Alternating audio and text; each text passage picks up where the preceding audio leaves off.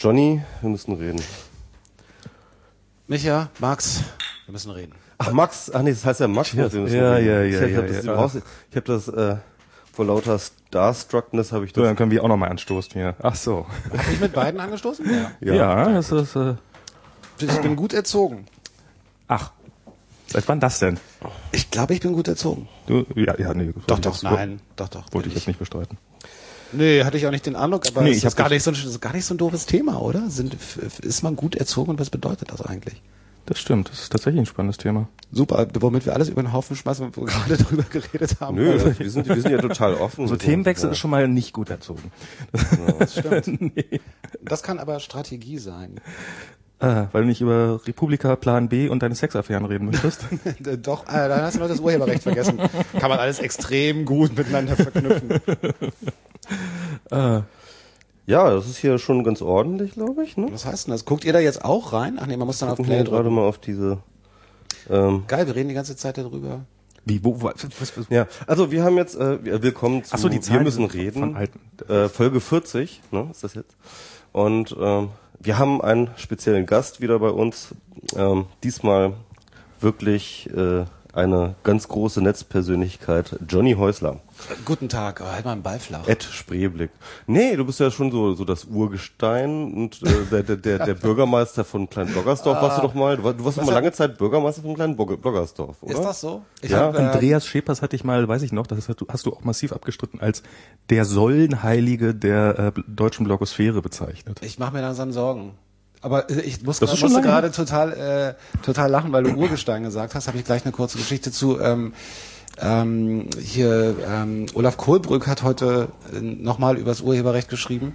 Oder? Hat er ja, glaube ich. Da hat, hat der Spreeblick als die UNO der Bloglandschaft oder so bezeichnet. Ach, stimmt, ja, das fand ich- extrem lustig. Aber das war doch vorgestern oder gestern oder so, oder? ja. Das war in so einem Ver Vergleich. Jetzt hat, jetzt, jetzt hat wirklich jeder mal über das Urheberrecht was geschrieben, oder? Genau. Urgestein äh, ist deswegen extrem lustig, weil wir heute, ähm, ich mache ja wieder Musik, und dann sind heute die Tickets online gegangen bei, bei Eventim für zwei Konzerte und die haben dann so einen kleinen Infotext. Ne? Man kommt dann auf so eine Seite, wo so ein Bandfoto ist und dann steht da irgendwie so ein kleiner Infotext und da stand dann äh, die Urgesteine äh, äh, kehren zurück oder irgendwie sowas. Also, sofort eine Mail, so könnt ihr das sofort ändern, bitte Urgestein. Ey, meine Fresse, so alt bin ich ja nur auch noch nicht. Urgesteinheberrecht. Ah, nicht schlecht. Okay, den schreiben wir mit. Urgestein, Heberrecht. Ein schöner Titel werden. Ja, Urgestein. Das stimmt, das ist der, das ist der Titel schon schon, mal. Haben ja. wir jetzt schon mal. Falls wir uns nachher noch dran erinnern können. Was hat dich denn dazu eigentlich getrieben, da nochmal äh, noch mal mit der Band wieder? Also du, du kurz jetzt vorweg, falls es noch jemand nicht mitbekommen. hat. Ich habe ja, meine Mutter hat mir das erzählt, dass du, dass, dass es deine Band wieder gibt. Das fand ich so süß. Du hast mir, hast mich angetwittert. Sag mal, meine, meine Mutter sagt gerade, ja, das ist halt so unsere Generation, Max. Die hat das auf Radio 1 irgendwie gehört, dass du da, da, als du da irgendwie ein Interview gegeben hast. Ansonsten war das ja vorher so, äh, entweder habe ich mich wirklich sehr blöd angestellt oder du hattest das nicht anders kommuniziert so richtig, oder? Nee, ich habe, du meinst in der Zeit, als wir noch uns oft gesehen haben, oder? Nee, ich meine jetzt äh, hier so, so, so, als das jetzt so. losging. Also Nee, wir haben das ganz langsam angefangen zu kommunizieren. Ähm, Das hat angefangen, ich habe ja immer gesagt, es wird auf keinen Fall eine Plan B Reunion geben, weil ich das viele, viele Jahre, Jahrzehnte lang sogar, ähm, für unmöglich hielt und ich habe diese Band sehr, sehr, sehr geliebt und damit äh, mit, mit den Jungs ganz viel tolle Sachen erlebt und hatte eine wunderbare Zeit. Ähm, bis 1995, 1994, 1995 und danach ich äh, habe dann auch mal mit anderen Leuten zusammen Musik gemacht, aber festgestellt, ich bin kein ich bin nicht wirklich ein Musiker. Ich bin nicht wirklich einer der äh, dem das egal ist, was er macht, sondern wenn, dann will ich auch meine Songs und ich will Songs schreiben und die auf die Bühne bringen und muss auch mit Leuten spielen, die ich mag, also mit denen auch irgendwas funkt und so. Und ich hatte nie den Eindruck, dass ich das mit anderen kann. Also es hat dann auch nie so richtig gefunkt und habe das deswegen tatsächlich an den Nagel gehangen. Außerdem habe ich mich ja immer sehr wohl gefühlt, auch beim Schreiben. Also so, ich habe hab ja so einen Blog schon oft auch damit verglichen, dass das auch eine Art Bühne ist und dass man da Texte schreibt und so. Hab dann aber nach zehn Jahren Spreeblick festgestellt, da ist ja gar keine Musik. und, äh, genau. Ui. Und ähm, ja, dann hat man sich irgendwie so erstmal so locker getroffen, so von wegen, ach komm, lass uns mal ein paar alte Nummern im Übungsraum spielen. Und das war, das klingt so blöd, wenn man das selber sagt, aber das war schon echt Gänsehaut. Das war schon echt irre, dass das sofort wieder funktioniert. speziell mit unserem Drama, Ja. den ich, Ist also das die richtige Originalbesetzung auch? nee, also ist, nicht, ist leider nicht die Originalbesetzung, weil, ähm, naja, weil das Leben nicht anhält und weil halt, das ist jetzt schon richtig äh, zeitaufwendig und viel Arbeit auch. Ich, meine, ich finde es auch spannend, gerade jetzt in der Zeit mal wieder zu sehen, wie ist denn das so als Band, wobei wir natürlich nicht ganz jetzt von ganz vorne anfangen. Ähm, aber die Originalbesetzung haben wir so erstmal nicht hingekriegt. Das, da kann aber auch noch was passieren. Und mal gucken, ähm, wie sich das alles so entwickelt. Haben aber zwei Leute da, äh, dazu gekriegt. Also der Schlagzeuger ist original, ich bin original und die anderen sind auch original, haben aber früher nicht bei Plan B gespielt, sondern Beckmann war bei den Rainbirds unter anderem. Äh, die kennt ihr wahrscheinlich auch. Und ähm, Die machen was mit Musik, ne? Mu Musik richtig, ne? Musik. ich, endlich kann ich euch mal vorwerfen, was ihr den, den anderen immer übers Netz vorwerft, nämlich dass ihr keine Ahnung habt. Das ist gerne. Wir würden das nicht Schmeißt mich wollen. damit zu. Genau. Also wir halten fest, MS Pro hat keine Ahnung von Musik. Nicht wirklich, nee. den Urheberrechten aussieht, werden wir nachher klären, aber Also ich habe äh, ich hab schon mal Musik gehört, ich weiß, was ja, es ist. das ist schön. Ich, hab- ich kenne sogar auch ein paar Bandnamen, aber ich bin tatsächlich, äh, ich bin tatsächlich ein, äh, ich kenne mich nicht gut aus mit Musik. Ja. Und ähm, wo war ich stehen geblieben? Genau, Beckmann ist total klasse am Bass und äh, hat auch nicht nur damals bei Rainbows gespielt, sondern hat die ganze Zeit sich mit Musik beschäftigt, stellt Soundtracks für Filme zusammen, hat auch äh, bei Deb Jones gespielt, was so eine Ablegerband von den Ärzten damals war und und und. Und Sven Schumacher spielt Gitarre und singt äh, auch die Chöre und so mit Patsy zusammen und ähm, der war früher bei Gum und No Harms und ist auch ja, die sind, sind halt auch alle so aus der Zeit, aus der Szene irgendwie so, damit man da nicht völlig artfremde Mucker plötzlich in der Kapelle hat, das will man ja nicht. Scheiße, das fällt mir jetzt gerade ein. Mucka. Ähm, das wollte ich jetzt tatsächlich äh, ganz Das ist ein konkret. Schimpfwort, Mucker. Ach so, also für okay. mich bei mir. Okay. Äh, du kannst das auch kurz sagen, dann kann ich immer den, den, den, dein, man- dein, dein Ton ganz kurz leise machen? ab. Siehst du? War ich fast pünktlich. Hat super Aber funktioniert. das wollte ich fragen, also ähm, äh, meinst du, wir können hier auch ein Stück hier von dir reinspielen so? Ja, oder? klar. Aber da müssen wir irgendwie mit der, mit der GEMA wahrscheinlich irgendwas. Ich klag oder? euch einfach den Arsch ab dann. Ach so. Naja, es ist ja, nee, aber das ist äh, natürlich eine ganz interessante Frage, weil ich habe ja auch eine Zeit lang gepodcastet und wollte auch immer einen Musikpodcast machen, dann gibt's diese GEMA-Tarife, ne? die sind aber, boah, ey, da will man, das ist einfach auch nur bis zu äh, Umsatz und nur 30 Sekunden, aber nur rückwärts und wenn satanische Verse drin sind, dann nicht, äh, satanische Botschaften, satanische Verse was anderes.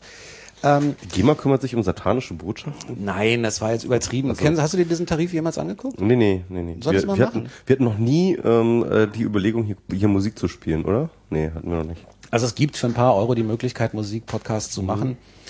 Und selbst wenn man die Songs ganz spielt, ist es auch nicht so wahnsinnig teuer, aber es ist umständlich. Wenn ich jetzt, wir haben ja die, den Song, den wir jetzt neu aufgenommen haben, auch ins Netz gepackt einfach. Äh, technisch und, und rechtlich müssten wir, sogar wir GEMA dafür Ja, zahlen, klar. dass wir den veröffentlichen. Es ist aber tatsächlich so, dass in den, diese ganzen Fälle, da drehen die ja durch. Also der, auch die GEMA weiß ja, dass das alles überhaupt nicht mehr so zu handeln ist. Und ich würde jetzt sagen, wenn ich jetzt sage, ihr könnt den Song spielen, den wir ja aufgenommen haben, dann spielt ihr den und dann ist Wollt gut. ihr mal anspielen oder so? Ich weiß, oh Gott, jetzt da muss ich hint- ja hinterher einen reinschneiden, Song ne? an, an, anspielen. Nee, wir schneiden nicht. Warte mal kurz. Mal gucken, ob ich das jetzt Wir so... schneiden nicht, das wäre ja Zensur. Plan B. Oh, da findet man YouTube. Genau, machen wir YouTube, bla. Ähm, ach scheiße, welche? Guck mal, nee, das ist der andere Plan B. Ach so, hier gibt's Da auch. ist das, guck mal, da. Oh, guck mal. Hier, grab Plan it. B, YouTube, genau. Das Mal gucken. ja Mal, schon jetzt, jetzt, jetzt bin ich mal gespannt, ob hier irgendwas kommt. Warte mal, ich kann ja hier mal ein bisschen... Ähm. Das Video läuft ja noch nicht. ja. Ah, Flashblocker. Max muss Ja. jetzt seinen Flashblocker abschalten. Ach so, soll ich vielleicht mal hier... Das ist es nicht. den, die Hintergrundmusik abschalten? so, und... Mal gucken, ob wir das hören. Na toll, wir haben natürlich nur... Naja, kommt ja noch nicht. Warte mal. Erst wenn das Bild kommt, dann kommt auch Musik. Ah, Ah, jetzt, da kommt was. Guck mal, es geht sogar. Kann man drüber moderieren. Siehst du, jetzt Genau. sagt die GEMA auch nichts. Aber ist ja sowieso umsonst im Netz. Achso, wenn man drüber moderiert, dann ähm, sagt ihr nichts? Ich weiß es Äh, nicht. ach so. Keine Ahnung. Ist so Rockmusik, ne? Mhm. Kennt ihr, oder? das ist Ja. dieses Rock'n'Roll, von dem der Sven Regner so erzählt hat, ne? Das, nee, das ist das Rock'n'Roll, von dem meine Mutter erzählt hat. Nee, deine.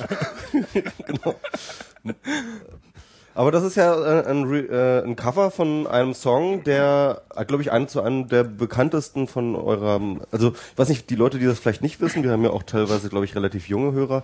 Äh, Johnny hatte schon mal eine Band. Genau. Und diese Band hieß Plan B und die war relativ äh, bekannt. Die hatte, die war relativ erfolgreich. Die war ähm, erstaunlicher, oder was heißt erstaunlicherweise, aber die war da in der damaligen Zeit waren so gleichzeitig mit uns als deutsche Bands unterwegs, Fury in the Slaughterhouse, ähm, Philipp Bohr, äh, dann gab's noch die Hosen natürlich und die Ärzte, klar.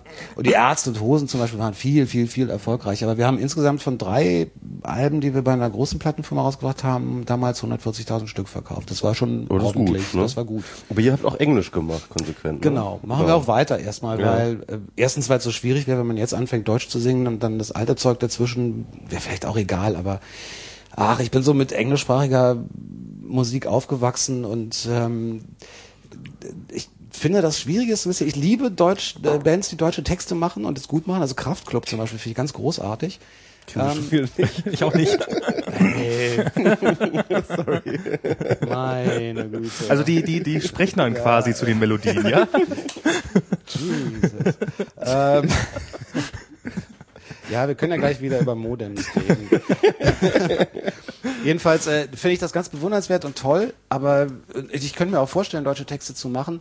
Aber es geht ja beim, beim Gesang auch immer noch so um andere Geschichten und, und Englisch klingt schon ähm, immer noch für mich so ein bisschen stimmiger bei Rockmusik ähm, und vor allen Dingen höre ich nicht und damit will ich nicht sagen, dass ich dass ich nicht auf die Texte achte, ganz im Gegenteil, aber man hört nicht die ganze Zeit nur auf den Text. Ich finde, wenn ich deutschsprachige Musik höre, dann höre ich immer, ich muss immer hinhören, was singt der da eigentlich und nicht wie. Und ähm, das hat man sich über die Jahre ein bisschen abgewöhnen können, das ist auch gut. Aber du, du musst halt, äh, so Floskeln auf Deutsch sind dann ganz schlimm. Also wenn du dann mal eine Überbrückungszeile hast, die vielleicht nicht 100% wichtig ist, dann wird ja die Diskussion interessiert euch überhaupt nicht. Ihr wollt Doch, doch, doch, doch, doch, Doch, doch, doch, doch. Ich finde das, ich finde das, Zweibzeug anwesend? ich bin, ich bin gerade, ich, ich, äh, mir ist das auch schon aufgefallen. Ähm, mir fällt das auch gerade bei Serien auf. Ich meine, das ist so, ich gucke ja mittlerweile Serien komplett auf Englisch und äh, und Guck ich habe jetzt die letzten zwei Drittel gucke ich immer nur auf Englisch. Die anderen, nein, egal. Ach so. Nee, und ich habe jetzt neulich Sherlock geguckt und ähm, diese diese hochgelobte BBC-Serie. Ich weiß, ich frage mich, wenn die ARD sowas exakt sowas machen, wenn, wenn die die Idee gehabt hätten und das genauso produziert hätten, bloß auf Deutsch, ich glaube, ich hätte es gehasst. Ich, ich, also ich bin mir nicht hundertprozentig sicher, aber ich glaube, so ein Tatort ist teilweise so weit gar nicht von dem entfernt. Also Doch. zumindest Doch, die besseren. schon. Ja? Doch, ich weiß nicht, ich habe seit Ewigkeiten kein Tatort mehr gesehen. Ich meine, überhaupt das ganze Konzept ist ja noch gar nicht angekommen in Deutschland, dass man eine Serie von der Story sozusagen über mehrere Folgen als eine Story erzählt. Ja, also dieses ganze Konzept ist ja noch gar nicht angekommen in Deutschland, ja. Also in deutschen Serien. Genau, und dann machen die Engländer ja noch äh, das, das Hübsche, dass sie das tatsächlich nur über, wobei Sher gerade Sherlock ja, gut, das ist verknüpft, aber es sind schon abgeschlossene ähm, ähm, Geschichten. Ja. Und dann aber ist so eine, so eine Staffel halt drei Folgen, was ich auch total sympathisch finde. Dass Das man ist sagt, krass, das sind ja. drei Ein-Stunden-Folgen oder ein bisschen länger. Anderthalb sogar. Oder anderthalb sogar. Aber es stimmt, dass äh, was äh, so richtig hier angekommen ist, das nicht. Und ich glaube, das geht hier schon auch. Also wenn du wirklich herausragende Schauspieler hast und großartige Dialoge. Ich fand, es gibt vielleicht auch eine deutsche Art, das zu tun. Vielleicht ist die dann, kann man die nicht mit einer englischen oder amerikanischen Art vergleichen. Aber was ich zum Beispiel ziemlich großartig fand, war der Tatortreiniger. Den habe ich bis heute leider nicht gesehen. Das hol mal nach, weil das ist unfassbar intelligent. Das Ja. ist, äh, also da gab's gab's so Episoden, die hätten total doof sein können. Die hätten viel zu schlüpfrig sein können und unter der Gürtellinie mit dem üblichen deutschen Hö-Hö-Hö-Humor. Hm. Und sind da so elegant dran vorbeigesteuert. Wirklich ganz toll. Also Okay. tolle Dialoge und so. Und das ist natürlich, das ist nicht so cool wie Sherlock, aber es ist in sich Wenn's stimmig. gut ist, ist es gut. Und es ist gut, genau. Na, der Negemeyer hat sich da mal drüber furchtbar drüber aufgeregt. Also der, der mochte das offensichtlich auch und hat sich, hat sich, also das ist das eins, der einzige Zusammenhang, in dem ich davon gehört habe, dass die das beim NDR offensichtlich so nachts um drei weggesendet haben, weil das noch ins letztjährige, also so aus Budgetgründen, weil das muss noch im letzten Jahr versendet werden, weil das haben wir finanziert aus dem und dem Topf und darum haben die das irgendwann morgens um drei äh, mal abgesendet und das war's dann. Und ähm, und jetzt ist es halt keine Premiere mehr und eine Premiere darf nicht um 2015 laufen, also läuft's halt wieder irgendwann 23 Uhr 8 oder was Ich glaube, ich weiß gar nicht, es gab glaube ich nur vier Folgen, ne? Ja, ja, da gab's nicht Irgendwie viele sowas. von. Aber das ist ja auch eigentlich so eine Grundfrage der Kultur, die ja immer wieder gestellt werden. Warum schaffen es die Amis, diese geilen Serien zu machen? Oder, die, oder jetzt auch die Engländer teilweise, ja. Ähm, Ich glaube, einerseits haben sie ein größeres Publikum, das war, Klar. da haben wir eine Parallele zur Musik, das, wir sind ja zweimal in Staaten getourt damals, und zwar jeweils für drei, vier Monate, da bist du ja richtig unterwegs. Und da triffst du Bands, von denen hattest du in Deutschland nie was gehört, und die lebten aber von der Musik, einfach weil, wenn du in Amerika an der Westküste losfährst, zur Ostküste und wieder zurückfährst und dazwischen halt alle möglichen Städte spielst, bis du zurück bist, sind zwei Jahre vergangen. Und dann fährst du wieder die Tour, so. Und dann war dein letztes Konzert auch zwei Jahre her. Und wenn du in je, dich in jeder Stadt über die Gage dann finanzierst und so über die Runden kommst, dann kannst du davon leben, einfach nur durchs Live-Spielen. Und bist du Und ein das kann dir- Vagabund. Dann bist du so ein Vagabund, so ein Musizierender. Das ist eigentlich auch Und- ganz geil, oder? Total. Ach, ich finde, das geht jetzt so ein bisschen, ach, ich weiß nicht, ob, mein, ob das unbedingt so meins Würde ich heute aber- auch nicht mehr wollen, aber damals war das erstrebenswert und das wäre dir in Deutschland natürlich nicht gelungen, weil die nach die Münchner nach ja dem praktisch dritten bis Konzert sagen, im selben in derselben. Woche. Bis Dienstag bist du ja durch. Ne? Also, Ja, es war. Und äh, vielleicht, also gut, die Serien touren natürlich nicht, aber ich habe gehört, dass die ähm, nur bis zu einem Drittel quasi durch die Fernsehausstrahlung verdienen, also von dem Geld wieder reinholen. Und der Rest dann über DVDs und Blu-ray und ja. ähm, Was auch der Grund immer noch für diese schwachsinnigen Region Codes Mhm. ist und so, wenn man halt die Territorien so beliefern will, weil ich meine, ich möchte nicht wissen, was sowas wie Game of Thrones kostet. Das ist schon teuer. ich habe Gerüchte gehört, die erste Staffel, ich habe mich da mal probiert, ein bisschen schlau zu machen, 50 Millionen. Also das ist schon Mhm. so viel wie ein, wie ein besserer Spielfilm, sage ich jetzt mal. Ja, aber das hat ja hier ein Spielfilm. Ich ja. Das ist aber ein langer nicht. Spielfilm dann, also, ne? Also, muss man schon so sagen. Ja, ja, also äh, Ich habe will so lange im Kino sitzen. Also, ist ja Ich habe von jemand eine äh, interne Kritik gelesen, der hat sich ähm, an einigen Stellen auch darüber aufgeregt, äh, dass Game of Thrones äh, tendenziell relativ, ähm, relativ, also dass es natürlich schon teuer gemacht ist, aber zum Beispiel gibt es diese eine Folge, wo, wie heißt der Kleine gleich? Tab- tab- tab- tab- tab- Ich kann mir Namen nicht merken.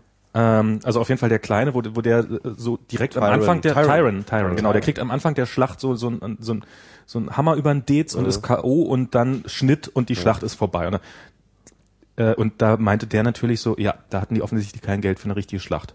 Also Ja. das ist ähm, und so im Nachhinein, ja, stimmt. Mir ist es nicht aufgefallen, aber wenn man ein bisschen Ahnung von dem ganzen Scheiß hat, dann merkt man das Man natürlich könnte aber auch sagen, ich meine, diese, diese ähm, Erzählmuster sind ja häufig komplex, dass es vielleicht irgendwann in einer Rückblende die Stra Schlacht nachgeholt wird.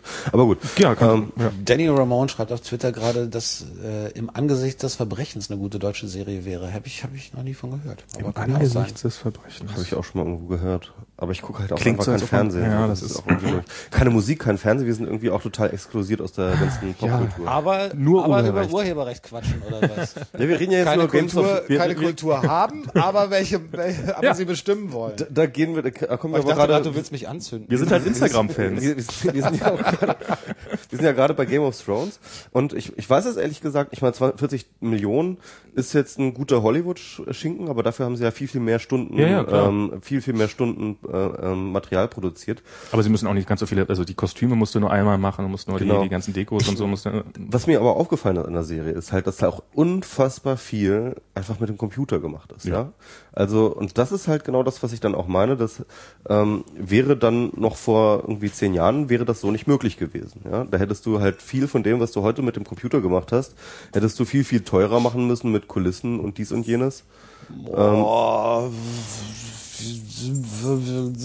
ob das immer billiger ist, das wage ich jetzt aber auch zu Das wird ja bezweifeln. immer, also, Also dann setz mal ein paar Leute hin, die tatsächlich äh, äh, CGI machen.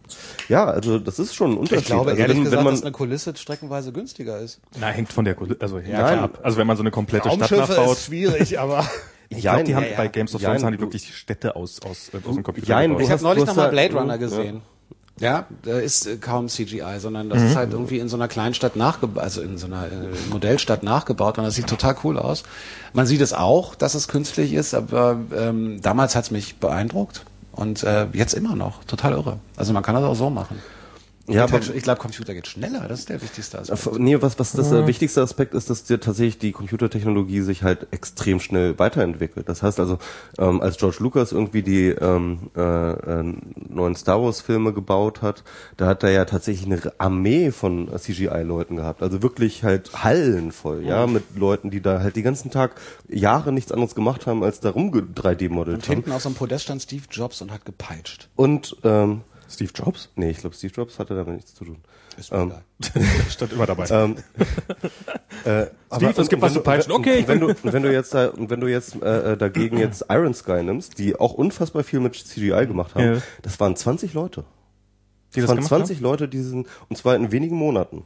Und das ist halt, und das ist ein beeindruckender Film von den Effekten her. Okay, ich habe den noch nicht gesehen, nur die Trailer. Äh, 20 Leute in einigen Monaten plus Vorbereitung und so. Boah, kommt schon auch ein bisschen was zusammen. Da kommt was da geht's halt gar nicht aber, anders bei aber, Raumschiffen aber Weltall. man sieht halt eine unglaubliche Kostendegression. Das ist genau der Punkt. Äh, und was willst du damit sagen? Dass wenn es so billiger eine, wird. Wenn so eine wird Serie nur noch 50 Millionen kostet? Wir sind, wir sind nur noch zwei, Ja. wir sind noch zwei Wochen davon entfernt, dass Podcaster wie ich und du äh, Star Wars nachdrehen können. Genau. Fliegen wir immer mit so Raumschiffen. Nein, aber grundsätzlich, das ist ja auch, äh, also ob es billiger, ob es wirklich, es kommt drauf an. Aber ob das wirklich dabei nur um Kosten geht, das wage ich zu bezweifeln. Ich glaube, dass es um, um, um Fantasie und um das, was, was einfach umsetzbar ist. Ich glaube, die Effekte wären auch besser. Also ich habe gerade, ich habe Blade Runner muss ich, auch bis heute noch nicht gesehen. Ähm, ich mache ja aber noch einen anderen Podcast. Ich geh jetzt. der, ist, äh, der heißt Mobile Max, aber ist Huckel mit dabei und ähm, nachdem Tim und Dennis dann beide so, ja, Blade Runner muss man gesehen haben und wir waren halt bei die beiden die so, äh, Blade Runner immer noch nicht gesehen, hat sich Huckel den irgendwann mal angeguckt und ähm, hat sich dann auf Twitter wirklich so, was ist denn das für ein Scheiß? Also ich glaube, bei Blade Echt? Runner muss man ein bisschen dabei gewesen sein. Also es ist so, Nee, finde ich nicht. also, vielleicht, äh, ich, ist schwer ich für mich zu guck mir beurteilen. nochmal an, aber Also ich finde tatsächlich diese Zukunftsvision, die dort gesponnen wird, irgendwie aus einem heutigen Standpunkt ein bisschen nicht mehr ganz nachvollziehbar. Sie ist so, sie ist so ein bisschen veraltet. Also, ähm, also die Zukunft, die vorgestellte Zukunft ist jetzt schon retro- retrofuturistisch, kann man schon sagen. ja, na okay, das ist Aber logisch. das ist sie doch auch, wenn wir ehrlich sind. Also war sie von Anfang an, meinst du? Nee, aber, aber also ich meine, wir, wir leben ja quasi in dieser Zukunft. Ja, ja, genau. Es ist ja nicht So. mehr weit weg. Ne? Das Genau, ja, und ich ja, finde. Blade Runner ist eigentlich äh, Wann spielt es denn? äh, 2000, müssten wir gleich in der Wikipedia gucken, aber nicht so spät. Ähm, aber eigentlich ist Blade Runner äh, das jetzt äh, mit der Lautstärke auf 12. Also das ist, ist einfach alles übertrieben, aber ansatzweise finde ich, ich meine jetzt mal abgesehen von den Robotern. ja, aber darum ging's ja. Aber die kommen ja. Mist, jetzt geht's um Roboter. Ich hab's wieder verpasst. Mist. Ja, aber den Roomba, den hast du ja schon. Den Roomba gemacht, habe ich ne? schon, also, genau. Da, da geht's ja schon los. Ja, jetzt, ne? äh, der ist, äh, der liegt da Genau. und äh, frisst sich. Also vor Genau. dem brauchen wir jetzt noch, also vor dem knie ich jetzt nicht jeden Morgen wieder. Also super, nur wenn ich ihn wieder aus der Ecke hast. holen muss, um ihn Muss man erklären, was das ist? so, so, so, so ein kleiner Roomba. so ein kleiner Staubsauger für Ein Roboterstaubsauger. ein Roboter-Staubsauger. Genau, und ich gehe einfach mal davon aus, dass er keine Ahnung hat, was Rumba ansonsten ist. Rumba, also Ja, der die- Tanz die- oder was? Oh, okay. Nein, nein. Das ist ein Zwischenapplaus. Ach so, ich dachte, du wolltest Ey, darauf hinaus, was sie normalerweise gleich, produzieren. Ich trinke gleich noch ein Bier und dann verrate ich euch richtig. ähm, dich zumindest, Micha. Ich zieh mal schon mal meine Nee, Schuhe normalerweise aus. bauen die ja, glaube ich, Minenräumroboter und, äh, und, und andere Dinge fürs Militär, von denen ich gar nicht wissen möchte, was sie da noch so Dann wollen bauen. wir mal hoffen, dass die besser funktionieren. Also Genau. Bei, Ja, ja. Bei, Im Fall der Minenräumroboter. Ralf. Ralf Stockmann. Nein, das muss ja genau einmal funktionieren. Rüber, boom, fertig. ich Ich glaube, so ähnlich machen die das tatsächlich. Ähm, Super Roboter erfunden. Nennt sich Stein. Kostet auch nur 250.000. Ähm, Ralf Stockmann äh, äh, wendet gerade ein, weil er macht in seinem Wikigeeks Podcast, äh, er erzählt ja auch mal von seinem Roomba Ja. und äh, der hat Angst vor schwarzen Teppichen, weil ähm, tatsächlich Der ist da, Roomba? ja der Roomba, weil er tatsächlich eine Funktion ange, also der denkt, das ist ein Abgrund. Ja? Also wenn er so, so, so eine Kante mit Schwarz äh, geht und, und denkt, das ist ein Abgrund und, und, und hört auf und fährt wieder zurück. Ach, ernsthaft? Ja, ja. Ein Abgrund, der nach oben geht. Interessant. Aber äh, ich, es stimmt das? Ich glaube, ich, also ich, also das meiner ist, meiner ist eigentlich total, also der ist wirklich doof. Das ist einfach ein Ding. Das hat vorne so, ein- so, so, so, ein- so ein Tastsensor drinne quasi. Also das ist wirklich so, kann man auch gegenhauen mit der Hand. Und wenn er irgendwo gegenfährt, dann sagt, er, ah, hier ist eine Wand, dann drehe ich mich halt um. Und dann fährt er in irgendeine andere Richtung weiter. Und das Ganze basiert darauf, dass er vermutlich irgendwann schon mal den Raum müsste jetzt hinkommen, müsste ich überall mal drüber gefahren sein und dann fährt er wieder auf seine Ladestation zurück, wenn er sich nicht irgendwo auf dem Weg mit äh, Schnürsenkeln oder Kabeln oder sonst irgendwas verhakelt hat. Also das mit dem Rumba-Sponsoring für den Podcast kannst du jedenfalls knicken. den hättest du jetzt Nee, besser verkaufen. Samsung, Samsung stellt auch äh, so eine Roboter her. Aber was ich jetzt auf jeden Fall nochmal ansprechen wollte, ist, du hast ja auch mal einen äh, Spreeblick-Podcast gemacht. Warum, Ja. ist, warum gibt's den nicht mehr? Den gibt's eigentlich hauptsächlich deswegen nicht mehr. Ich habe den ja immer mit Tanja zusammen gemacht. Äh, für die, die das nicht wissen, Spreeblick, äh, hab ich mit Tanja zusammen gegründet, gemacht die ganze Zeit. Und die Podcasts waren eigentlich so das, was wir tatsächlich so in so einer gemeinsamen Produktion immer gemacht haben. Und ähm, wir hatten zwischenzeitlich, es gab schon vier neue in den letzten zwei Monaten oder drei Monaten und so. Und die waren so furchtbar, fanden wir. Also, Ach so, ich dachte, ihr hättet immer das Aufnahmegerät ver vergessen. nee, nee, das hat alles geklappt, aber weiß ich nicht, entweder du hast dann doch ein Glas Wein zu viel gehabt oder hast dich verstrickt äh, in irgendein völlig uninteressantes Thema. Oder hast dich über Facebook-Pages verkracht oder Da, die Wahrscheinlichkeit ist sehr gering. ähm, aber weiß ich nicht, es hat, hat irgendwie nicht gerockt. Also das, irgendwie reicht das nicht. Ich weiß, dass, dass, dass wir, ich kriege auch immer noch sehr viele sehr nette Mails oder Tweets von Leuten, die sagen, mach doch mal wieder einen Podcast und so. Das finde ich toll, dass Leute das immer gerne gehört haben. Aber irgendwie fehlte uns da so ein bisschen irgendwann, na, Struktur wäre zu viel gesagt, das war schon irgendwie nett, immer einfach zu plaudern, so ähnlich Ja. wie wir es jetzt hier tun und so zwei, drei Themen zu haben.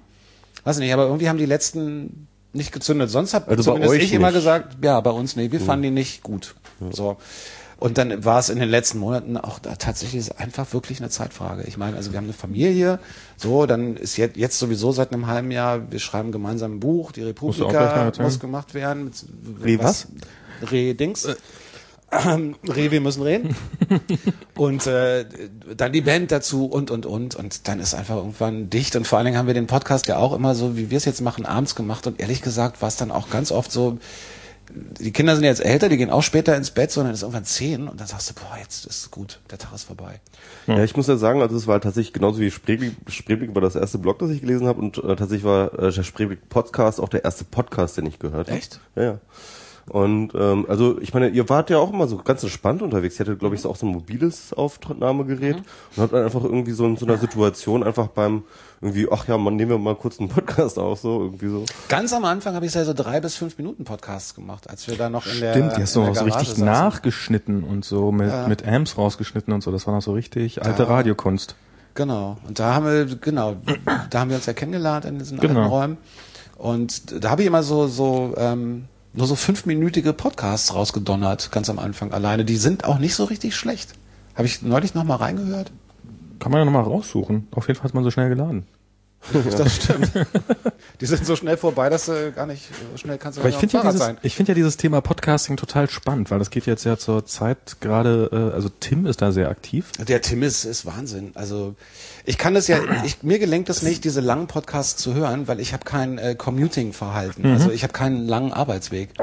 Ich bin mit dem Fahrrad in zehn Minuten quasi im Büro und so und dann wirklich mal irgendwie zwei Stunden oder eine, auch nur eine Stunde einen Kopfhörer aufhaben. Ich kann ja nicht schreiben und dabei was hören. Nee, auf keinen Fall. Das ist. Und ich, ich habe nie eine Stunde, wo ich einfach nichts mache. Also ich, ich mittlerweile, also so auf dem Weg zur Arbeit oder sowas, da, da höre ich relativ viel. Und ähm, während der Arbeit auch überhaupt nicht. Aber auch so, so, so, so, also Tim ist auch gerade so, was die Technik angeht, so das weiterentwickeln und weiter voranbringen und so und Standards entwickeln und und ähm, mit äh, hier mit mit äh, den Instacast, Instacast, kauft Instacast. Wir müssen, wir müssen uns immer bei den Instacast-Charts ein bisschen nach vorne Genau, pushen. ich, wir waren kurzzeitig, nachdem wir das letzte Mal gemacht haben, äh, sind wir, glaube ich, auf Platz 13 vorgerückt und jetzt sind wir aber wieder zurück auf Platz 15. Naja, aber wir müssen mehr, mehr Folgen machen. Das ist ja immer, das zählt immer nur für den Was ist Tag. denn Instacast? Das ist so fürs iPhone so ein Podcast-Client. Ein Podcatcher, ein sogenannter. Ja, weil, weil diese, dieses, was Apple da mitliefert, ist ja leider totale Grütze. iTu- äh, Das macht man eigentlich äh, über iTunes oder was? Eigentlich, eigentlich ja. über iTunes muss man halt synken und anschließen, so wie vor 100 Jahren den Podcast, äh, den iPod oder Ach so, der lädt die nicht. Äh, Lädt die auf den Rechner und dann synkst du das über den Rechner irgendwie rüber. Und du kannst das auch, du kannst auch sagen, ja, jetzt geh mal auf den Podcast, dann musst du sagen, ich will jetzt explizit die neue Folge runterladen, das ist alles ganz furchtbar. Und so diese, gibt's so ein paar Clients, also Instacast, Downcast und so, die, ähm, die alle mehr oder weniger gut das im Hintergrund runterladen und dir dann abspielen und schöne Suchfunktionen haben und Statistiken und Sharing und weiß der Teufel noch alles. Und vor Dingen Charts. Ganz wichtig. Und Instacast hat auch Vor allem Charts, genau. deutschsprachige Charts. Das ist, das mal, ist das seid. Wichtigste. ja, Also ich hier- weiß nicht, ob die das auf der Webseite haben, aber auf jeden Fall in der App kann man das halt. Ja, guck mal, Doch, Tim, Tim räumt da endlos ab, not safe for work. Äh, Stimmt, ja, ja. Mobile Max macht er nicht mehr. Doch, doch, klar. Ah, doch auch. Ja, Okay. klar, das machen wir dann immer noch. das, ist, das Max ist sozusagen auf Platz 1 mit Eigentlich Mobile ja. Max. Ja. Max, ja, ja. Was ist Fanboys? Die Fanboys, das ist, Auch ein Apple-Podcast. das sind hier die ehemaligen Bits und so Leute. Das ist ganz also nicht, die- das sind Bits Martin und so? Pittenauer und ähm, die sind ähm, Bits und so kenne ich. Dominik klar. Wagner. Ist ja also sozusagen drei, ähm, äh, drei Ja, Apple-Podcasts ist auch in den, ein- unter den ersten vier. ist auch ein iPhone-Client, also muss man Ja, auch ja, sagen. klar. Ja, gut. Vrind ist halt das von Dann, Holgi. Äh, äh, okay, das kenne ich nicht. Alternativlos ist halt Alternativlos ist Frank Rieger. Genau. Felix von Leitner. CRE. Fefe, genau. Äh, dann Chaos Radio, also Tim ist da natürlich. Tim ist da ganz beziehungsweise davon- das, das Umfeld auch und Raum Ne, Chaosradio, Raumzeit macht er ja auch selber, also es ist, Tim ist da wirklich überall weit vorne, das ist, ja, Ja, 15. aber wir müssen reden auf Platz 15, ist doch gut. das ist auch okay. Ich meine, aber das, ehrlich gesagt, das, also ich glaube, dass äh, Not Safe for Work ist sicher eine Ausnahme, Vrind würde ich denken auch. Ähm, aber ansonsten ist halt schon viel Apple-Technik und so eine Sachen, ne? Ja, Ja, das ist so ein bisschen, ist, ja, ist domi also ist auch ein iPhone, also ist auch ein Client fürs iPhone und es hat sich leider noch nicht so richtig weit rumgesprochen. Ich finde das ja, ich habe mir, ich habe ja auf der letzten Republika habe ich ja eine vom Grimme-Institut äh, zu, Vielleicht muss ich mal wieder einen Podcast machen. zugelabert und hab, habt ihr gesagt, macht doch mal Grimme-Preise für Podcasts, so Grimme Online Award, weil das ist eine schöne Kategorie, Das ist für die Jury natürlich extrem hart. Sich den ganzen Scheiß anhören zu müssen. Nein, nicht scheiß, aber, aber eigentlich, wie willst du das zeitlich hinkriegen? das stimmt schon, ja. Das ist schwer, aber ich meine, kann man auch mal irgendwie Dann müsste man vielleicht eine extra Jury oder so, die halt auch wirklich Ahnung. so Pod- Podcast-affin Stimmt, oder das so. stimmt natürlich. Und dann auf jeden Fall äh, finde ich ist ein Bereich, wo die öffentlich-rechtlichen, das ist ja glaube ich auch für Grimme immer ganz wichtig, dass die öffentlichen, also dass da auch die öffentlich-rechtlichen vertreten sind, Sind und die ganzen auch. Radiosender. Ja, ja, eben, die sind da vertreten. Und und es gibt halt vielen guten deutschsprachigen Content und dann kriegte ich ne- neulich eine Presseerklärung vom vom Grimme Inst- Online Institut so dieses Jahr mit einer neuen Kategorie und ich so wow, die haben es nicht wirklich gemacht. Apps. Jetzt gibt's da beim Grimme Online Wort eine Kategorie für Apps. Ja, die, ich habe die Meldung auch gekriegt und fand das auch, also ich habe mir die Begründung nicht durchgelesen, ich weiß nicht, ob es eine gab, aber Apps fand ich jetzt auch mh, komisch, weil es geht ja, vorher ging es ja um Inhalte Und, ja. und eine App kann natürlich einen Inhalt haben, oder hat einen Inhalt, das ist schon Klar. klar, aber das wäre so, als ob ich jetzt ein Software-Grimme online mache, ich weiß nicht. Genau, das ich ist jetzt auch erstmal nicht so richtig. Muss dann aber schon journalistischen Content oder Bezug keine haben. Ahnung, ich hab's, ich hab's dann irgendwann, ich, nachdem es, nachdem ich kapiert hatte, dass es nicht um Podcast geht, habe ich beleidigt aufgehört zu lesen. aber, aber, aber, aber, aber weißt du, was das ist, der Punkt ist? Ich glaube tatsächlich, dass, ähm, ähm, dass der Podcast-Bereich in der allgemeinen Wahrnehmung komplett underrated ist. Weil, also du hast wahnsinnige Reichweiten, Tim hat wahnsinnige Reichweiten. Ähm, Wie viele Leute hören denn jetzt wir, gerade zu? wir haben wahnsinnige das ist Reichweiten. jetzt, äh, für die heutige Sendung haben wir dummerweise keine Statistik. Ich sag mal so. Warte mal, also wir haben jetzt so, also die Live-Statistik. Ja, ja, die, die stimmt äh, wahrscheinlich nicht, weil da äh, die Sendung mit der Nummer gab. Egal. Ist auf jeden Fall, ich schätze mal so um die. Ach so, stimmt, das ist die alte Statistik. Das ist die alte hier. Statistik, ah, genau. Klar. Barbara twittert übrigens gerade, Blade Runner spielt 2019. 2019. Ist ja wirklich nicht mehr lange hin. Da haben wir, bis dahin klappt das auch noch mit den Robotern. Das kriegen wir da hin. Ähm, ich Also schätze ich- mal so irgendwie so um die 180 bis 200 Live-Hörer jetzt gerade und dann im Download hören sich das dann so im Allgemeinen drei bis dreieinhalbtausend Leute an. Das ist äh, toll und viel, aber keine Reichweite. Ja, also ich würde sagen, äh, wir haben, bei den letzten hatten wir teilweise 5000. Das ist auch keine Reichweite. Naja. Da muss ich einfach mal jetzt ganz blöd sagen, weil das Find ist, das ist toll, aber das ist doch keine Reichweite, 5000 Leute. Ja, also kommt drauf an. Also du meinst jetzt für Vermarktung oder? Nö, überhaupt. Also, das ist einfach nicht genug. Das, wenn es 50.000 hören, dann können wir reden.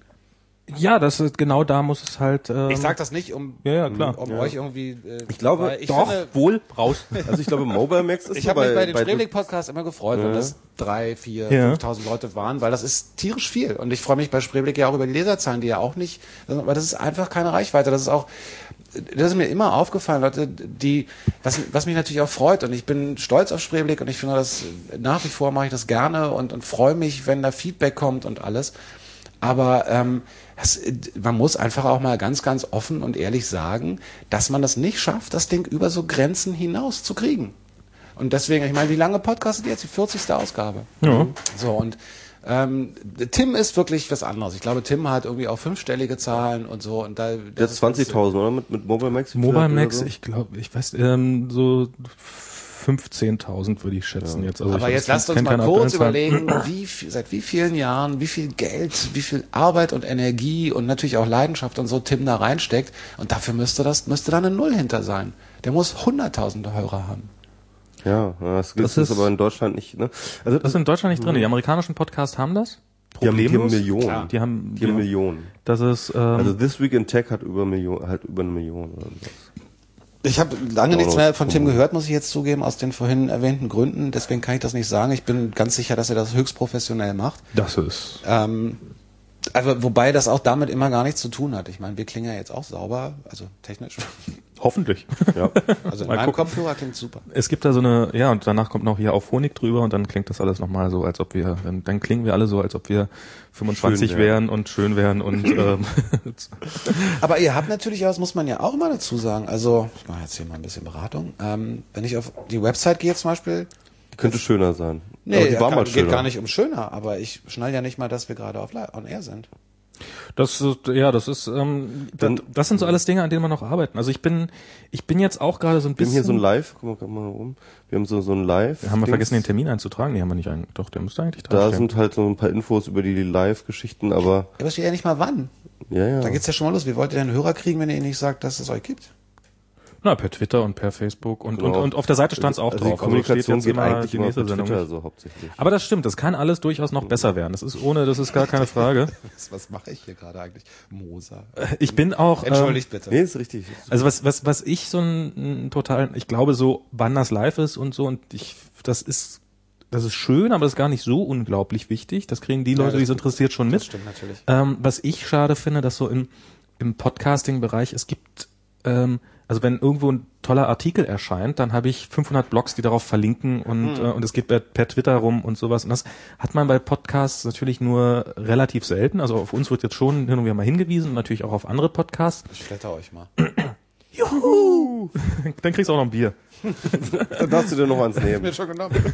ja, aber mit dem, mit dem Flatter bezahle ich ja nicht mal äh, ein Bier zum Zehntel.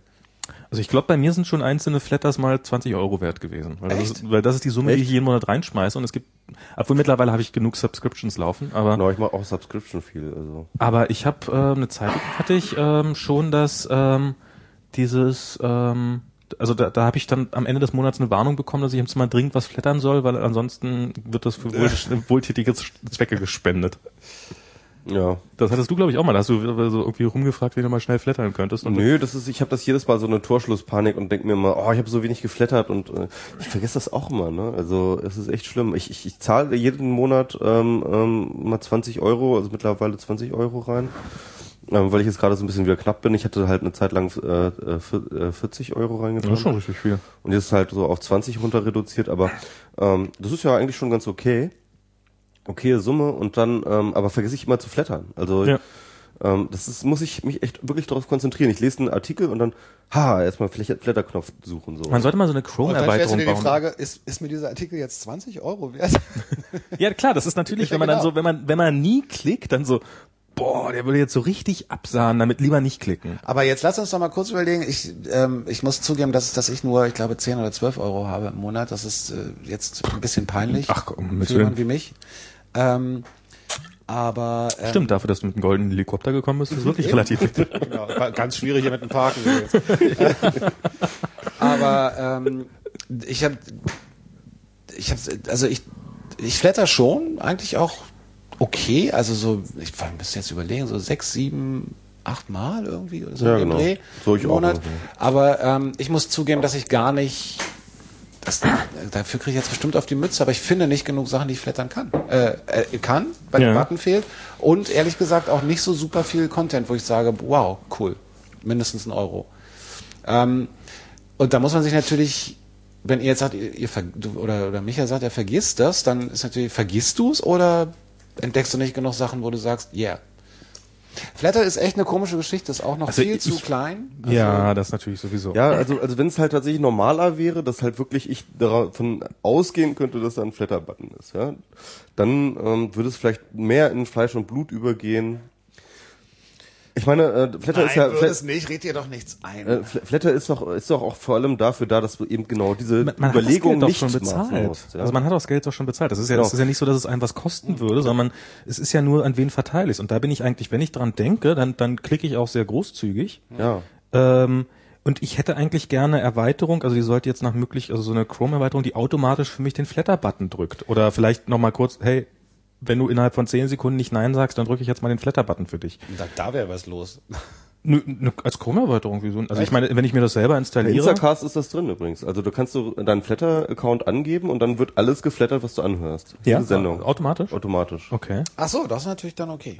Und Nach einer bestimmten Zeit oder so. Ja, kann man ja machen. Man kann ja, ich meine, wenn nachher fand ich den Podcast nicht total toll und der, die Person hat trotzdem 10 Cent gekriegt. Ich meine, das Ja, ist Nein, jetzt, genau, äh, ja, das genau. ist ja- ich meine. Flatter, Ich bezahle manchmal auch ein Flatter, Essen, wenn schlecht Flatter ist ja als Modell genau darauf optimiert, dass du dir eben keinen Kopf Genau. machen musst. Also du, du hast halt einmal gezahlt, du weißt, wie viel du irgendwie reinsetzt und äh, diese Idee, okay, äh, ist mir das jetzt so und so viel wert oder so und so viel wert, genau diese Überlegung sollst du dir ja gerade nicht mehr machen. Du sollst Genau. ja einfach nur sagen, hier, klick. Irgendwie aber umso mehr mache ich sie mir, wenn ich äh, zum Ende des Monats immer noch kein Geld ausgegeben habe. ja, ja. Also das ist schon so ein bisschen. Äh, Ralf Stockmann hat ja gerade das gesagt, dass äh, die Referenzierbarkeit von Podcasts genau, also dass man sozusagen auch auf eine Stelle verlinken kann. Äh, und das habe ich jetzt bei WMR genau das habe ich eingebaut. Ähm, dass man nämlich, wenn man den Podcast-Player abspielt, dann geht oben so ein kleiner Timer mit, der oben in der URL drin ist. Und wenn man die URL kopiert und in, in, in Twitter packt oder sowas, dann springt der Player auch genau zu der Stelle. Und ich habe mit dem Martin Hering, der Instacast baut, abgesprochen, dass wir so, ich, das muss ich noch machen, in den Feed, also es wird ein Standard, also so, ein, so eine, sowas einbauen und dass er dann nach dem gleichen Prinzip, dass er auch, äh, dass man direkt aus dem Instacast-Client heraus so was twittern kann und ähm, das springt dann auch zur richtigen Stelle im Player. Ah, okay. Also dass man auch so direkt auf Stellen springen kann. weil Das finde ich bei Soundcloud Also du ganz kannst geil. aus der, du, dass du aus der Instacast-App raus twittern kannst. Ja, das geht sowieso schon. Ah, Aber okay. auch, dass man sagen kann, äh, du bist jetzt gerade bei 1 Stunde 38, hahaha, das ist ja lustig. Und wenn das jemand auf den Link klickt und dann, äh, dann springt sein Player auch direkt zu 1,38. Aha. Und Das, Entschuldigung. nö, das war schon. Erzähl weiter. Also, Das ist natürlich trotzdem totaler Nerdkram, ne, was wir hier machen. Also ich meine, Klar. wenn man wirklich, ähm, weiß ich nicht, ihr habt ja nicht nur ihr, Tim, bla, alles Leute, die tolle Sachen machen. Und äh, das ist aber trotzdem alles noch viel zu kompliziert. Ich habe, es gab in der, ich glaube in der FAZ war dieser Artikel über die Piratenpartei von dem, der sich da so versucht hat reinzumogeln. Ah, ja, der da hm. versucht, äh, Habe ich nicht gelesen. ich leider auch noch nicht. das ist äh, insofern ganz spannend, als dass er halt äh, so mit so einem, als das so ein paar Klischee-Erwartungen, die er hat, nicht eingetroffen sind, andere dann dafür doch und so. Aber eine der Kernaussagen ist, wie unglaublich nerdig und kompliziert das ist. Also diese ganzen Tools, die man benutzen können muss, um da Politik mitmachen zu können. Das Liquid Feedback ist unglaublich Naja, schlecht. ach, da- ich glaub, bis dahin ist er gar nicht gekommen. Ich glaube, Okay, das ist- ist, ist schon vorher an. Also wenn man, er sagt, wenn man nicht wirklich konstant online ist und die ganze Zeit vernetzt über Twitter und weiß ich was alles, dann hast du eigentlich keine Chance und dann wirst du da auch nicht akzeptiert sozusagen. Mhm. Und ähm, naja, das ist wahrscheinlich in der CDU brauchst du dann einen Benz. Also das ist wahrscheinlich genau das gleiche. Du musst einfach, du musst einfach Du musst acht halt- Bier trinken können, ohne mit der Wimper zu zocken. Das ist, glaube ich. Wir sind das ist deren Liquid Feedback. War jetzt geklaut von irgendeinem, ich habe da neulich so in einer FAZ so einen Artikel auch drüber gelesen. Echt schade. Ja, dieser, dieser Wortwitz, der ist aber auch, sollen.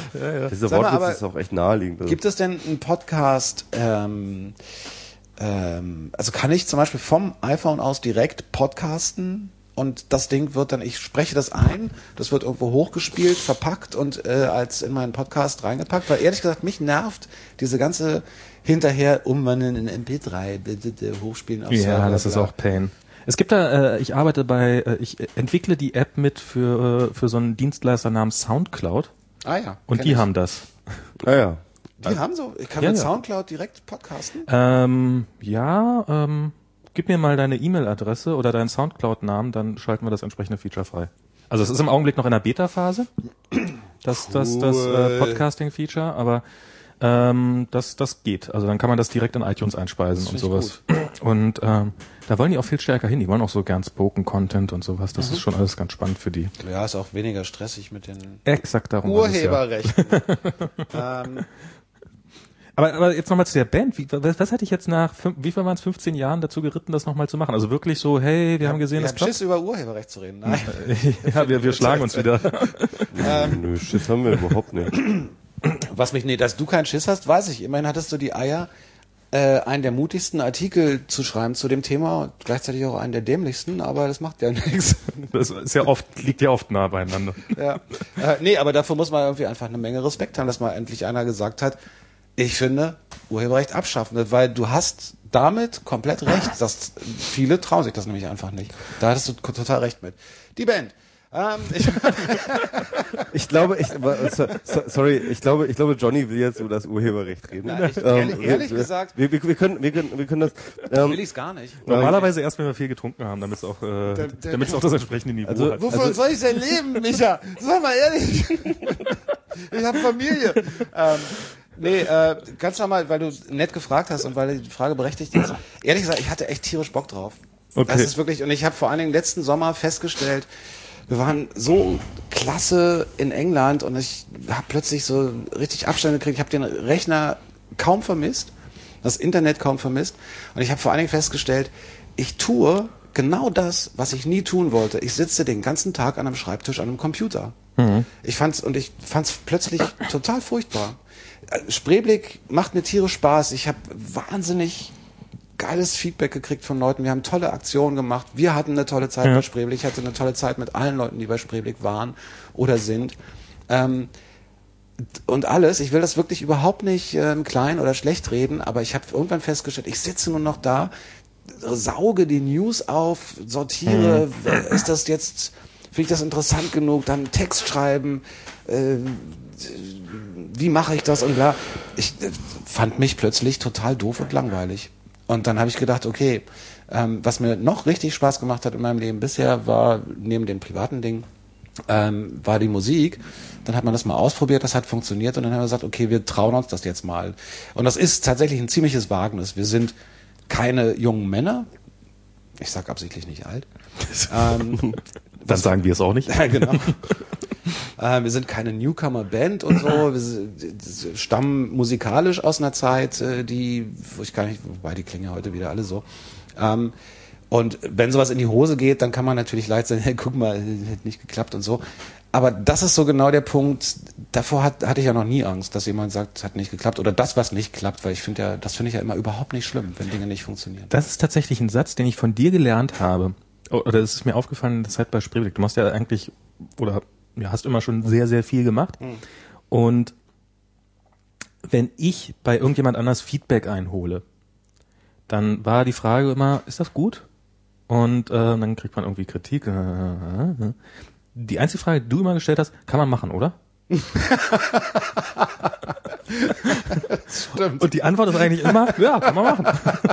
Das stimmt. Das ist, ein, das ist ja, das ist ja hübsch. Das ähm, freut mich gerade, weil das, das ist, kann man, kann man machen. Ja. Ja, und das ist so, ähm, das probiere ich mir seitdem, also es, es fällt mir nach wie vor schwer, aber probiere ich mir seitdem so ein bisschen angewöhnt. Weil wenn man, wenn man immer darauf achtet, ist es perfekt, also ist es gut, dann äh, ja, nee, das, äh, nee, nee, nee, nee, nee. ja, aber machen, also du kriegst da sowieso, also Hast du das vergessen zu fragen, als du die letzten beiden Folgen von deinem Podcast, die du aufgenommen hast? Also, ähm, ne, hast du wahrscheinlich irgendwie, ist das gut gefragt? Zufällig aus Versehen? Genau, aus Versehen. Und, und, und dann nicht irgendwie, kann man das machen? das kann man machen. Ich habe, ähm, keiner von diesen Podcasts würde jemals hier live gehen, wenn wir tatsächlich nach Qualität fragen würden. Genau. na, die ist ja auch, äh, weiß ich nicht, die ist ja dann auch immer subjektiv. Ja, eben. Am, Nein, aber ich meine jetzt wirklich Am Ende ist scheitern. ja- also wirklich, ja, dass ja. du sagst, hey, ich äh, habe eine neue Website online mit einem total geilen Service und dann haben nach drei Monaten aber immer nur sich immer noch sich erst zwei Leute eingetragen. Dann kann man von Scheitern sprechen. Klar, natürlich. Und dann ist man halt gescheitert, meine Güte. Ich finde, das ist tatsächlich so ein bisschen das, äh, so ein Ding in Deutschland, dass dieses Scheitern immer stärker bewertet wird, als das, als wenn jemand erfolgreich ist. Wobei, wenn man, wenn jemand dann erfolgreich ist, dann wird er auch gerne schnell gehasst. Also es ist irgendwie schwierig. Aber ähm, Ja, man soll bei VW arbeiten und ähm, Genau. Die Amis sagen ja irgendwie fail early, fail cheap oder sowas. Irgendwie Ne, sowas. Ja. Ähm, ja, kann Das- man machen, ist, ist lustig. ja. Ich äh, freue mich darüber, dass, dass, dass das ist, was sich bei dir von mir festgesetzt hat und nicht irgendein anderer dummer Spruch ist. Aber Sascha hat ja heute auch so einen schönen ähm, äh, äh, äh, Kolumne geschrieben, irgendwie, wo er das, das, das ist geil, was er da rausgefunden hat wieder, ja. Okay. Also er hat dann irgendwie ähm, über Social Media und sowas äh, wollte er schreiben und dann meinte er, er hat eigentlich den Leitspruch von Social Media hätte ja einer der Tatort-Autoren, die bei den 55 51 Tatort-Autoren im Brief dabei gewesen wären. Xao Sefcek. Genau, Sau Chef. Ah, du hast es auch gelesen. Ja, ne? ich kenne Sefcek von früher, der ist ein alter Punkrocker im Grunde. Ja, eben genau. Das ist äh, alter Buddy, so, also äh, Na, Kollege, Buddy, Buddy Kollege ist übertrieben. so. aber also ja, also das ist auch so in dieser ganzen Anfangsphase des Punk und New Wave in Deutschland ist ja ein ganz großer Name und hat halt äh, ganz viel getan und bewegt. Und ähm, von ihm, äh, ich weiß nicht, ob der Satz wirklich von ihm stinkt, aber stammt, aber das das Credo war damals halt, äh, war ja nicht saufen und äh, egal, sondern das Credo war, und es kann gut sein, dass er das äh, formuliert hat in Deutschland, das kannst du auch. Ja. Ja, also dieses Punk ist ja unter anderem daraus entstanden, dass man sich diese ganzen Bands angeguckt hat. Und da waren immer riesen Bühnen und äh, Feuerwerk und Doppelsalto und alles war teuer und du musstest einen riesen Verstärker haben. und so. Glamrock damals, ne? Ja. Ja, und äh, diese ganzen Megabands, die jetzt wieder auf Tour sind, also Ja. weiß ich nicht, so Supertramp und so, und dann kam, das ging halt zum, zurück zum wirklich handgemachten Basic Rock'n'Roll und zu sagen irgendwie, ey, du, was kannst du, drei Akkorde, super, kannst eine Band gründen. Und genauso war das bei mir mit 14. Ich ko konnte zwei und den dritten habe ich auf der Fahrt zum ersten Auftritt irgendwie gelernt und ähm, eine sehr war- schöne Geschichte, die man auf Spreeblick noch nachlesen kann. Stimmt. Die vom ersten Auftritt? Nee. Also das vom allerersten Auftritt so. nicht. Da haben wir in so einem Okay. Transvestitenclub gespielt. Ich meine, wir waren 14. Was für ein Irrsinn. Meine Eltern hatten keinen Schimmer, was wir tun. Und das ist auch gut. Hat, äh, hat deine Mutter wahrscheinlich bis heute nicht, oder? Ich weiß, dass einer der, der, der, der Punks damals auf dem Schoß von einer, wie er dachte, jungen Frau saß. Und irgendwann, und es ist kein Scherz, ich war 14. Ich meine, ich denke da ganz oft heute dran, wo meine sind deine Kinder? Äh, die sind jetzt 12 und 10. Ah, okay. Und ich denke Das ist ja noch ein paar Jahre, zwei. Zwei.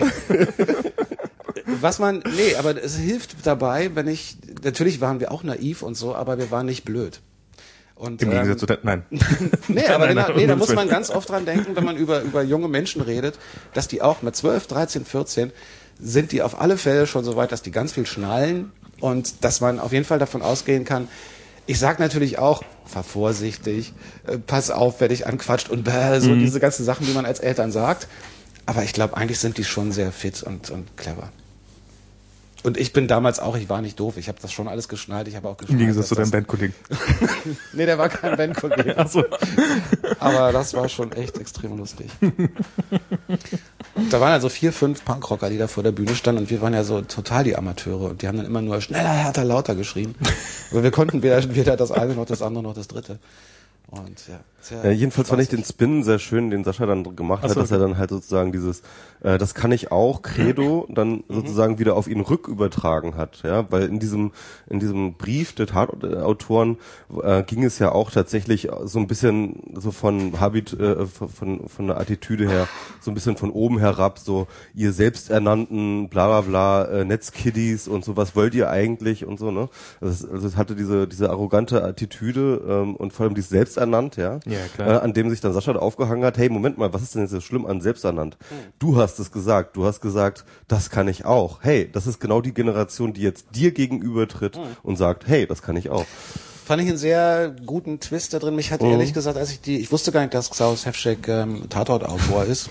Vielleicht das ja jetzt nicht so verfolgt. Ich wusste auch gar nicht, dass so viele Leute Tatortautoren sind. 51 Menschen, ne? Mindestens. Und, und ich glaube, das ist, sind nur die, die unterschrieben haben. Also sind Ich habe ehrlich gesagt, ich hatte, ich kenne den Mann nicht gut Ja. und nicht besser. Man hat sich ein, zwei Mal so vor 30 Jahren kurz gesehen, aber mehr nicht. Aber das hat mich auch überrascht, dass er, weil es gibt doch über der ganzen Diskussion, was jetzt richtig ist und was rechtens ist und ähm, was moralisch richtig ist, ethisch, äh, was arbeitstechnisch und sozial richtig ist und so, gibt's doch auch noch einen ganz wichtigen Punkt. File-Sharing ist verdammt nochmal wahnsinnig cool und das ist echt Punkrock. Also den ganzen Kram einfach übers Netz weltweit mal eben rauszudonnern. Und das sage ich als Urheber, das sage ich als jemand, der pro Urheberrecht ist als sage ich als jemand, der glaubt, dass man nicht alles nur, weil es technisch möglich ist, auch machen muss, sondern dass das Netz genau das ist, was wir daraus machen. Und deswegen muss man darüber reden. Aber natürlich ist das eine Form von Rock'n'Roll. Und ich finde, junge Menschen haben ähm, kaum noch Möglichkeiten, ansonsten sich frei zu entfalten und auch mal Scheiße zu bauen und keine Ahnung. Das findet alles im Rechner statt. Und, das- in welchem Rahmen ist das Scheiße bauen? Also ich meine, es Naja, ist nicht. das kommt ja auch noch daz- dazu, wobei, na, egal. Äh, Lass uns mal ausklammern. Und Damit meine ich natürlich nicht jemand, der mal irgendwie zehn Songs hin und her schickt oder so ein Quatsch. Lass es 20 Gigabyte sein. Ist im Endeffekt trotzdem nicht so schlimm wie eine Scheibe einschmeißen. Ja. es ist nicht so schlimm wie jemand aus Mal hauen, sagen wir mal so. Ja, Also, äh, Scheibe einschmeißen finde ich mich auch nicht schlimm. Aber, Okay. Ähm, aber also wo sind denn wo sind denn diese Freiräume? Die haben alle diese Helikoptereltern, ja, also die die ganze Zeit über die Wachen schon seit dem Spielplatz, ah, Vorsicht und nein und wenn der deine Schaufel haben will, dann musst du sie ihm aber auch mal geben und bla bla, dieser ganze hyperverständnisvolle Quatsch und dann aber auch, es steht eigentlich schon, wenn die vier sind, steht fest, was die mal werden sollen. Und äh, ich find's, und ich bin selber Eltern, also Älter. Hälfte Äl- davon. älter, äh, älter und älter. Ist geil, ist geil eine Elterneinzahl, das ist so. Komisch, ne? Ja, Eltern gibt's ja. Gibt halt Vater und Mutter. Ne? Ja, und ähm, das sind ja Eltern. und ich ertappe mich auch dabei und, und ich bin da bestimmt auch, auch ein bisschen so, aber ich habe versucht, mir das abzugewöhnen. Ich bin, ja, Weil- ich bin ja übrigens Geschwister. also, ne, von Geschwister. ein Gesch Ich bin ein Geschwister. Geschwist, Geschwister im Geschwistersten. Wisst ihr, was ich sagen will? Ja, nee, ich, ich verstehe. Das ja, ist ja, einfach klar, auch ja, eine ja. Form von, ey, leck mich doch, leck mich doch Gesellschaft. So. Ja, das das muss man einfach auch mal äh, verstehen. Und dagegen kannst du dann auch nicht mehr viel tun. Und vor allen Dingen ist es ja total lächerlich, dann einem 12, 13, 14, 15, 16, 17, 18, 19-Jährigen zu sagen, ist aber nicht erlaubt. Da habe ich, ich habe früher auch, wenn mir zu mir jemand gesagt hat, das ist aber nicht erlaubt, habe ich gesagt, äh, hä? Also ja, so what? Also solange ich den Eindruck hatte, ich tue nichts, was was anderen schadet, und da sind wir ja beim Thema, ähm, habe ich es trotzdem gemacht. Ich weiß jetzt gar nicht mehr, ich habe da gar kein Beispiel für, aber Aber fällt jetzt so spontan plötzlich dann doch ganz mehr ein. ähm, ähm, ganz, ganz kurz, wir haben gestern, haben wir ja hier schon gesessen, irgendwie bei Max und haben äh, diesen ähm, Wir müssen Fernsehen Podcast aufgenommen. Genau, MS Pro war nämlich gestern auf Sat 1. Ja. Ach. Aber jeden, jedenfalls am Ende haben wir darüber äh, diskutiert, Ja. ob ähm, du oder ob äh, oder ob du die schärfere Urheberrechts pro also pro Über- Urheberrechtsposition einnimmt. Und das wäre jetzt zum Beispiel genau diese Frage, würde ich jetzt, ich würde die jetzt sozusagen als, äh, äh, habe ich auch in dem Artikel als Gretchenfrage des Urheberrechts gesinnt. Also wärst du für Legalisierung oder sagen wir mal Entkriminalisierung von Filesharing und du? Wie, wie steht ihr da dazu? Ich war, bevor ich antworte, total überrascht, dass du so eine Pro-Urheberrechtshaltung hattest Ich bin, neulich mal. ich bin, ich bin, ähm, also was heißt pro Urheberrecht? Ich habe mir halt lange Gedanken gemacht. Ähm, ähm, also ich finde, das, das haben wir jetzt schon hundertmal hier durchgekaut eigentlich das Thema, aber äh, ich finde, ich finde diesen Apple App Store geil. Und zwar, weil es einfach eine Möglichkeit ist und ich erlebe mich selber gerade. Ich habe mein ganzes Leben lang schon Softwareprojekte gemacht und habe immer wieder was gestartet und immer was auf die so. Und es ist im besten Fall ist es so gewesen, dass es also was ist das was passieren kann? Man macht ein Webprojekt und äh, niemand nutzt es, dann äh, hat man äh, kein Geld verloren. Oder man hat ein Webprojekt und jeder nutzt es, dann hat man viel Geld verloren, weil dann explodiert der Server und die Kosten explodieren. Und plötzlich gibt's da diesen App Store und es ist, pack dein Zeug rein, mit allen Vor- und Nachteilen, die das so hat, aber prinzipielle Aussage, mach eine geile App und du kannst damit reich werden, kannst damit äh, eventuell, also das ist sehr unwahrscheinlich, kannst aber vielleicht dein Leben finanzieren oder kannst vielleicht mal einen Urlaub finanzieren, aber auf jeden Fall, du kannst, du kannst der Welt was geben, ohne gleich daran pleite zu gehen. Das ist fantastisch. Ich Und, auch. und ähm, das ist was, wo ich dann gedacht habe, wa warum geht das nicht mit Texten, warum geht das nicht mit Musik, warum geht das nicht mit, mit, mit Film? Stell's rein, machen, machen Zahlen-Button unten dran oder äh, kann ja auch eine Spende sein, weiß der Teufel was. ähm, lass dich nicht von anderen verarschen und ähm, verdien damit ein bisschen Geld oder viel Geld oder verdammt viel Geld. So. Du kannst im App Store den kannst du natürlich auch umgehen, indem du das äh, äh, iPhone, indem du auf, auf machen auch genug. Also genau, so. Und das, also es gibt immer die Möglichkeit, das auch zu umgehen und vor allen Dingen, du musst es auch nicht machen. Es gibt natürlich viele Kritikpunkte, die kennst du Total, besser als ich, ja? also Walled Gardens und so weiter. Aber ich finde das auch. Also ich finde für ich, alle Programmierer, mit denen ich rede, die sich halbwegs mit diesem Thema beschäftigen, sind heilfroh. Und das ist auch der Grund, warum viele Sachen, die also es kommen auch auf Android natürlich viele Sachen raus, aber ähm, Android-Bezahlsystem zum Beispiel ist ein Krampf, mhm. ist furchtbar. Ähm, so.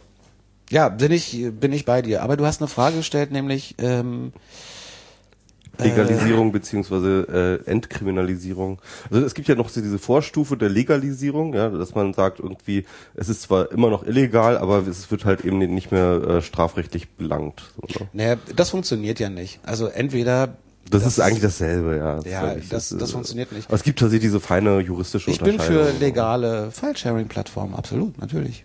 Aber ich bin nicht dafür, dass man ähm, diejenigen, die nicht legal sind, plötzlich legal macht. Moment mal, also äh, legale File-Sharing-Plattformen, mhm. aber dann schon so sehr konzeptionell ähm, geschlossene Systeme, die du dir so, also jetzt nicht BitTorrent, ja, also sagen wir mal BitTorrent Ach so, zum Beispiel, okay. ja, also ja, ich finde, äh, also, also so Peer -to, richtige Peer-to-Peer so Dinger, ja. Ob also BitTorrent jetzt das super System ist, also für mich funktioniert das sehr gut, ähm, aber das liegt halt auch daran, dass ich irgendwie die ganze Zeit vor dieser Kiste sitze und ungefähr weiß, wie der Krempel funktioniert. Das muss ja alles noch viel leichter sein, das muss eine Art App Store sein eigentlich. Mhm. Und ich glaube, es gäbe die Möglichkeit, die Technologie zu nutzen, also auch den Rechner äh, des einzelnen Nutzers mit einzubeziehen, also File-Sharing, Peer-to-Peer, mhm. BitTorrent. Ähm, und das aber äh, auf eine legale Art zu machen. Ich glaube zum Beispiel, dass es ganz viele Menschen gibt, die Musik noch bei sich haben oder auch Filme, ähm, die es nicht digital gibt. Also ich denke an riesen Reggae-Archive, Jazz-Archive und weiß ich nicht was.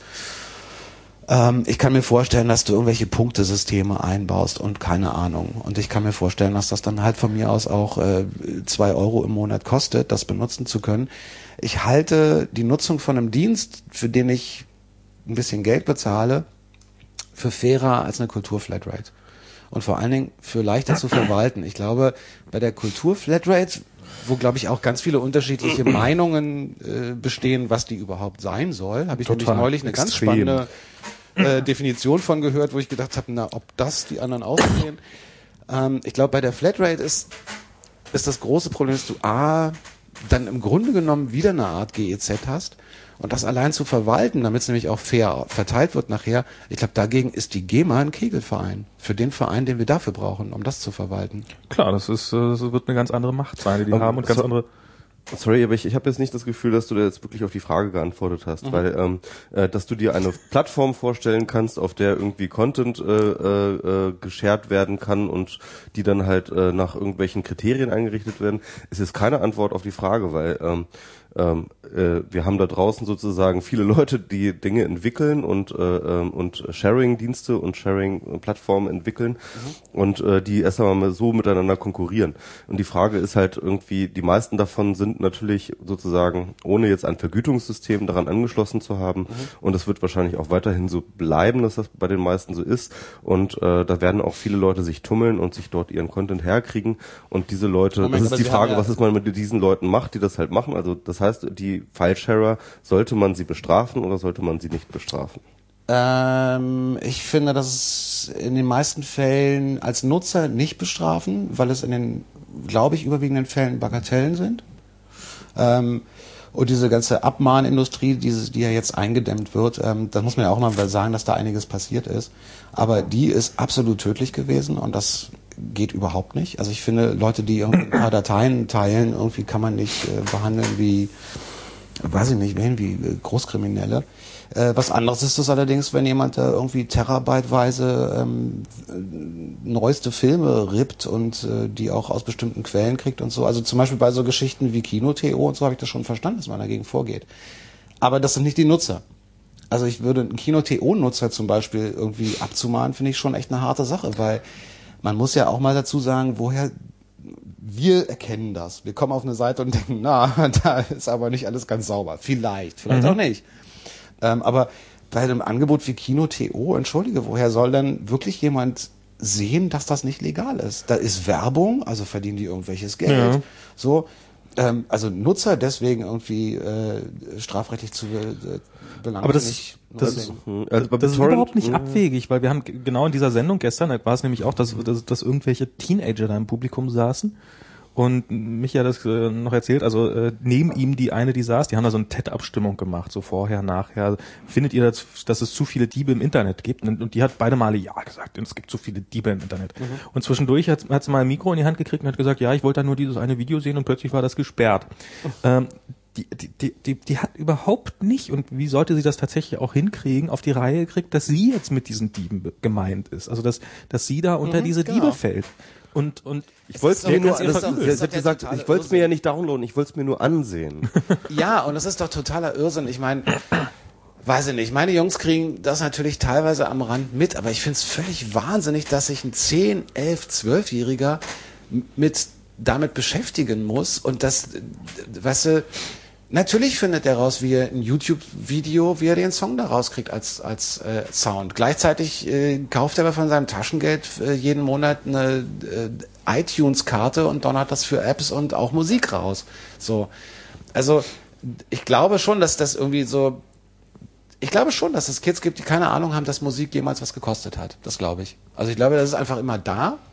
So, und da gibt es jetzt zwei Seiten. Die eine ist, ob ich das toll finde. Nein, finde ich nicht toll.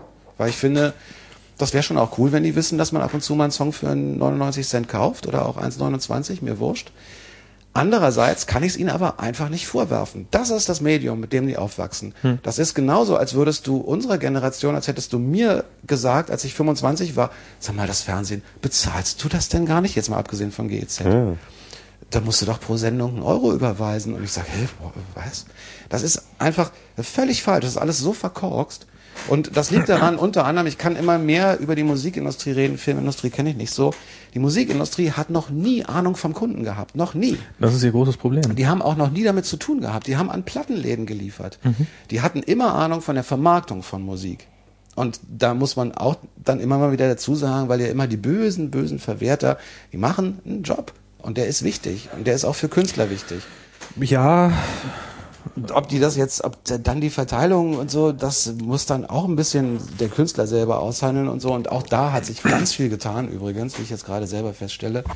Aber ähm, diese Industrie hat noch nie vom Kunden Ahnung gehabt. Und dass die sich an den Kunden gewandt haben, schon mehrfach, ja schon in, zu unserer Zeit mit dieser Copy Kills Music äh, Ka- Kampagne und äh, Home Taping is Killing Music und so, das gab's ja alles schon mal. Das war einfach fataler Fehler. Die hätten sich schön, die hätten schön die Klappe halten sollen und das andere Leute machen sollen, lassen sollen. wie ist das eigentlich? Also ihr seid jetzt bei einem Label unter Vertrag? Irgendwie? Nee, wir sind, und damit fühle ich mich gerade unfassbar toll. Wir sind äh, außer dem Verlagsvertrag, den zumindest für die alten Sachen, den wir noch haben, ähm, sind wir, und der Verlag ist aber cool, mit dem verstehen wir uns auch seit Jahrzehnten sehr gut. Ähm, das, wir sind vertragsfrei. Also wir haben keinen Plattenvertrag mehr. Ähm, wir sind gerade dabei, jetzt muss ich so ein bisschen vorsichtig sein, was ich sage, aber wir sind in den Verhandlungen, dass wir die Rechte an den alten Sachen zu uns kriegen. Äh, das bedeutet aber, ich glaube, das kann ich sagen, dass da Geld fließt, und zwar von uns. Also wir müssen Ja, ja, klar. das Klar. Aber wenn das funktioniert, und es sieht so aus, als würde es funktionieren, weil es gibt, das ist das Absurde, es gibt ja Rechtsnachfolger. Unser Label von damals gibt's ja nicht mehr, aber Rechtsnachfolger. Das heißt, Dass aufgekauft waren oder was, oder? ja, die sind gemerged. Also Ah, okay. wir waren bei Ariola und die sind dann irgendwann mit Sony gemerged und dann hat sie Sony übernommen. Das heißt, wir, ha- wir, und wir äh, verhandeln gerade mit Sony, mit denen wir vorher nie zu tun hatten. Ach du Scheiße. Okay. Um eure eigenen Sachen zurückzukaufen. Ausgerechnet Genau. mit Sony. Oh je. Ach naja, da ist, da ist kein Unterschied. Also ob du da mit Sony oder. Ja, Und wieso? Und wieso kein Label? Also ähm, Also A, wollen wir natürlich mal gucken. Grundsätzlich, der, der digitale Vertrieb ist in Anführungsstrichen alleine machbar, beziehungsweise es gibt Dienstleister, die das übernehmen, also die halt sich einfach darum kümmern, dass das überall verfügbar ist und so, weil das ist einfach zeitaufwendig, so und die kriegen Klar, ein paar das ist- Prozent ab. Ähm, das ist halt ein ganz normaler Dienstleister. Aber was ich natürlich auch feststelle, ist ähm, am Ende, weil ja alle immer sagen, der Künstler hat dann nicht genug Geld übrig.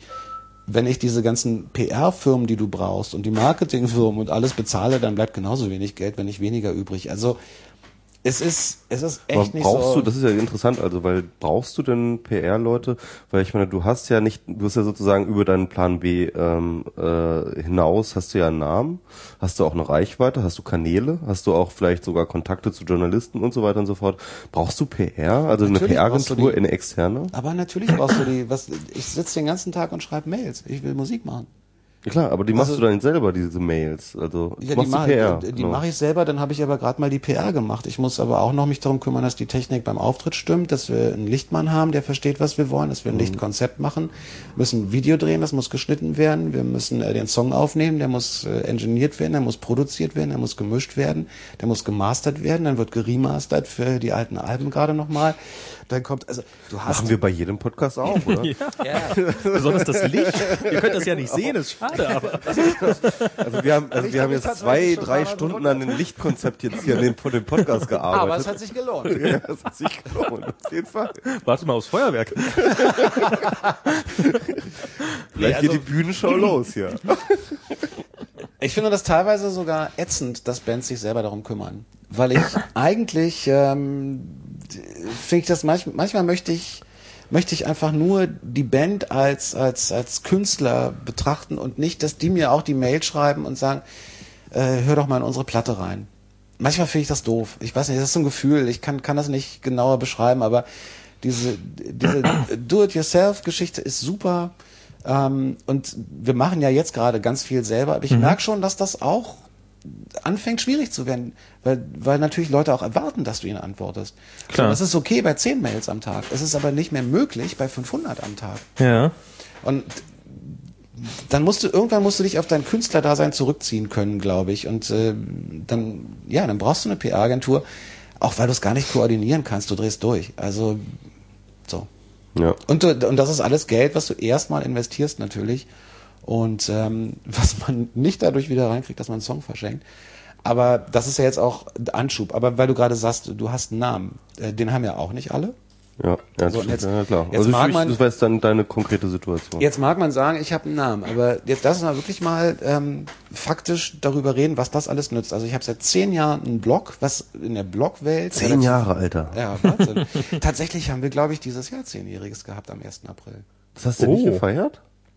Was ist denn Am 1. 2012? April hast du es geschafft, ja. Zehn Jahre Spreeblick, Alter. Dann, dann stoßen wir aber nochmal an, dann hole ich hier nochmal was Fall. zu trinken. Ach, du hast noch andere Sachen. Ich, guck, ich kann mal gucken, also ich, äh, ich hoffe. Hast du Wodka? Ich, ja, der muss auch dringend weg.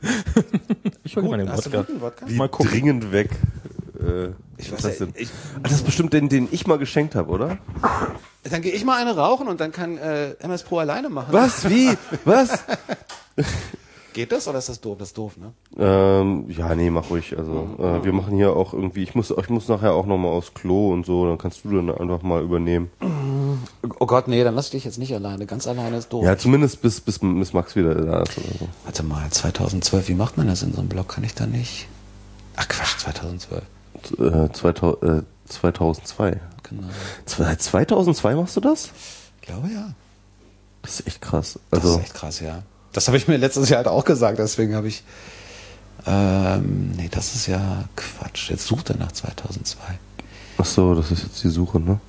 Warte mal, das mache ich wahrscheinlich eher im Backend, ne? Ja. ja. Jetzt siehst du gleich die ganzen Titel meiner Entwürfe. Ja. MS Pro, fuck off. genau. Jetzt, jetzt wird das hier Voll geleakt. peinlich. Jetzt wird das hier geleakt. Genau, Foto gleich auf Instagram.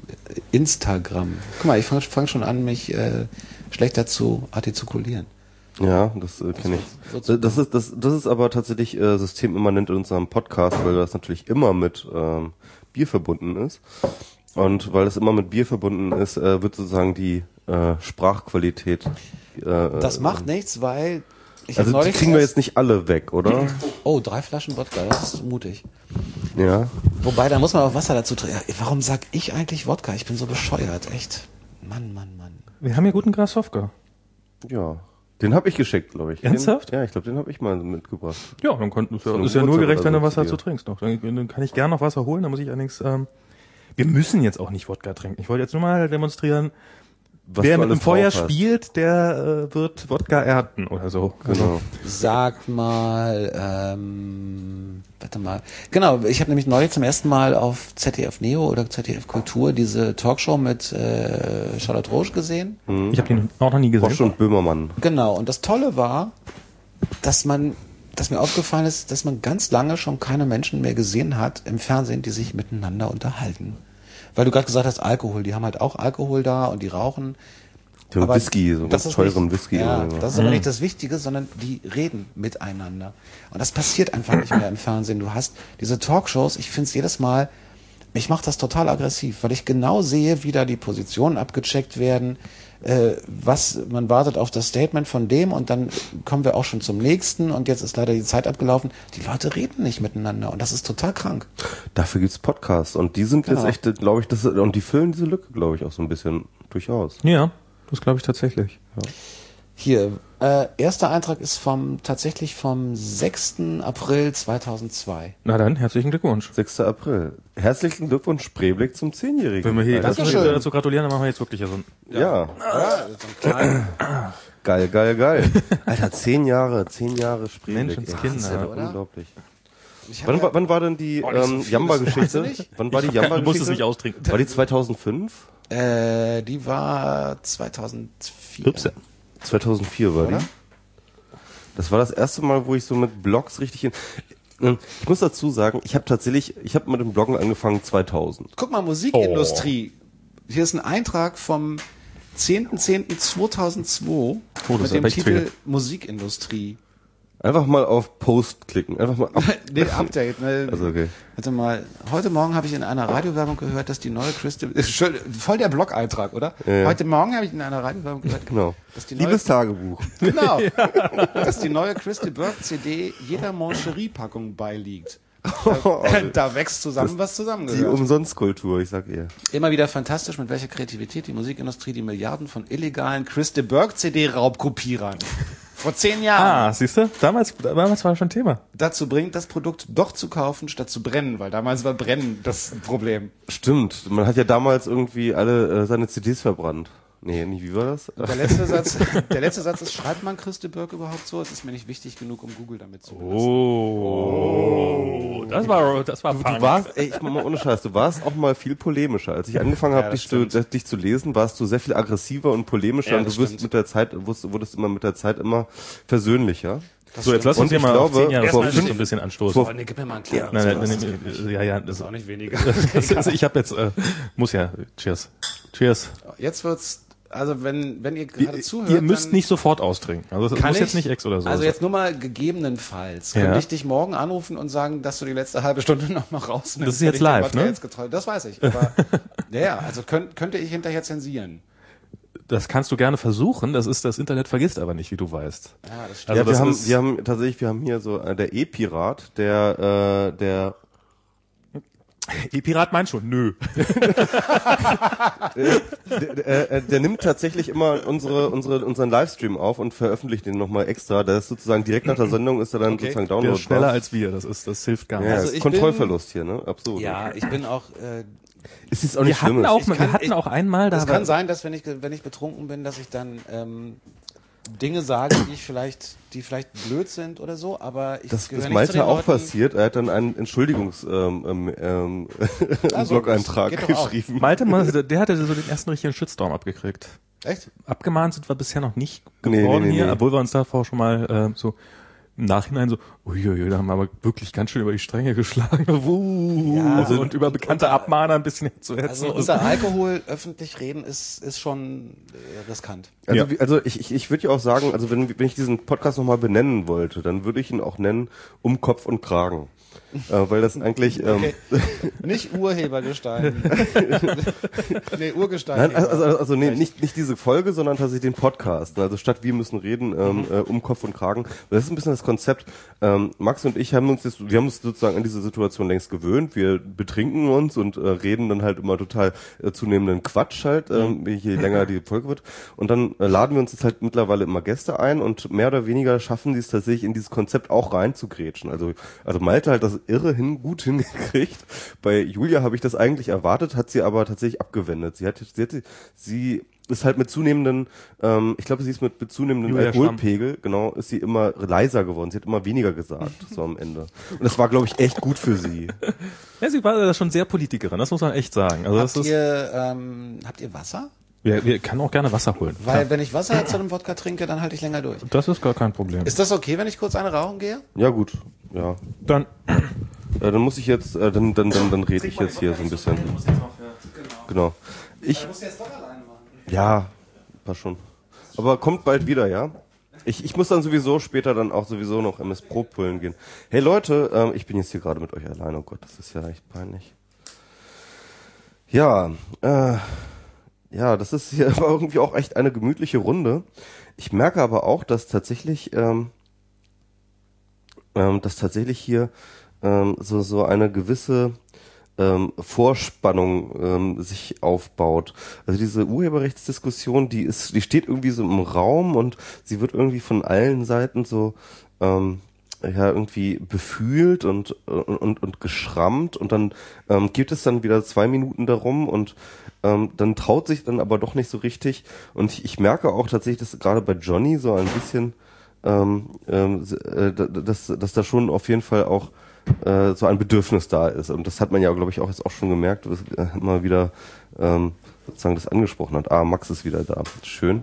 Der bringt Wasser mit. Das ist natürlich total super für meine Blase. Ne? Das wird äh, das, das wird dann nochmal einige MS Pro pullen. Nach all den Jahren endlich mal wieder. Nach all den Jahren mal wieder ein Wasser trinken. Ja, aber was, was, Genau. was Johnny eben gerade meinte, so diese, diese Alkoholsituation, also oder diese Alkoholsituation, Ja.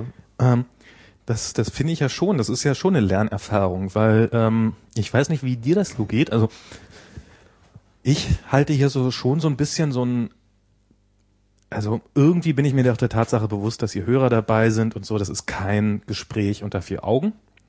Aber es gibt so diese Momente und ich glaube, für die Hörer sind die sehr spannend, für mich sind die sehr furchtbar, wo das dann doch so durchslippt.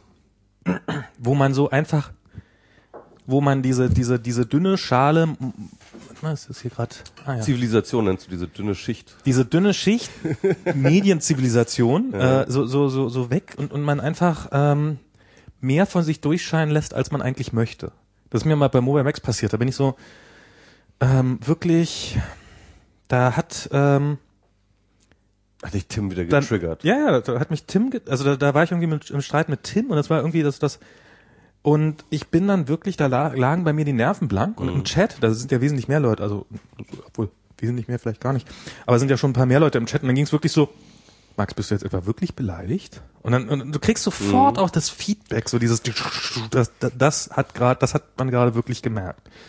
Und ähm, Es muss ja nicht immer negativ sein. Es kann ja tatsächlich, Nö. also im Bestfall ähm, erscheinen dann Klar. halt Dinge durch, die eben äh, auch menschlich sind, Was aber nicht toller unbedingt, Mensch ne? bin. Ja, ja, was heißt toller Mensch? Ja, oder dass man halt einfach irgendwie, ja, vielleicht auch durchaus eine Schwäche, aber das kann ja durchaus eine Schwäche sein, aber es kann auch wahnsinnig sympathisch wirken, total äh, dann authentisch. Ne? Und das ist, glaube ich, auch das, was das, das, das, das schaffen ja Texte nicht, ne?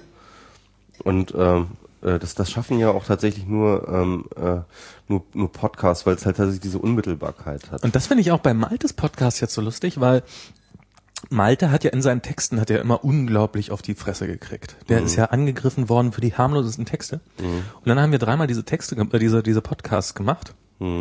Und wo das Feedback immer so bam positiv war. So wirklich so richtig so, oh und toll und egal worüber man geredet hat. Ähm, und ähm, dann kommt er zu uns und ich glaube, er hat das sogar erzählt, dass, er, dass, ein, dass ein Podcast immer so gut wegkommt und kriegt so wirklich voll auf die Fresse danach.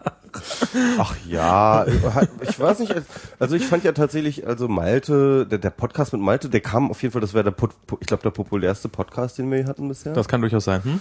Und ähm, äh, das war ja absolut zweigeteilt. Also es gab durchaus auch Ja. die, hey, das war so geil der Podcast und alle sind total fröhlich und äh, manche Leute, äh, die ähm, ähm, sich wieder beruhigt haben und jetzt wieder mit mir reden seitdem. äh, so ungefähr, ja. Also ähm, äh, das ist schon, das ist schon sehr unterschiedlich wahrgenommen worden. Das stimmt. Also Ich muss auch sagen, ähm, wobei ich, ähm, ich habe ein, wie heißt der, Annette Schrumm? Nee. Schrupp. Schrupp. Antje Schrupp. Antje Schrupp. Nicht Antje Annette, Schrupp. Ah. Annette Schrumm. du, wir haben sie bald als Gast. Oh, das habe ich jetzt vorgeplagt, ne? Ähm, naja, da- bis dahin solltest du den Namen kennen. Ja, das ist, ich, sie kriegt wie alle Gäste ein Namensschildchen, dann kann ich,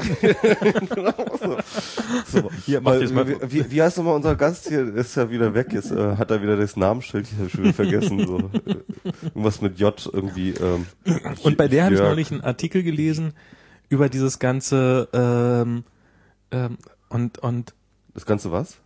na über was ist ähm, über das Buch von hier äh, Christi, sie hat über das Buch von Ach, Christina, Christina Schröder, Schröder, ja. geschrieben hab's und sie meinte ähm, den, also den Artikel. den weder den Wie Artikel, das, das Buch auch nicht.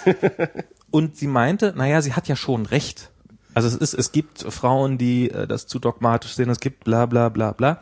Es ist einfach bloß, es ist der Kontext, in dem man es sieht. Es ist ein Unterschied, ob man sagt, äh, der Diskurs ist allgemein zu verschwurbelt oder ob man sagt, ich nehme das Ganze und dann hat sich explizit auf Malte bezogen und es ist was anderes, als ob Malte jetzt sagt, äh, wenn Feministinnen darüber reden, dann ist das, dann verstehe ich das nicht und damit ist es zu verschwurbelt. Und ähm, da habe ich verstanden, worüber sich da alle aufgeregt haben. Nämlich, dass er es doch relativ pauschalisiert, upsa, relativ pauschalisiert hat und ähm, oder was? Ich weiß gar nicht, ob es das war. Aber wir haben Wasser. Ich, ich habe mal, ich habe mal mit dem um Kopf und Kragen reden angefangen. genau. Da steht da eine Gitarre, Max. Da steht eine Gitarre. Nee, äh, die gehört Diana. Ach. Ja, ja. Und jetzt muss ich mal. Gitarre. Ähm, so ein bisschen. Ich habe ich hab ihr mal äh, ich habe ihr mal so ein Keyboard geschenkt, was seitdem hier steht. Ähm, nee, die Diana hatte eine Band. Unter anderem mit mit mit Thorsten, den du ja auch noch kennst. Ach, wie Genau. hießen die denn? Äh, Asia Shop. Cooler Name. Ja, fand ich auch. Die hatten halt so Super Name. Die hatten so, ähm, es gab genau einen Auftritt bei Diana im Wohnzimmer, also in der alten Wohnung. Cool. Der war sehr, sehr geil. Den fand ich wirklich extrem gut. Und die Band ist leider so ein bisschen daran gescheitert, dass zwei Bandmitglieder ähm, gesagt haben, hey, wir wollen Bühne. Und zwei Mitglieder haben gesagt, ah, nee, wir wollen eigentlich, dass das mehr so ein Hobby ist und mehr so hier Probenraum. Und daran ist das Ganze jetzt gescheitert. Ja, da geht das dann los, dass äh, du halt auch irgendwie, je nach Bandgröße, vier, fünf Leute unter einen Hut kriegen musst. Ja. Ich glaube, das ist auch ein Teil davon, warum ähm, so das äh, Musik machen am Rechner oder alleine zu Hause oder als DJ oder so, ich glaube, da hat man es leichter, da ist man halt sein, sein eigener Herr. Und dann wiederum vermisst man natürlich die Gruppendynamik. Ich habe bei der, äh, um nochmal auf deine Frage einzugehen, warum ich das wieder mache, ähm, fiel mir nach vielen Überlegungen, fiel mir auf, was ich eigentlich am Musikmachen so vermisst habe. Und zwar war das so, dass diese ganze Bloggeschichte und so, wir haben ja mit Spreeblick auch zwischenzeitlich, ihr hattet ja auch schon mal äh, drüber, drüber gesprochen, ähm, haben wir ja auch versucht, das größer zu machen, beziehungsweise mit mehreren Autoren zu arbeiten und so. Und ähm, obwohl auch da zu der Zeit mit all den verschiedenen Autoren, mit denen wir gearbeitet haben, immer zwischenzeitlich so das Gefühl war, wir machen das zusammen. Das war es nie das Gefühl. Und darin sind, ist keiner schuld, sondern das lag auch an mir oder an uns, an Tanja und mir oder so. Aber es war nie dieses Band-Ding. Ich hätte zum Beispiel, das weißt du ja auch, ich hätte jederzeit bei Spreeblick gesagt, ey, wenn hier jemand mindestens die gleiche Arbeit reindonnert wie ich, dann lass uns das auch teilen. Dann lass uns das auch zusammen machen ganz am Ende kam aber doch immer so ein bisschen raus, ich würde es schon gerne eher so in so einer Art Angestelltenposition machen. So, das ist nicht böse gemeint, das verstehe ich auch, aber so und bei einer Band hast du einfach, grundsätzlich sind da vier Leute, die zusammen versuchen, was Geiles auf die Beine zu stellen. Das ist vielleicht auch eine andere Ausgangssituation. Wenn wir bei Spreeblick mit vier Leuten angefangen hätten, wäre es Du sitzt gerade auf deinem. Telefon. Das geht noch kaputter als. Äh, Das stimmt, das ist ganz kaputt. Ja, das ist der Vintage-Style. Aber es funktioniert noch. Ja, funktioniert noch. Dann ist es cool. Das finde ich ja so schade an diesem ganzen digitalen Quatsch, dass der so selten, genau, Vintage wird. Der, also wirklich ein Gerät zu haben, was nur die Hülle ist und dabei, wo du die Technik wirklich auch immer updaten kannst, ähm, so dass du halt nach fünf Jahren das Ding auch noch benutzen kannst, wäre schon schick. Das erste iPhone. Das ist, ich habe mein, meine Mutter hat jetzt mein erstes iPhone aussortiert und das will ich unbedingt wieder haben, weil das war so richtig, das war schon sehr cool. Ich, kenn, ich sehe immer noch Leute mit R, die, dem iPhone 1. Also das ist echt krass. Das reicht auch vielen, glaube ich. Das ist schon sehr langsam. Ja, also der neuen Software. ja, ach, und der, der Chip. Oh, und die Kamera. Achso, das ist sogar. Speicher. Hat er das eine Kamera? Stimmt, das hatte keine Kamera, oder? Doch, doch, das, hatte hatte eine Kamera, aber die war ganz Ja, schrecklich. Die war ganz. Nee, das Schlimmste ist, dass du dann natürlich irgendwie dieses Phänomen hast, dass du einfach bestimmte Sachen nicht mehr ähm, installieren kannst. Also mein älterer Sohn hatte das irgendwann geerbt Ja. und ähm, der war dann schon zwischenzeitlich frustriert, dass natürlich die neuesten Games und so nicht laufen. Nie laufen, ja. Ja. Wobei ich glaube, das wird sich auch ändern. Also meine Hoffnung ist ja, dass die irgendwann mal umschwenken auf ein, das hält auch mal drei, vier Jahre durch, so wie ähm, Warum sollten sie? Nee, glaube ich nicht, weil das ist weil du dann mehr Geld für Apps ausgeben kannst und das, das nicht in ähm, Hardware investieren Wenn brauchst. Apps die Hardware ablösen vom, vom tatsächlichen Gewinn, dann ja, ich weiß gar nicht, ob das schon so ist. Wobei Nee, die, es die ist Hardware ist ja entfernt. subventioniert, oder? Also ich meine, ein iPhone kost, müsste oder ein Android-Gerät müsste wahrscheinlich mehr kosten, oder? Nee, die haben Doch, eine doch. dick, dicke Marge haben die doch beim iPhone. Nee, Apple hat natürlich eine Marge, aber äh, wenn, du- wenn du so zur Telekom gehst und dein iPhone holst für 20 Euro, so, dann ja. über, übersteigt das die das ist tatsächlichen natürlich das, Produktionspreise. ja, aber das ist ja das Normale über den Tarif halt, dann, ne? Das ist so schlimm. Wenn ich trinke, dann will ich auch rauchen. Furchtbar. Wenn ich trinke, rede und dann will ich auch rauchen. Naja, gut, geht halt leider nicht. Nee, hattest, das du, ist- hattest du nicht mit dem Rauchen aufgehört? Ich hatte zwischenzeitlich mal für drei Wochen aufgehört, aber das ist drei Wochen? so lächerlich, dass man es. ah, nach drei Wochen hat man es doch hinter sich. Ich nicht. Ja. Ja, schlimm. Irgendjemand ist Meister geworden. Äh, lese ich gerade auf Twitter. Aber ich dachte, das, das ist schon ein Meister. Ich das dachte ist doch dieses schon alle. Meister.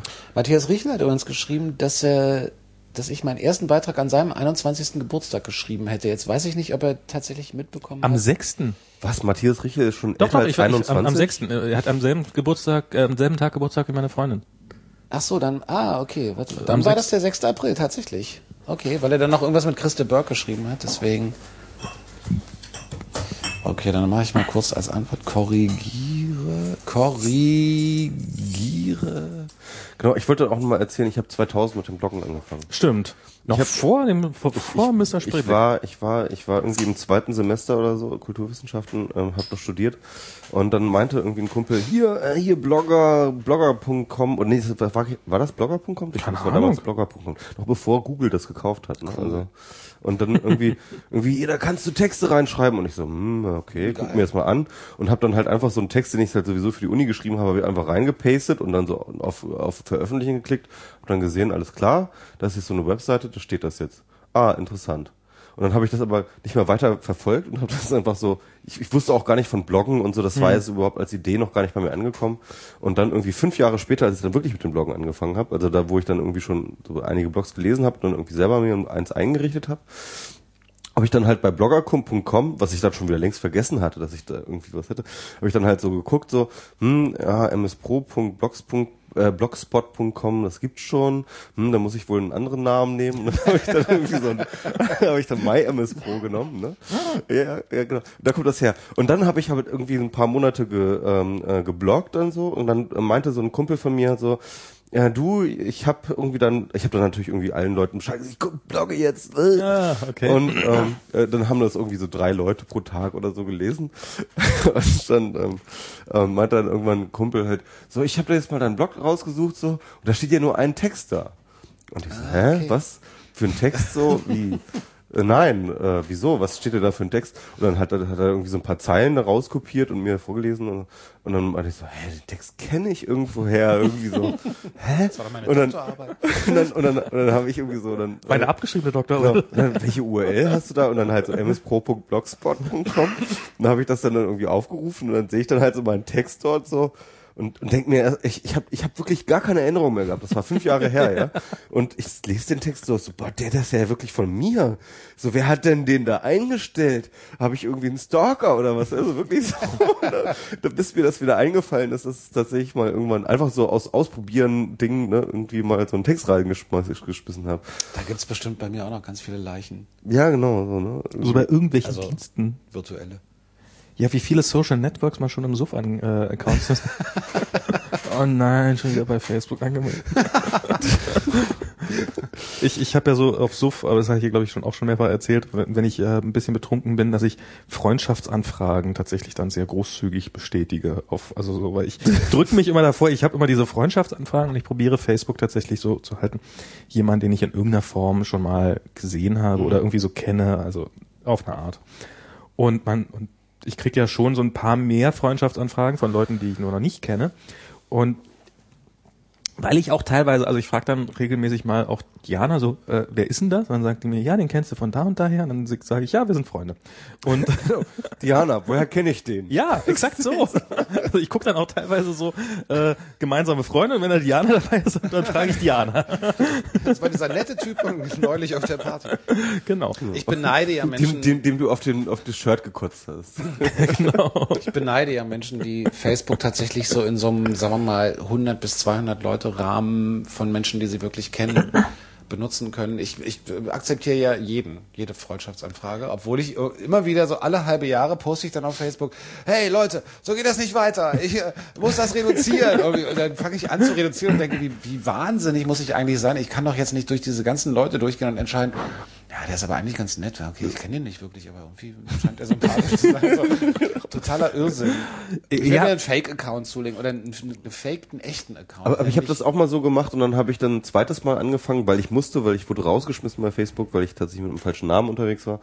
Und dann habe ich einen neuen Account gemacht und seitdem, und dann habe ich das halt einfach die Policy geändert. Und es geht eigentlich. Aber wie, ähm, wie ähm, haben die denn rausgefunden, dass das nicht dein richtiger Name ist? Ich glaube, irgendjemand hat mich verpfiffen.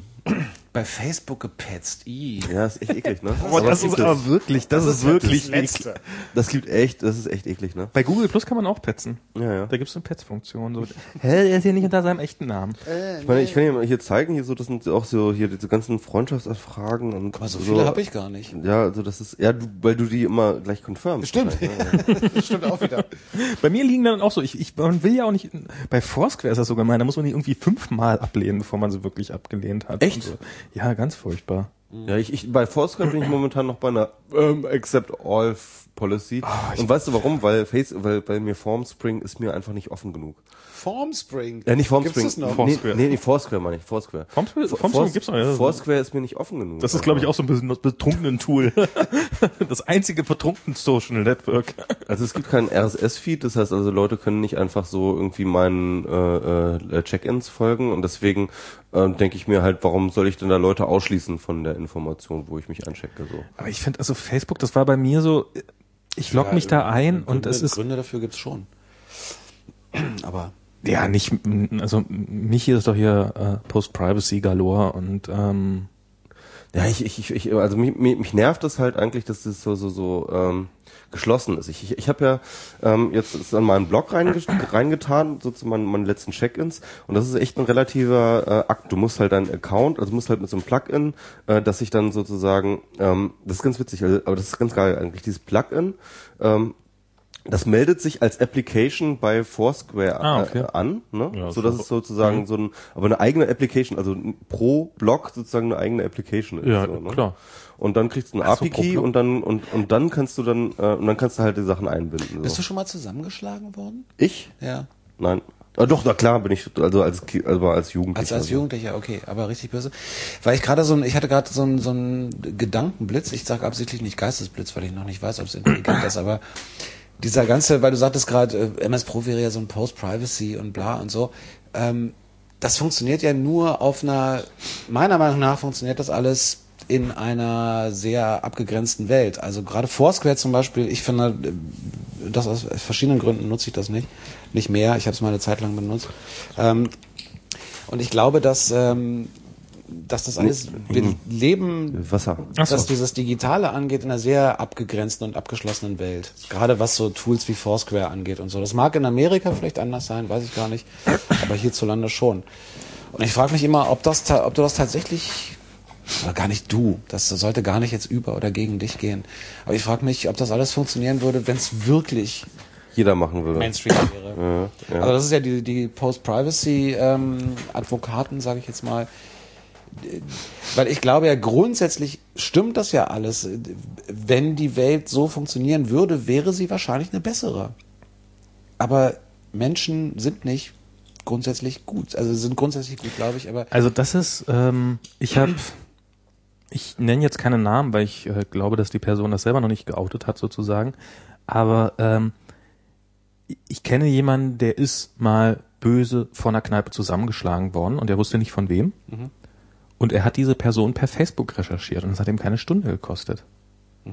Der hat einfach, äh, der hat sich einen Facebook-Account zugelegt, natürlich nicht unter einem Namen, sondern als hübsche, hübsche Blondine. Ähm, die Kneipe hatte eine Facebook-Seite und dann hat er geguckt, wer ist denn hier Fan von der Facebook-Seite? Hat allen Freundschaftsanfragen geschickt, die natürlich dann, hö, hö, hö, geile Blondine, äh, auch beantwortet haben, dann sich in deren Freundeskreis umgeguckt und er hat innerhalb von einer Stunde hatte der die Person rausgekriegt, die, ah, der war das doch, der, Also, ihn, der hat den wiedererkannt. der den wieder erkannt, der ihn der, der zusammengeschlagen zusammengeschlagen wurde, hat den, der ihn zusammengeschlagen Genau. hat, erkannt. Was Aber hat er das- gemacht dann? erstens seinen Anwalt geschickt, zweitens der Polizei geschickt und äh, das Verfahren läuft jetzt. Genau. Anzeige. Ähm, und hofft jetzt auf Schmerzensgeld, weil der hat ja echt darunter zu leiden. Johnny, Aber das würde in der anderen Richtung wahrscheinlich ähnlich gut funktionieren. Das würde in einer anderen Richtung genauso Du funktionieren. Und dann frag mal bitte, dann red mal, unterhalte ich mal mit Frauen darüber. Genau, klar. das wollte ich gerade sagen. Also das ist ja, ähm, also du hast total recht, ja, also ähm, äh, in dieser Hinsicht. Und ähm, wie gesagt, man muss nur Frauen fragen. Also ich kenne halt echt auch einige Mädels, die auch einfach Stalker hatten dann. Ne? Also ich Klar. meine, und wenn du so einen Stalker hast, äh, das ist dann schon echt nicht mal angenehm. Und dann musst du tatsächlich aufpassen, was du halt irgendwie öffentlich machst und dann musst du irgendwie etc. Ne? Wollt ihr eine lustige Aber dann, Geschichte hören? aber dann, aber dann. Ja, lustige Geschichte. Ja, her damit. Hat mir, jetzt, jetzt muss ich kurz überlegen, ob ich die erzählen darf. Oh. Doch, ja. nee, Sowas muss man sich vorher überlegen, bevor man sowas das teasert. stimmt, ja, ja. Nein, aber es, äh, ich habe mich gerade nur gefragt, ob ich Namen nennen muss, muss ich aber nicht. Aber es hat mir neulich jemand die Geschichte erzählt. Äh, Ich kann den Wahrheitsgehalt natürlich nicht überprüfen, aber äh, Französischunterricht an einer Schule in einer anderen Stadt als Berlin übrigens. Pierre Gilbert. Ähm, und die Französischlehrerin hätte angeblich, ähm, ich weiß nicht welche Klasse, aber so, ich würde schätzen, siebte, achte oder so, hätte gesagt, heute können wir mal im Französischunterricht, machen wir den Französischunterricht so, wie ihr das wollt. Das heißt, ihr könnt euch wünschen, was ihr jetzt so, und die Kids haben gesagt, wir wollen Schimpfwörter lernen auf Französisch. Total cool. Merde. Kann man sagen. Eben nicht. Klingt alles- Sondern die haben natürlich, äh, und die Französischlehrerin, weiß ich nicht, Mitte 20, irgendwie jung dabei und hat gesagt, können wir mal machen. Komm, die, die, die ist ja auch nicht doof und die Kids sind auch nicht doof, also kommen irgendwie. Und die Kids haben halt ihre Schimpfwörter gesagt und die hat die tatsächlich, soweit sie dann konnte, an die Tafel geschrieben auf Französisch und Deutsch. Ähm, wo aber dann schon auch heftigere Sachen dabei waren. Also wo dann halt auch Mutterficker und Hurensohn und keine Ahnung dabei waren. Ähm, Wir müssen das übrigens alles nachher noch auspiepsen. Ja. Wo noch Piep und Piep und aus dem Piep nur dabei war. und ähm, Piep? Oh Gott. das, das, das hat sie auch durchgezogen, was ja irgendwie auch cool von ihr ist, auf eine Art. Wenn die Ja, klar. Kids die Wörter schon auf Deutsch können, äh, so egal. Womit sie nicht gerechnet hat, ist, dass die das alle, wenn die das an die Tafel geschrieben haben, natürlich fotografiert haben mit ihren Smartphones und sofort auf Facebook gepackt haben. Allerdings auch nicht sichtbar. Also ich meine, die sind ja auch äh, geschickt. Ich wundere mich immer, dass mein Sohn gar nichts auf Facebook macht. weißt du? Komisch. Für wen ist diese schon, oh, schon wieder nur Hausaufgaben gemacht den ganzen Tag. Genau. Boah, diese Hausaufgabe. Puh, kann, ich kann nicht mehr. Ähm, Und ähm, Mein Vater ist auch mal so streng. die haben das alle auf Facebook gepackt, aber nur natürlich für ihre Freunde und nicht die Eltern und, und die Lehrer, die da irgendwie noch mit drin hängen. Ach, dafür ist, dafür ist Und diese Abstufungsfunktion bei Facebook gut, dass man das vor seinen Eltern verstecken ja, kann. klar. Und Ah, ähm, da ist es, das heißt, dadurch ist es nicht rausgekommen, sondern es ist rausgekommen, dass die französischen Austauschschüler Ah. das in Frankreich auf Facebook gepackt haben und darüber hat es dann die Schule mitgekriegt und die Frau hat ein Disziplinarverfahren. Geiler. Kontrollverlust, ey. Das ist Kontrollverlust Verlust äh, par Galore, excellence. ja. Dafür auch ein Par das- excellence, um es auf Französisch zu sagen. Du Schwein. Ist das ein Schimpfwort? Nein. Schwein, ja, par excellence nicht. Aber da muss man auch mal sagen, dafür ein Disziplinarverfahren jemand an den Hals zu hängen, ist ähm, Das ist äh, schon. Naja, wobei. Aber da kommt das eine zum Ahnung, anderen, also- Kannst du nicht bringen. Wie es halt so ist. Ach Mann. Ach geil, das ist echt eine geile Aber sag mal jetzt, jetzt, äh, ich weiß, wir sind wahrscheinlich irgendwie schon zu alkoholisiert, um das Thema zu. Äh, Nein, wir machen, wir, wir, wir, wir, aber lass uns doch tatsächlich, ich glaube, Ja. ich glaube, der Zuhörer wartet doch auch darauf. Und deswegen lass uns doch der tatsächlich Showdown. Das, vers mal, zu, mal versuchen, das Thema Urheberrecht nicht jetzt in diesen Plattitüden, wie es gerade stattfindet, zu besprechen, sondern Ich hab, hab jetzt euch gerade. Nee, ich glaube, wir müssen es auch nicht diskutieren, weil das ist auch irgendwann ist es eine Systemfrage auch und so. Das wird wirklich kompliziert. Ich glaube, man liest und hört so viel darüber, gerade dass es langweilig wird. Aber ich stell dir mal eine polemische Frage, die aber gar nicht gar nicht so schlimm ist. was mich interessiert daran ist, also du hast den Artikel im, im, bei Spiegel Online, finde ich wirklich tatsächlich mutig, es einfach mal auszusprechen, weil es Leute gibt, die sagen, was soll der Scheiß. Was mich interessiert ist, warum, woher kommt dieses riesen Interesse daran, also und auch der Drang dazu, ähm, Leuten, die eigentlich im Vergleich eher zu einer, zu einer kleineren gesellschaftlichen Gruppe hören, ein Recht wegzunehmen. Das interessiert mich wirklich, weil ähm, ich, ich finde die Fragen, ob man zum Beispiel falsch, wie man File-Sharing legalisieren kann, wie man äh, dafür sorgen kann, dass Bagatellfälle nicht kriminalisiert werden und so weiter und so fort, die hängen ja alle nicht mit dem Urheberrecht zusammen. Also und da könnte man relativ schnell ähm, korrigieren und tut man ja auch. Aber man bekommt ja den Eindruck, dass es, äh, dass es dir wirklich ein Anliegen ist, Rechte zu kürzen. Und das ist natürlich immer schwierig und extrem problematisch. Es ist auch in der Diskussion mit, den, mit der Piratenpartei, die sagt, wir wollen ja nur, wollen das ja nur ein bisschen ändern und ein bisschen anpassen, was ja grundsätzlich okay ist. Aber warum ist gerade das so wichtig und warum schafft man es nicht, vielleicht anderen Menschen äh, oder es so auszudrücken, dass man den Kids, Kids ist so ein Scheißwort, denjenigen, die da in Bagatellfällen belangt werden, eher mehr Rechte zu geben, aber man kommuniziert, man will jemand anders Rechte nehmen. Hm. Ja, also ich meine, okay, also ich kann das sozusagen aus dieser netzpolitischen Brille jetzt betrachtet, kann man sagen, dass die ähm, letzten fünf Jahre Netzpolitik davon maßgeblich bestimmt wurden, dass aufgrund ähm, von Urheberrechtslobbyisten ähm, tatsächlich die schlimmsten Dinge, ähm, die das Internet sozusagen ent äh, äh, äh, bedrohen ne, an Gesetzesvorlagen und Lobbying.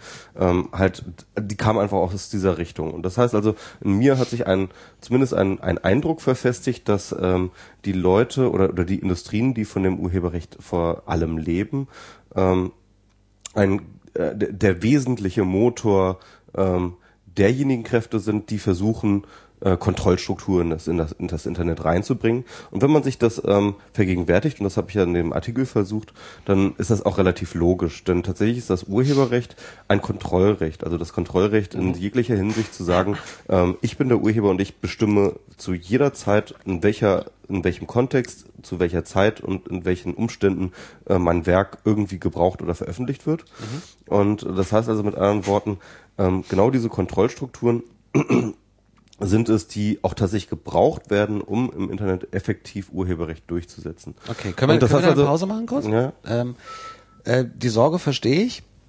Die ist an einigen Stellen bestimmt auch berechtigt. Äh, wobei man natürlich dazu sagen muss, dass dieser Kontrollverlust ja schon lange vorher stattgefunden hat. Also auch ohne Internet war es dir natürlich nicht möglich, als Urheber dein Werk zu verfolgen. Das ist mit dem Internet wäre es wahrscheinlich leichter. Ähm, aber also eine, Kontrollaufgabe hat es da ja schon immer gegeben, weswegen es dann für irgendwelche Sachen die Pauschalen gibt und man sagt, komm, irgendwie wird schon alt irgendwie in Ordnung sein. Was mich aber wundert daran ist, dass ähm, ich verstehe die Sorge, ich verstehe aber nicht, warum dich das an anderer Stelle nicht viel, viel mehr sorgt. Das Geld, was Lobbyisten von Google und Facebook in Politik pumpen, ist um ein Vielfaches höher als das der Verwerter oder, oder Entertainment-Industrie. Und wenn irgendjemand uns wirklich Sorge darum machen, also auf einer anderen Ebene auch Sorge machen sollte, dass er das Internet kontrolliert, sind das doch diese Großunternehmen. Also du musst doch, eigentlich müsstest, müsstest du doch ein großes Interesse oder mindestens genauso großes Interesse daran haben, dass die Einflussnahme von, von Unternehmen wie Google und Facebook und äh, Twitter, da gibt's einige Geschichten zu, die äh, Google, die direkt mit der CIA arbeiten, äh, die, äh, die mit der amerikanischen Regierung direkt zusammenarbeiten.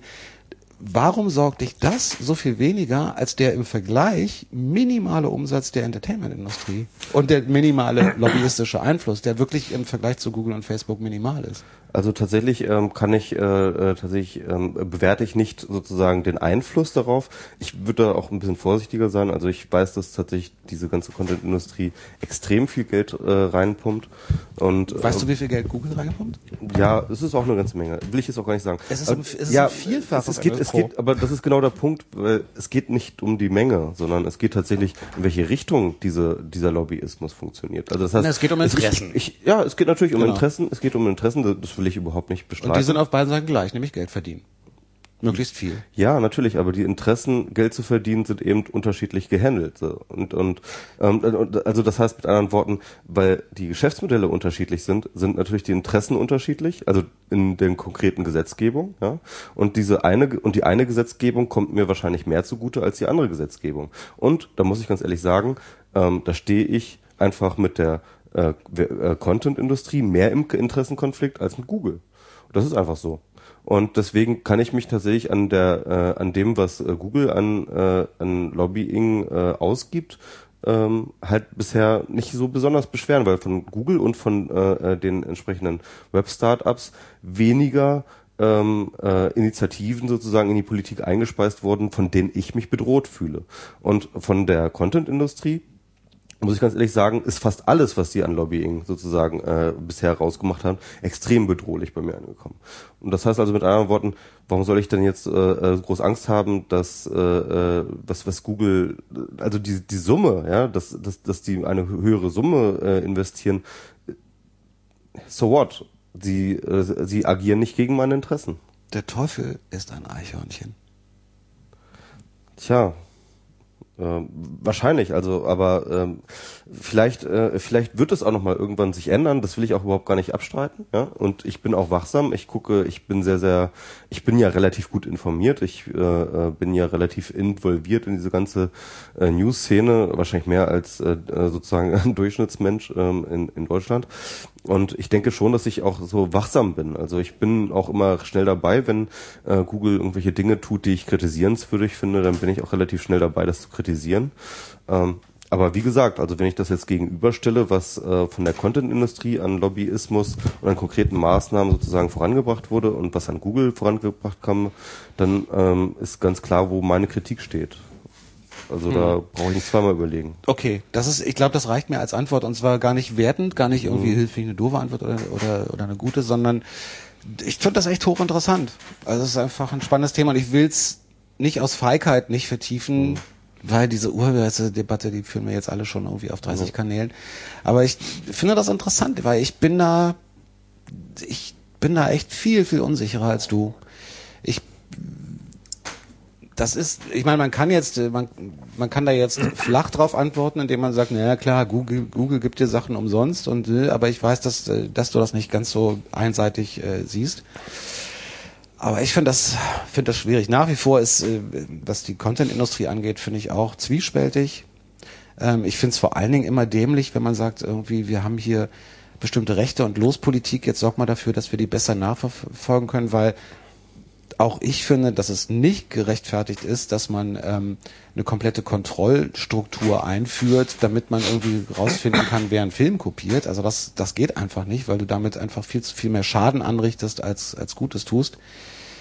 Aber ich muss zugeben, dass ich es auch ein bisschen blauäugig finde, wenn du sagst, äh, dass du da Google am Ende ja mehr vertraust.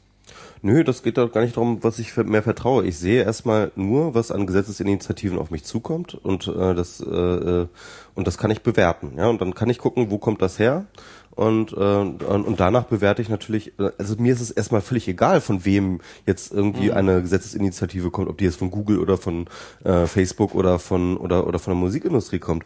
Ich, be, ich bewerte die konkrete Maßnahme, ja. Und ähm, natürlich, also ich habe da natürlich auch eine eine, eine Metasicht darüber und das wäre vielleicht so mal die nächste Antwort auf der nächsten Ebene sozusagen. Ich habe so eine Metaebene äh, darauf, wo ich dann einfach feststelle, okay, wir haben halt das Urheberrecht, das eben auf der Kontrolle von ähm, Distributionswegen basiert und deswegen haben wir tatsächlich Moment, momentan... Moment, das ist ja schon mal ein Satz, der nicht stimmt.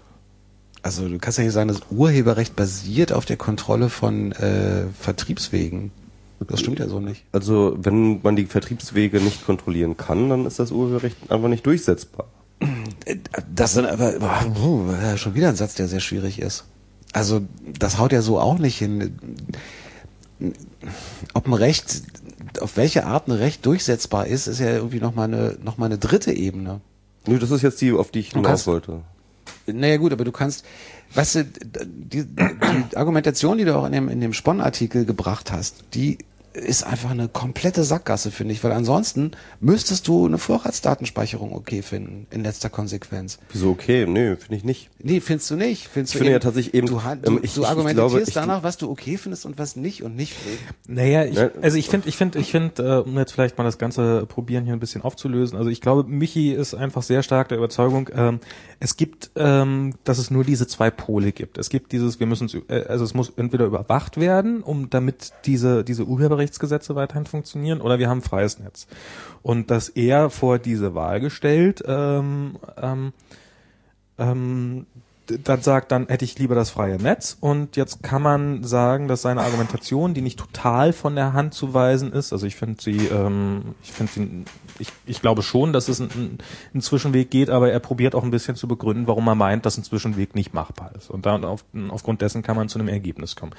Und und das, das äh, ist ja auch ein Problem. Also und ähm, ich sehe auch natürlich, also das, das ist der Grund, warum ich das nicht ganz so kritisch sehe, weil ich sage, es ist in diesem Spannungsfeld zwischen totaler Kontrolle und äh, totaler Anarchie bewegt sich jede Gesellschaft eigentlich immer. Und es ist ein ist ein ständiger Verhandlungsprozess, wie weit kann man gehen, wie weit kann man nicht gehen. Absolut. Und ähm, und ich glaube, dass wir auch im Netz in der Lage sein werden, diesen Spagat irgendwie hinzukriegen. Ja, das glaube ich auch. Das ist so, das ist so meine Hoffnung. Aber wenn man, wenn man sagt, das ist nicht möglich, aus welchen Gründen auch immer, dann ähm, und und äh, man glaubt, dass nur diese beiden Pole existieren, dann ähm, kann ich Michis Standpunkt nachvollziehen. Ich kann ihn auch nachvollziehen, aber ich halte, halte ihn für irgendwie für eine nette Vermutung. Ja, aber ist ja Also vor allen Dingen glaube ich, dass, dass eine Gesellschaft so nicht funktioniert. Ich meine, es geht doch bei, bei Gesetzen und Rechten, die einzelne äh, Bereiche haben oder wahrnehmen können, geht es doch nicht immer nur um die, um die komplette und hundertprozentige Durchsetzungsmöglichkeit. Das kann ja gar nicht gehen. Nö, das, darum Also geht wir können uns jetzt hier nicht, irgendwie ja. eine Line Koks legen und das wird wahrscheinlich ungeahndet bleiben. Wir können irgendwie. Aber genau äh, auf diese, auf diese Argumentation gehe ich ja im Artikel ein. Ne? Na, worauf du hauptsächlich eingehst, ist, dass du sagst, dass das ist ja auch so ein äh, sehr altes und nur im Teil finde ich richtiges Argument, dass du sagst, das Netz ist einfach ein st- ständiger Kopiervorgang. Ja, so what? Das war ist- der, es ist- erste Absatz. Das Netz sind aber auch äh, lauter Datenbank-Einträge. Also ähm, die auch gar nicht dann immer so viel mit Kopien zu tun haben, sondern die du ausliest und äh, dann Auslesen ist eine Kopie, aber ja, aber das ist trotzdem technische Haarspalterei, weil vor allen Dingen ist es total unwichtig. Das Netz ist nicht, was das Netz kann, weil eine Gesellschaft auch nicht das ist, was sie kann, sondern eine Gesellschaft ist das, worauf man sich einigt und was man vor allen Dingen möchte, dass es ist. Irgendwie, das ist, ist einfach ein ständiger Prozess. Und genauso ist das Netz.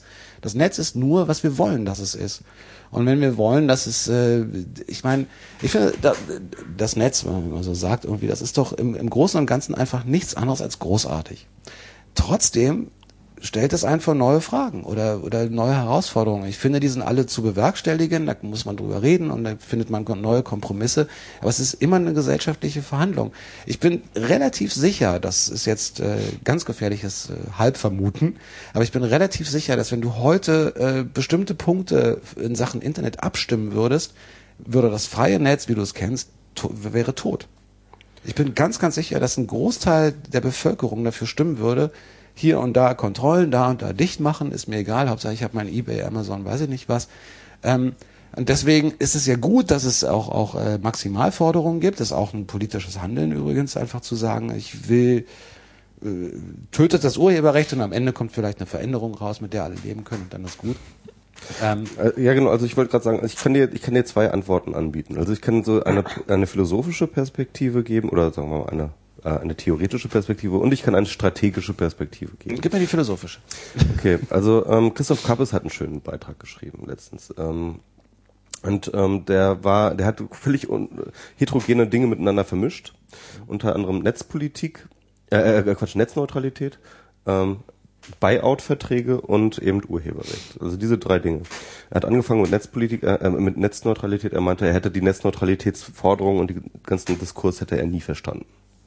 Da hat erstmal gesagt, okay, er hat erstmal, was soll daran falsch sein, dass man irgendwie da einen Markt hat, der irgendwie dann daraus aushandelt, welche ähm, äh, Daten wie priorisiert werden und durchgeleitet werden, was ist das Problem daran, ja? Und dann hat er so ein bisschen recherchiert und hat dann irgendwann ist er auf ähm, die frühen Eisenbahngesellschaften gestoßen, die sich auch relativ schnell auf Netzneutralität geeinigt haben, weil sie ähm, halt, das waren ja auch private Anbieter, die diese Strecken gebaut haben und ähm, dann konnte halt die eine Strecke hat dann so und so viel gekostet, sozusagen, wenn du sie mit, deinem, mit deiner Bahn durchfahren wolltest und die andere so und so viel und sie haben sich dann relativ schnell darauf geeinigt, äh, nein, wir machen ein großes gemeinsames Netz, alles andere ist Quatsch und das hat alles einen Preis und dann ist alles gut, ja. Das war so eine Art frühe Netzneutralität. Aber Moment, Eisenbahnschienen muss ja erstmal jemand verlegen und bauen. Genau, die waren, ne, also, aber da als dann halt verschiedene Trail, äh, äh, Trail. Wobei Datenleitung muss auch jemand verlegen. Genau, ja, eben, ja. Und ist auf jeden Fall haben sie sich relativ schnell darauf geeinigt, dass halt es Quatsch ist, halt für verschiedene Strecken verschiedene Preise zu nehmen und so weiter und so fort und sich auf so eine Netzneutralitätsgeschichte auch eingeschossen. Und ähm, er hat das dann begründet, okay, das lag daran, dass dadurch natürlich Transaktionskosten gespart werden. Das heißt also, ähm, diese ganze Überlegung, fahre ich jetzt diese Strecke oder fahre ich jetzt jene Strecke und dann muss ich hier wieder abkassieren, dann muss ich dort wieder abkassieren und so weiter und so fort. Das alles sparst du dir ein, wenn du dir sagst, okay, wir haben ein Streckennetz und eine Strecke von A nach B kostet einfach so und so viel kostet. Ja? Ähm, das heißt, es ist einfach ökonomisch für alle sinnvoller, wenn man sich irgendwie sozusagen auf eine äh, Struktur ähm, einigt. Und das ist auch der Grund, warum die Netzneutralität eine sinnvolle Sache ist. Das hat er erstmal so begründet. Dann hat er gesagt, okay, jetzt haben wir diese Total Buyout Verträge. Und die Total Buyout Verträge kann man jetzt ähm, sehen als, und das wird ja immer ganz gerne gesehen, oh, die armen Urheber werden von den Verlagen dort komplett enteignet und so weiter und so fort und kriegen da keine richtige Gegenleistung für.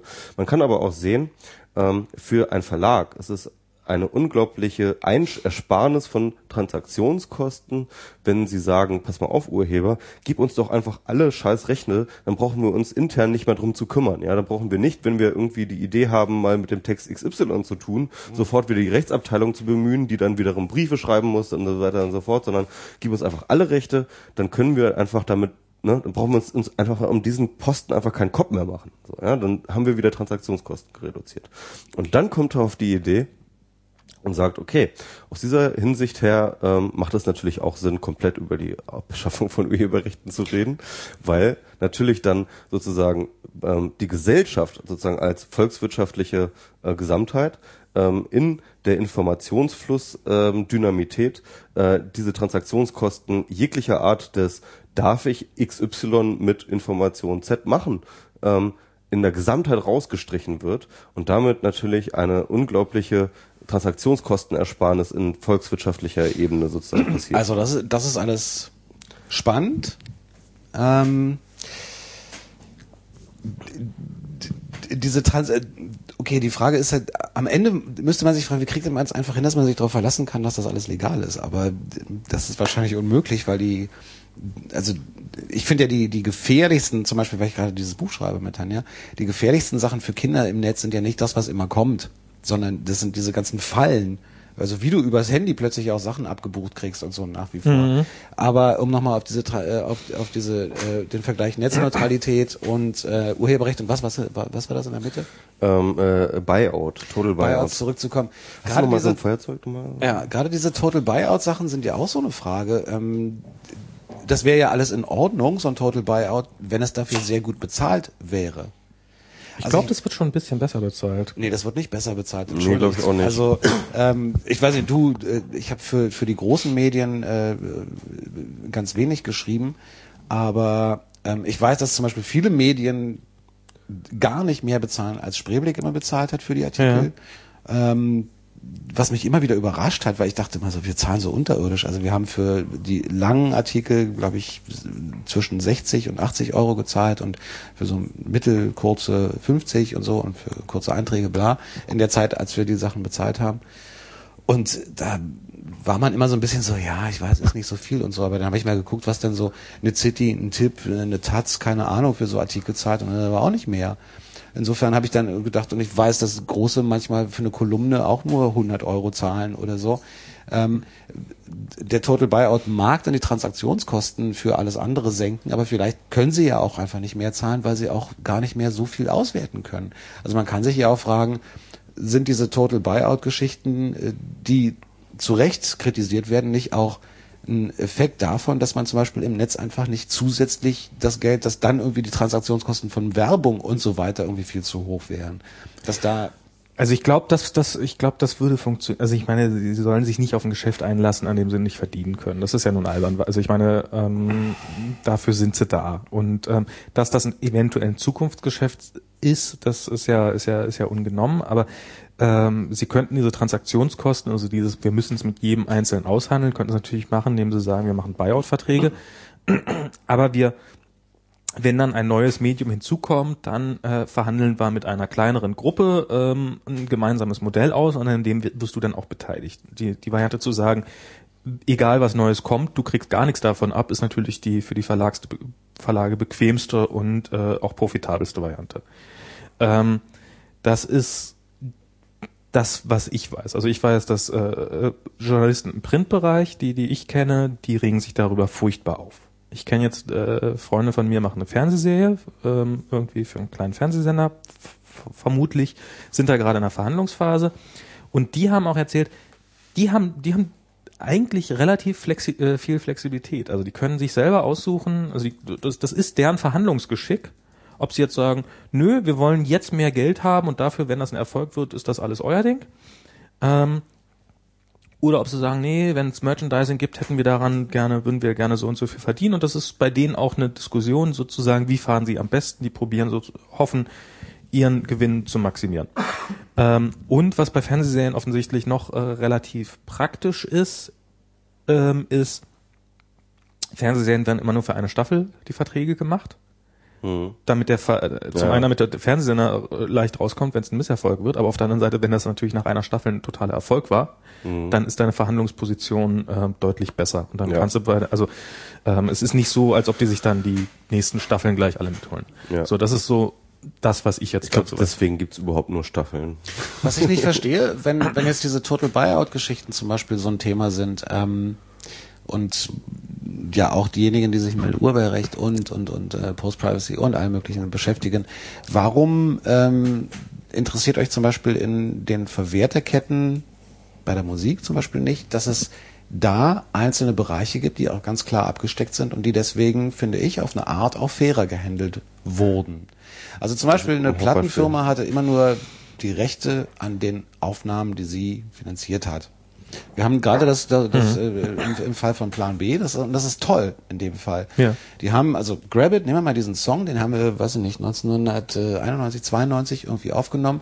Diese Aufgabe wurde da, äh, Aufnahme wurde damals von der Plattenfirma bezahlt und die Rechte an der Aufnahme zur Verwertung dieser Aufnahme haben die. Mhm. Außer dass wir jetzt gerade versuchen und mit ihnen verhandeln, ihnen das abzukaufen. Ähm, so, das haben die. Jetzt gehe ich aber ins Studio und nehme diesen Song, Grab It, nochmal neu auf und davon hat dieses Label nichts. Die haben auch keinerlei Rechte daran. Das ist auch fair, weil sie haben nur damals den Vertrag gehabt über diese Aufnahmen und das war's. Sie haben keine Rechte an, der, an dem Song, äh, also an der kompositorischen Leistung oder an dem Text oder so, sondern sie hatten nur die Rechte an dem, was sie auch finanziert haben und was sie damals beworben haben. Diese einen so Aufnahme. Genau, in dieser ja. einen Aufnahme. Und das ist ziemlich klasse, weil ich kann jetzt Grabit aufnehmen und den auf Facebook und weiß ich nicht wo verschenken. Mhm. Ähm, da kommt dann die GEMA ins Spiel, dass ich das eigentlich so nicht machen dürfte, mhm. aber da werden, glaube ich, acht Augen zu, äh, zugekniffen. Aber Solange du noch nicht erfolgreich bist. Ich glaube, auch wenn Madonna das macht, dann... Ernsthaft? Ja, die hat dann einfach nochmal andere Möglichkeiten. Also wenn der aber Künzel jetzt hier unseren Podcast hört, dann sind wir echt alle geliefert. Ne? Künzel ist ja äh, Künzel der von den Prinzen. Der okay. Sänger, der ist nämlich jetzt Aufricht, Aufsichtsrat bei der GEMA. Ja. Sitzt im Aufsichtsrat mit. Ja. Ich würde denken, auch dann würde er mir wahrscheinlich erstmal eine Mail schreiben oder mich anrufen. Das ist ja alles nicht so, dass so, aber lass uns nur mal kurz bei dem Label bleiben, ohne GEMA, also ohne die äh, ähm, diese Seite der der ganzen Kette. So, das Label hat jedenfalls kein Recht daran. Ich kann diesen Song neu aufnehmen und ich habe alle Rechte daran. Mhm. Erstmal. Und das ist ziemlich cool. Da gibt's gibt's eben diesen Total Buyout nicht. Den gibt es aber inzwischen fast, weil nämlich inzwischen ein Label mit diesen Aufnahmen fast nichts mehr anfangen kann. Stattdessen sagt ein Label die heute. Die Produktionskosten sind einfach gering genug. Nein, die Produktionskosten sind überhaupt nicht geringer, weil du heutzutage, was denkt ihr denn? Du musst heute viel mehr Geld ausgeben für Marketing und PR. Nee, aber für eine Aufnahme. Die Produktion, also die, die Produktion, also nochmal ins Studio zu gehen und die Produktion, also das gleiche Stück nochmal. Was kostet denn ein Tag Studio in einem guten Studio? 1000 Euro. Ja, 1000 hätte ich jetzt auch geschätzt. Ja, das ist, ist doch nicht billiger geworden. Ist, also ich dachte die Technik, also ich meine, wir haben hier so ein, wir haben hier äh, brauchbares Aufnahmeequipment für Podcast, für für, für 1000 Euro uns geholt. Das ist jetzt. Aber äh, Max, du, du nimmst hier keine vierköpfige Band und und äh, Bläsersätze und keine Ahnung auf. Also das ist einfach echt ein anderes Thema. Aber egal. Insgesamt ist das Studio auch billiger geworden. Stimmt. Also Produktionskosten also sind billiger nicht geworden. Nicht beliebig viel billiger, aber und äh, für moderne Musik ist es wahrscheinlich auch günstiger. Wie auch immer, äh, da, lass uns da jetzt nicht ins Detail okay. gehen, aber grundsätzlich kostet ein gutes Studio schon auch immer noch viel Geld. Es kostet Geld, klar. Ähm, und äh, da brauchst du auch mehr Equipment als für 1000 Euro. Aber egal, was ich sagen will ist, ähm, wo war ich? Genau, ich habe die Rechte an diesem Song. Äh, genau, aber diese Total Buyout Sachen gibt's halt inzwischen auch bei Labels. Das heißt, wenn ich jetzt als junge Band irgendwo hinkomme und überhaupt einen Plattenvertrag kriege, Gehört das ist nix. einfach, dann sagen die nicht nur, okay, wir wollen aber was von den Aufnahmen, von der Verwertung der Aufnahmen abhaben, sondern von euren T-Shirt-Verkäufen, Mhm. Wir wollen auch was davon abhaben, wenn ihr live spielt, weil das Geld wird über live verdient. Äh, tun Sie denn irgendwas für diese T-Shirt-Verkäufe oder natürlich nee, nicht? Also es ist, ein, es ist dein, dein Privatvergnügen, aber Sie nehmen sich trotzdem einen Teil davon natürlich, ab. Natürlich, okay. weil sie an den Aufnahmen nichts mehr verdienen können. Also nicht mehr so viel, dass es, dass es sich rechnet. Das ist tatsächlich so. Das sind Fakten, denen muss man aber auch ins Gesicht gucken, dass die, weiß ich nicht, vielleicht geben sie dir sogar einen Vorschuss, dass du die T-Shirts herstellst oder so. Mag auch noch sein und vielleicht zahlen sie dir einen Tour-Support. Die haben, die Labels haben früher, wenn du, ähm, du hast das Album gemacht und es war klar, du musst auf, auf Tour gehen, um das zu promoten, mhm. damit die Leute überhaupt wissen, dass es dich gibt und weil äh, Tourneen verkaufen Platten. So, dann haben sie dir einen Tour-Support gezahlt, der war zu 50 Prozent verrechenbar. Mit anderen Worten, die haben gesagt, okay, was braucht ihr? Ihr seid zwei Wochen unterwegs, kriegt aber nur geringe Gagen und da ist eine Lücke von 5000 D-Mark oder Euro, wie auch immer. Geben wir euch dazu. Die Hälfte davon wollen wir aber von den Plattenverkäufen zurückhaben. So, das haben die gemacht. Und die haben aber an deiner Gage nichts verdient sondern die haben mhm. dir Geld geliehen sozusagen und die Hälfte musstest du durch äh, deine Plattenverkäufe wieder einspielen. Was im, was irgendwie auch ein okayer Deal ist. Also du musst es als Band natürlich trotzdem entscheiden, ob du das machen willst. Aber ich verstehe nicht, dass du heute zum Beispiel, du hast Startups. Da feiert halb Twitter, wenn irgendwie fucking Startup irgendwie 30 Trilliarden Euro Kapital kriegt und die verkaufen wirklich ihre Seele, weil diese ja, Leute haben nur das Ziel, wieder auszusteigen mit Gewinn und danach sind denen die einzelnen Leute, die da arbeiten, scheißegal. Investorengeld ist vergiftetes Geld. Also Investorengeld ist, funktioniert genauso. Die wollen, es ist nur Exit. Das wird aber gefeiert. Wow, die haben schon wieder drei Millionen gekriegt und wie geil und so. Da sind junge Menschen, die irgendwie auch mit Leidenschaft Software entwickeln und die irgendwie äh, an ihr Produkt glauben und die werden, die werden mit Füßen getreten, wenn die Leute sehen, dass sie ihr Geld nicht wieder reinkriegen. Und ich habe viel schlechte Erfahrungen gemacht ich, mit der mit der Musikindustrie, aber es, es geht mir total auf den Keks, dass da gesagt wird, die die Verwerter dürfen nicht so viel verdienen und die Schweine und so. Ey, warum wird das auf der einen Seite gefeiert bei Startups, wenn da Geld reinfließt und das ist auch nur geliehenes Geld mehr oder weniger. Und wenn aber eine Band jemanden findet, der sie unterstützt mit einem Label und der sagt es auf, okay, ich gebe euch irgendwie 20.000 Euro Vorschuss, ich gebe euch 5.000 Euro für die Tour dazu und ich finanziere die Aufnahme eurer Platte. Ich will aber auch, dass ich dieses Geld irgendwann vielleicht wieder zurückkriege, dann sind das Arschlöcher und dieses, das, das verstehe ich einfach nicht. Also, also was ich, was ich jetzt nicht verstehe, ist irgendwie, also das, diese Argumentation, die kenne ich auch übrigens auch von den äh, vielen Piraten und so kommt dann immer irgendwie, ja, man muss die Urheber und die Verwerter trennen, ne? Und man muss halt irgendwie sagen, ähm, ja, die ähm, Urheber sind ja die Guten und die Verwerter sind die Bösen. Also man hat immer so im Kopf diese bösen Plattenbosse mit der dicken Zigarre im Mund mhm. und so, ne? Und ähm, ja, jedenfalls, also so richtig ganz verstehen kann ich das nicht, weil ähm, es wird immer so getan, als sei das Problem der Urheber ähm, gegenüber den Verwertern, ne? das ja durchaus ein Problem ist, das will ich jetzt gar nicht sagen. Ne? Also was die Total Buyout-Geschichten und äh, dass halt viele Leute, die schreiben, nicht davon leben können und dass viele Leute, die Musik machen, nicht davon leben können das und, und, und so weiter ändern. und so fort. Ja, genau. Und weißt du warum? Das ist, es wird dann immer so getan, als wäre das eine rechtliche Situation. Das ist aber überhaupt nicht der Fall. Es geht gar nicht in dieser Hinsicht um rechtliche Situationen und nicht um äh, einschränken und, und diese ganze Idee, wir schränken jetzt irgendwie Total Buyout ein, irgendwie gesetzlich und so weiter, das wird nicht funktionieren, weil was, was wir momentan haben, ist halt einfach eine Machtsituation, die einfach aus dem Markt heraus entsteht. Ja, also das heißt, wir haben halt einen Markt und Angebot und Nachfrage, wir haben halt irgendwie Künstler und wir haben halt Verwerter und die handeln halt einfach aus, was sie für Verträge machen. Das ist, die haben eine Vertragsfreiheit, wie man das ja schön sagt im rechtlichen Bereich. Und dann ähm, und wenn, wenn wenn wir jetzt sehr gesetzlich sagen, okay, ähm, wir, wir verbieten Total Buyout-Verträge. Äh, zum Beispiel können wir sagen, irgendwie, der Künstler darf nicht mehr, ex das wäre so eine von den Forderungen, mhm. ja, der Künstler kann gar nicht mehr exklusiv irgendwelche Rechte an Verwerter geben. Dann sagt der Verwerter, alles klar, wenn ich sie nicht mehr äh, exklusiv bekomme, dann kriegst du auch nur noch ein Drittel. Wie viel so, kriegt ne? eigentlich der Bauer von der Butter in der, im Supermarkt? Scheiße wenig. Scheiße wenig. Ja, aber warum, ich meine, das wirklich, manchmal frage ich mich irgendwie, warum, es ist doch, am Ende nur deswegen so ein Riesenthema, weil es um fucking Musik und Filme im Internet geht. Nein. Und das ist nein, doch natürlich. Für Bauern ist es auch ein Thema. Also ich meine, Bauern, Bauern gehen auch, auch regelmäßig auf die Straße. Ja, ohne Scheiß. Und ich habe jetzt auch. Ja, aber ja, wo sind denn da die ganzen äh, ganzen Leute, die sich so stark machen für? Eine ganze Menge gibt es da, aber die nur Also die Netz Bauern halt, haben ne? schon eine starke haben schon eine starke Lobby. Das ist. Also die, äh, können, sich nicht, die können sich nicht beschweren. Ja.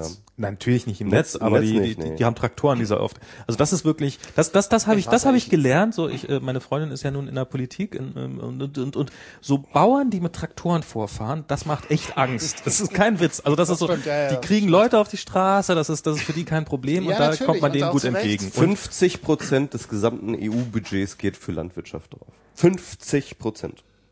Was also an, an, die an, können sich nicht äh, beschweren. An, an Förderung oder was? Ja, an Subvention, an, Subvention, Subvention, ja, an Subvention. Also, ist das jetzt gut oder schlecht? Weiß ich nicht, das kann man, das kann man äh, je nach äh, Polit also wie wie man sieht, also man das Argument ist ja immer irgendwie äh, Europa soll sich selbst ernähren können, ja? Irgendwie wir wollen halt irgendwie, dass äh, die lokale Landwirtschaft, ähm, äh, die Agrikultur erhalten bleibt, a, also sowohl als Kulturlandschaft, ja, b irgendwie wir wollen auch äh, nicht abhängig sein als Europa ähm, äh, von Exportländern, sonst verhungern wir vielleicht in irgendwelchen Kriegssituationen oder was weiß ich, ja. Mhm. ja das sind halt verschiedene äh, Argumente. Ich glaube, ehrlich gesagt, 50 Prozent ist übertrieben. Aber jetzt reden wir über EU-Subventionen für Bauern. Ich habe davon keine Ahnung. Ich, naja, äh, aber äh, nee, aber was also also das das, da also das ist durchaus das ist durchaus das ist durchaus äh, ein Thema. Also Fehlt doch der Nazi-Vergleich. Nur, nur nur nur nicht im Netz, ne? Und im der Netz. Aufstieg von Spreeblick war oh, Entschuldigung. Entschuldige. Nee, nee, was, ich einfach sagen will, ist halt tatsächlich, ähm, wir haben eine Marktsituation und die wird sich nicht verändern, wenn wir irgendwie äh, die Gesetze verändern. Also jedenfalls nicht groß und, und, und weitreichend. Ähm, und ich und, und was ich halt immer sozusagen an dieser ganzen Argumentation oder überhaupt an dieser ganzen, ja, an, an diesem Versuch der Argumentation kritisiere, oder insgesamt auch bei der Urheberrechtsdebatte, aber nicht nur dort kritisiere, ist ähm, diese Annahme oder oder oder diese dieser Versuch, die Moral in den Markt zu tragen. Ja? Und ähm, weil das ist ja immer sozusagen dieser Ur, dieser, dieser Aufschrei der Urheber, ja, aber wovon sollen denn die Leute leben? Und das ist ja so, dass tatsächlich heutzutage vom Urheberrecht die wenigsten leben können. Ja, also wirklich die wenigsten, die irgendwie kreativ sind, können vom Urheber leben, Urheberrecht leben. Und, und, und diese ganze Illusion, dass der Markt eine Gerechtigkeit herstellt, ich glaube, die müssen wir komplett ablehnen. Da bin wir ich bei dir. Da bin ich erstaunlicherweise total bei dir, weil das Argument finde ich auch eins der schwächsten. Also, ja. dass man sagt, weil das Urheberrecht sichert dir überhaupt keinen Verdienst. Das ist einfach, das, da bin ich wirklich äh, bei dir. Ja, genau. Und, und, und das ist aber nicht nur eine Frage des Urheberrechts, sondern das ist eine Frage des allgemeinen ähm, also, also wir haben, wir sind irgendwie mit so einer Marktideologie aufgewachsen, irgendwie, oder Wobei, die wurde halt die letzten ähm, Jahre propagiert, ähm, dass halt irgendwie der Markt halt irgendwie alles regeln würde. Außer die Banken gehen pleite. Außer die, ja, außer die Banken gehen pleite. Aber vor allem, die Frage ist halt, wenn wir sagen, okay, wir wollen irgendwie eine Gesellschaft ähm, äh, ähm, gestalten, ja, und das ist ja, da bin ich, mhm. ne, dann müssen wir halt nicht irgendwie sagen, ähm, dann, dann, dann müssen wir bestimmte Dinge einfach sagen, dann überlassen wir die einfach nicht dem Markt. Punkt. Nee, aber wir dürfen sie auch nicht der Technik überlassen. Und Nö, das ist meine Meinung. Ja, klar. Äh, und naja, und äh, da sind wir halt an dem Punkt, wo wir uns dann streiten könnten. Weil ähm, das Urheberrecht sichert dir natürlich kein Einkommen als Künstler. Aber es sichert dir es gibt dir eine, eine Chance und es sichert dir es gibt dir die Rechte irgendwie zumindest in den Bereichen wo es irgendwie geht da, dass da ein Kontrollverlust äh, stattfindet, ist klar. Aber dass du wenigstens irgendwie sagen kannst, das ist mein Werk ähm, und da möchte ich hier und da einen Finger drauf haben. Und zwar genauso wie in Creative Commons. Ich meine, wir haben überhaupt noch keine Creative Commons Fälle, wo jemand gesagt hat, das ist Creative Commons 2.0, das ist, glaube ich, äh, Weitergabe unter Namensnennung okay, aber keine kommerzielle Verwendung. Ne?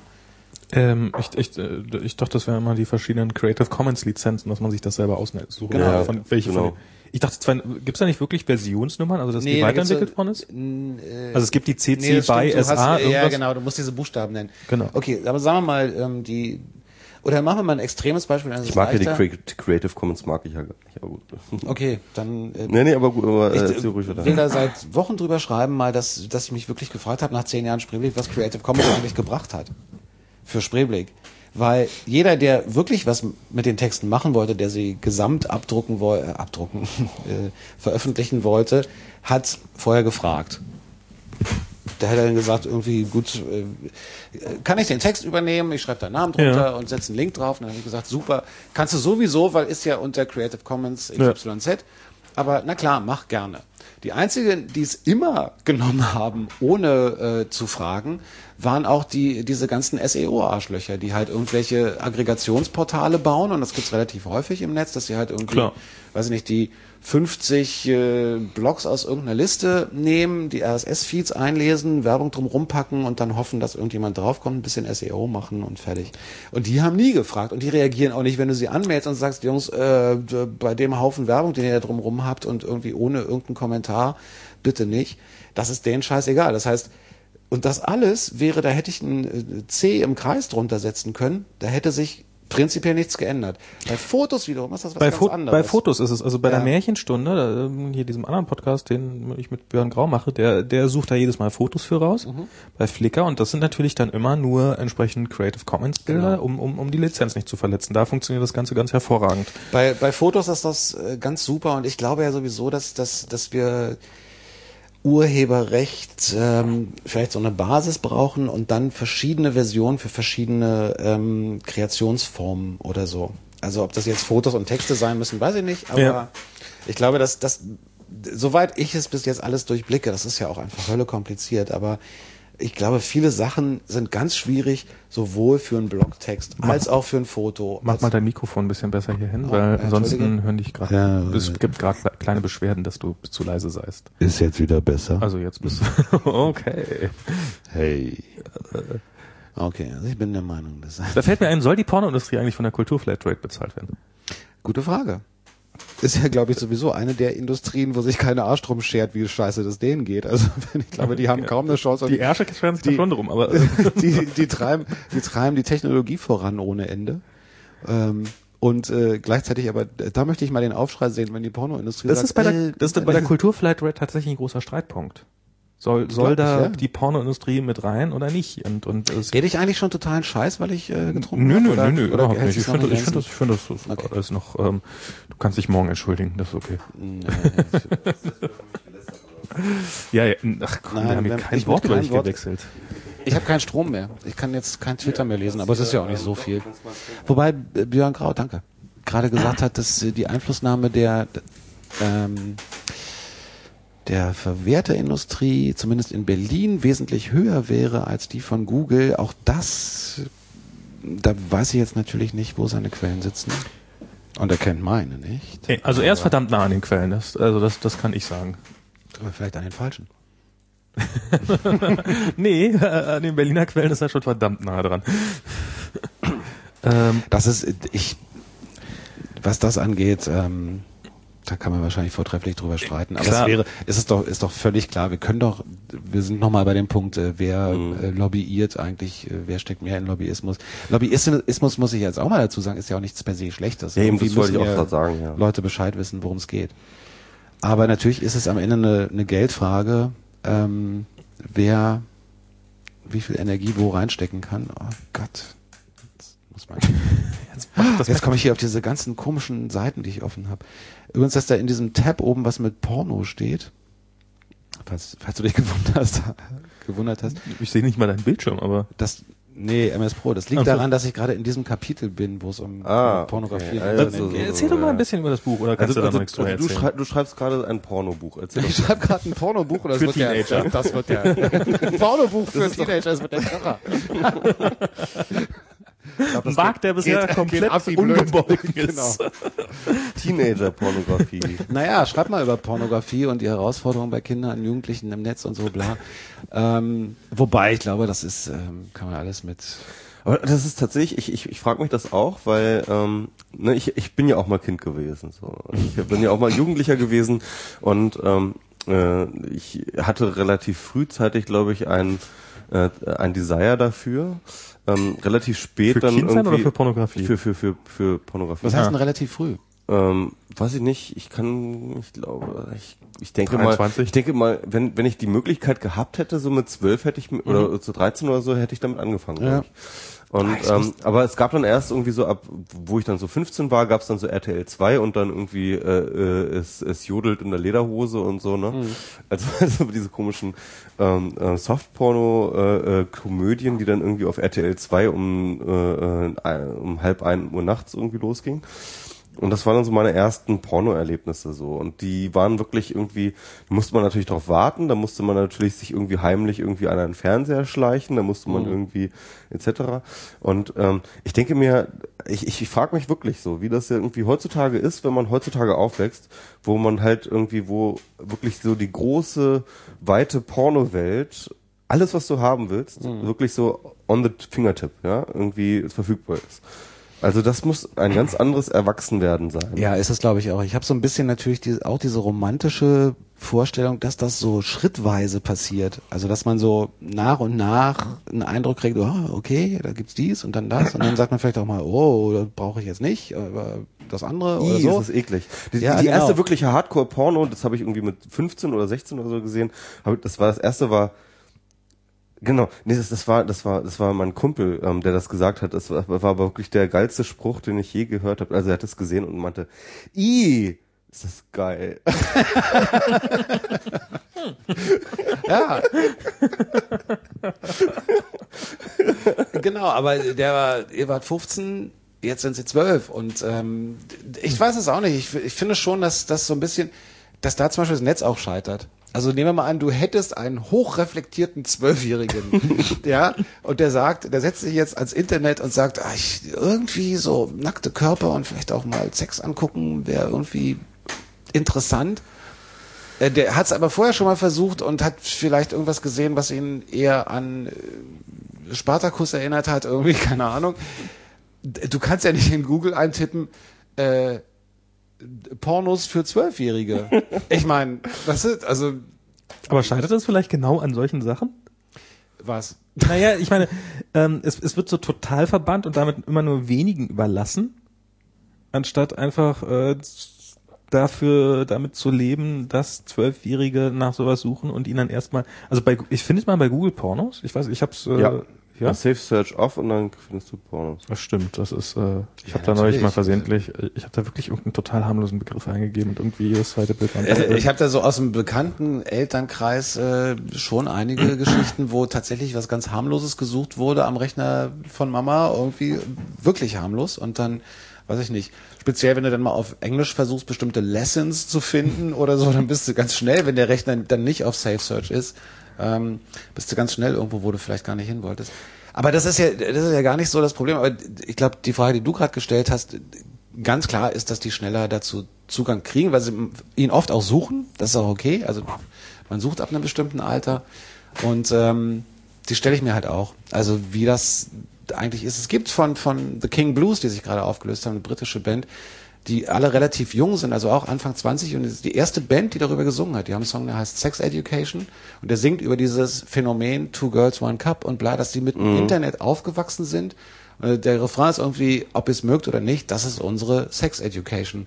Das ist, damit wachsen wir auf und das bedeutet auch, dass wir dann, wenn wir zum ersten Mal irgendwie Sex haben, irgendwie glauben, wir müssten irgendwelche Dinge tun, die wir gar nicht auf die Reihe kriegen.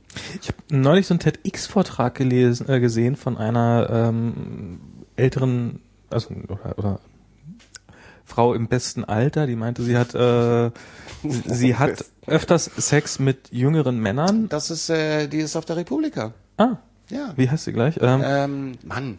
Ach, Und ähm, dann kann ich ja, solange die, während du den Namen raussuchst, kann ich ja noch eine Geschichte erzählen. Und dass sie das Problem hat, dass diese, den Namen sehr genau. dass diese Männer einfach, Das ähm, ist der Alkohol.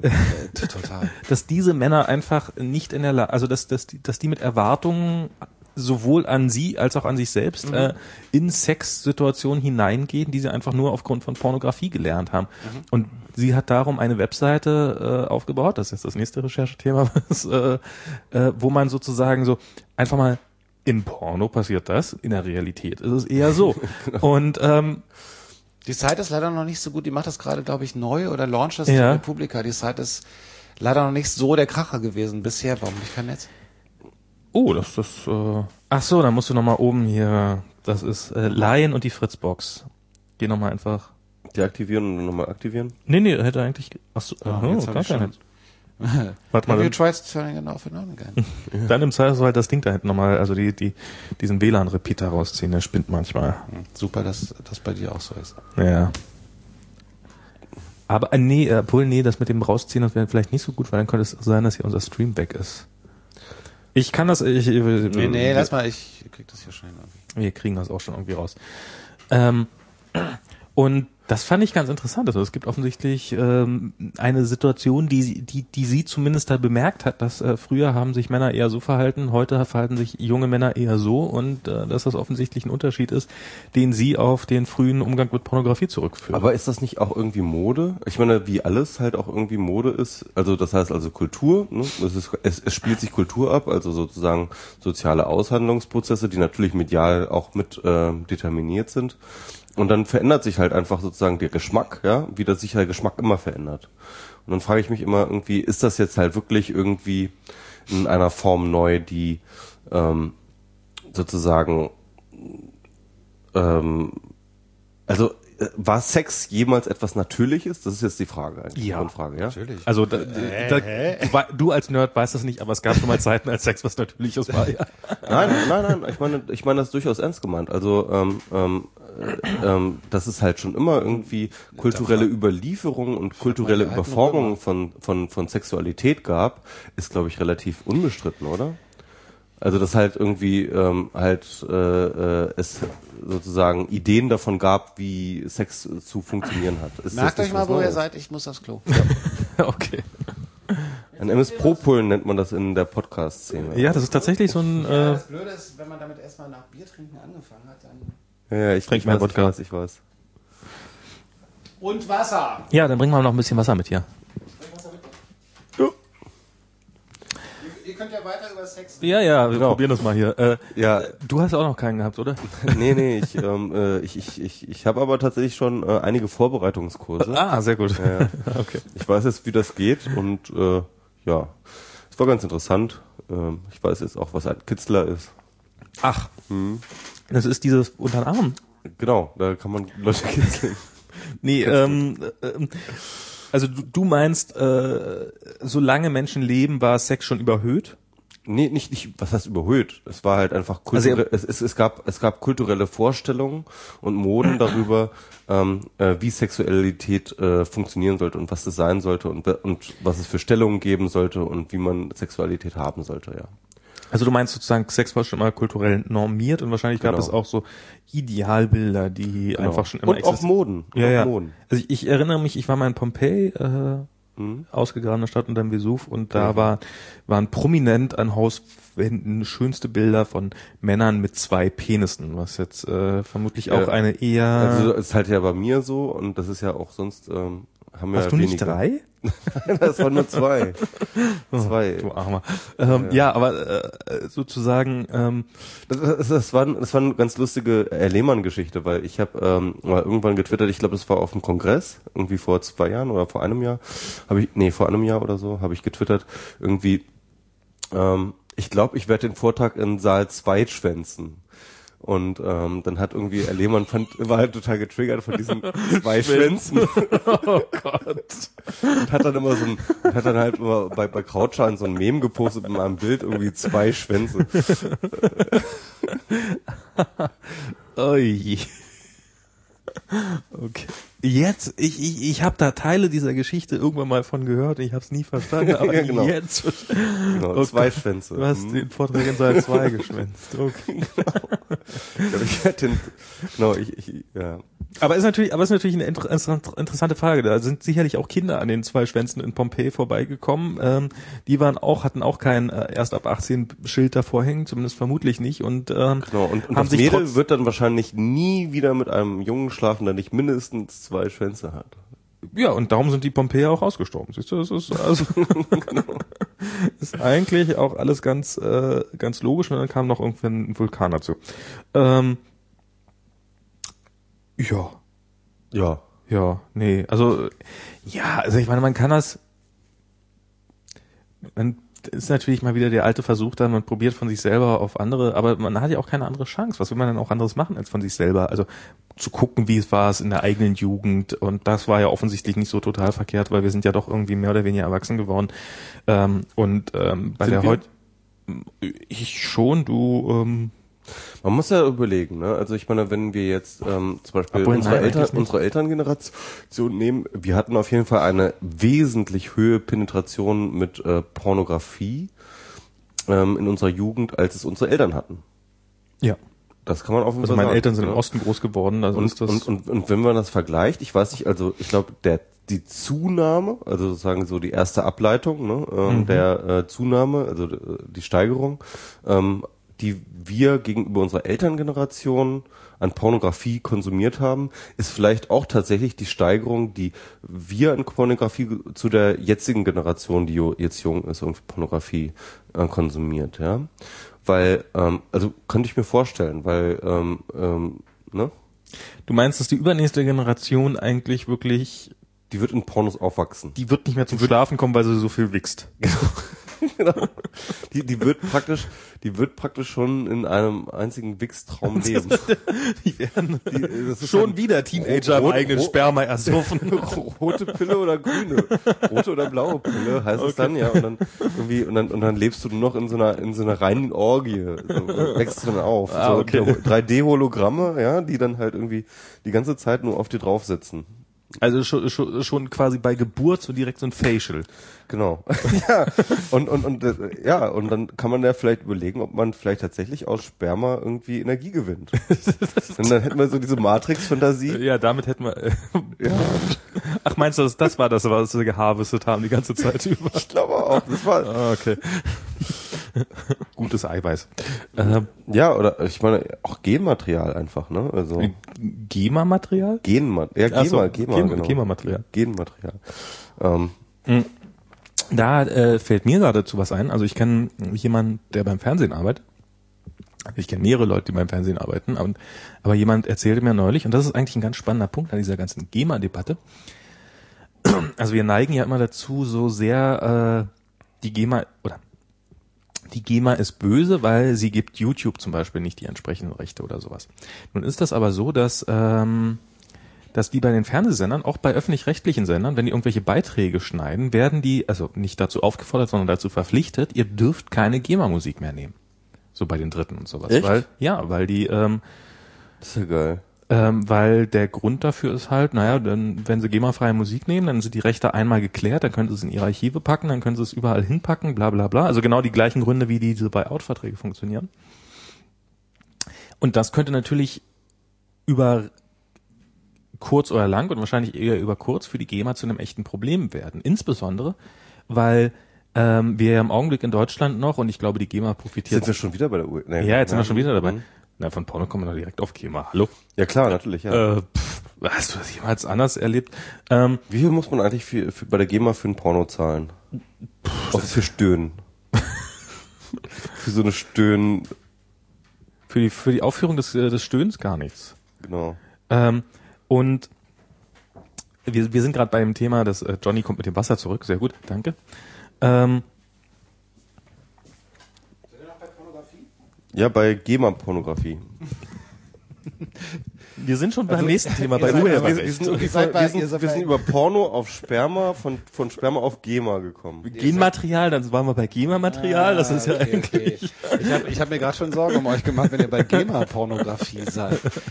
Nee, was, was, was ich nur, was ich gerade erzählt Es habe, gibt ist, Komponisten, die davon leben, für äh, Pornos die Musik zu komponieren. Apropos, wir Und brauchen... denen willst du also ihr Recht nehmen? nee, das ist ja eine der großen Debatten auch Come bei der. Kulturflatrate, ne? Äh, weil äh, die Frage das ist hat ja man schon das Thema. Nee, haben wir aber in diesem Podcast noch nicht. Ach so, doch, das, doch, da da warst warst du nicht da. Da warst du gerade nicht da. Ach so, Das ah, ist eine okay. große Frage, das kriegt die Pornoindustrie eigentlich von der Kulturflatrate was. Ich sage, Kulturflatrate, ich finde es eine großartige Idee, aber es ist GEZ hoch 28.000. Das ist Ja, wirklich ja. Irrsinn. Nee, was ich, was ich sagen wollte ist, ähm, ähm, ein Freund von mir macht äh, Fernsehbeiträge und die dürfen keine, die dürfen keine GEMA, die dürfen, mich gerade auf. die dürfen keine GEMA und manchmal Pornos, aber äh, die zeige ich euch erst, wenn. ähm, nee, und die dürfen, die dürfen, die dürfen keine GEMA-Musik mehr nehmen. Es ist ein öffentlich, es Äh, sind Entschuldigung, öffentlich was macht der? Fernsehbeiträge, so so so kurze Beiträge, Clips für Fernsehsendungen schneiden, so Unterhaltungsfernsehen im klassischen Sinne. Also die dürfen vom Auftraggeber aus. Und die dürfen von der von von den öffentlich-rechtlichen Sendern, Ja. für die er arbeitet, dürfen die keine GEMA-Musik mehr verwenden, weil sie unter äh, weil die die nicht mit diesen Konsequenzen leben wollen. Nun ist ja der nächste Schritt.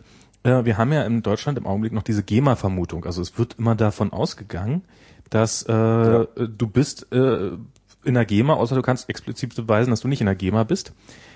Ähm, es ist, glaube ich, nur noch eine Frage der Zeit, bis dahin mal wieder, weil es basiert ja alles nur auf einer Klage. Es ist ja kein wirkliches geschriebenes Recht, sondern die es ist ja, Beweislast echt umkehren. Ne? Also, das könnte man mittlerweile relativ umkehren. Insbesondere, weil man sagt, Nee, man Moment nicht. mal, YouTube ist komplett GEMA-frei. Moment, Moment, also zwei, zwei, äh, drei, vier, fünf Sachen. Erstens, das ist total nervig, dass man alles, dass man jedes Recht abklären muss. Ich kann, ähm, ich Total. da sind wir bei den Transaktionskosten wieder. Ich, genau. Und, ähm, da muss dringend eine Lösung gefunden werden, weil ich habe, ähm, ich hatte so, ein, so einen Videocast vor und zudem hätte auch gehört, dass man zu bestimmten Dingen, die man erzählt, Fotos einblendet und so und die, das dann auch um äh, geschichtliche Dinge geht, gibt's da halt keine Creative Commons Flickr Geschichten, sondern müsste man auf Fotomaterial zurückgreifen, was man im Netz zwar findet, so. Und das grundsätzlich habe ich überhaupt kein Problem damit, das haben wir mit Spreeblick auch schon ganz oft gemacht, dass ich ein Bild finde, den, wenn der Urheber da ist, also der Fotograf, dass ich ihn anmelde und in 100 Prozent der Fälle, die bisher vorgekommen sind, was schon ein paar Dutzend sind, sagt der Fotograf, na klar, nimm. Wenn ich sage, ich schreibe einen Blogpost, würde das äh, gerne das Bild benutzen, wirklich bis jetzt jeder Fotograf, es hat noch keiner abgelehnt, also Profis auch, die gesagt haben, klar, kannst du nehmen, schreib meinen Namen drunter, einen Link auf meine Website oder so. Ich habe das ja nicht so gut drauf. Aber gut. Hm? Aber äh, egal, also bei mir funktioniert das, wenn man die Leute anschreibt. Das ist bei einem Foto okay, das ist auch bei zwei Fotos okay. Das ist aber nicht mehr okay, wenn ich einen Videocast mache, ähm, bei dem ich vielleicht 20 Fotos habe und dann äh, irgendwie vielleicht auch nicht nur ein Foto, sondern dann sagt er, äh, dann musst du meine Agentur fragen und bla und dann wird's einfach absurd. Oder aber auch zum Beispiel, wenn du für die BBC hat eine gute Doku gedreht, du willst da draus, ich glaube, 30 Sekunden für eine Fernsehproduktion aus einer BBC-Doku, wenn du die übernehmen willst, kostet ungefähr 1500 Pfund. So, und äh, jetzt darf man aber auch nicht vergessen, in dem Moment, wo du, so Musiker zum Beispiel, ähm, für Musiker sind solche, solche Lizenzen unter, unter, unter anderem auch eine Einkommensquelle, weil Klar. genau, wenn, und vor allen Dingen, wenn das für Werbung benutzt werden soll, warum sollen sie dann nicht Geld für nehmen? Da ist übrigens auch bei, äh, bei, so, bei sowohl bei Videospielen als auch bei Werbung ganz oft so eine Art Total Buyout gang und gäbe. Einfach um da die Transaktionskosten zu sparen. Das habe ich gesagt, pass auf, äh, nur für diesen Werbeclip, für Fernsehen und Internet und Müll geben wir dir jetzt einmal 10.000 Euro für deinen Song. Nochmal ganz kurz reingeworfen. Open Source Software, die basiert nach deutschem Recht komplett auf Rechten, die quasi Total Buyout Verträge sind, außer dass kein Geld für gezahlt wird. Also das ist nicht nur Mhm, Ja, die ja. Bösen, die Total Buyout, sondern es sind auch die Guten. Ja, Ähm, okay. Sorry. Genau, so und, da muss man es auch so machen, weil alles andere wäre der totale Wahnsinn. Das kannst du abrechnungstechnisch gar nicht mehr leisten. Also es gibt viele, es gibt einfach in diesem ganzen Geklüngel von Verwertern und Rechten und bla und so gibt es natürlich ganz viele Grauzonen schon, die auch verhandelt wurden und so. Ähm, und vielleicht müsste man das irgendwann auch mal formulieren, wobei ich gar nicht weiß, ob man das alles formulieren kann. Also ich weiß gar nicht, ob es möglich ist, alle Fälle abzudecken. Ach, danke. Ich, ich hatte nämlich gerade kein Cindy Netz. Gallup. Mann, peinlich. ich wollte es sagen und hatte dann Angst. Danke, jemand, Schuld. jemand, jemand hat auch tatsächlich den Link äh, der, der Republika-Veranstaltung in den Chat gepostet. Genau, das, die heißt Make Love Not Porn. Ich Real habe, World ich Sex habe kein Netz gehabt, ich konnte es nicht schnell nach.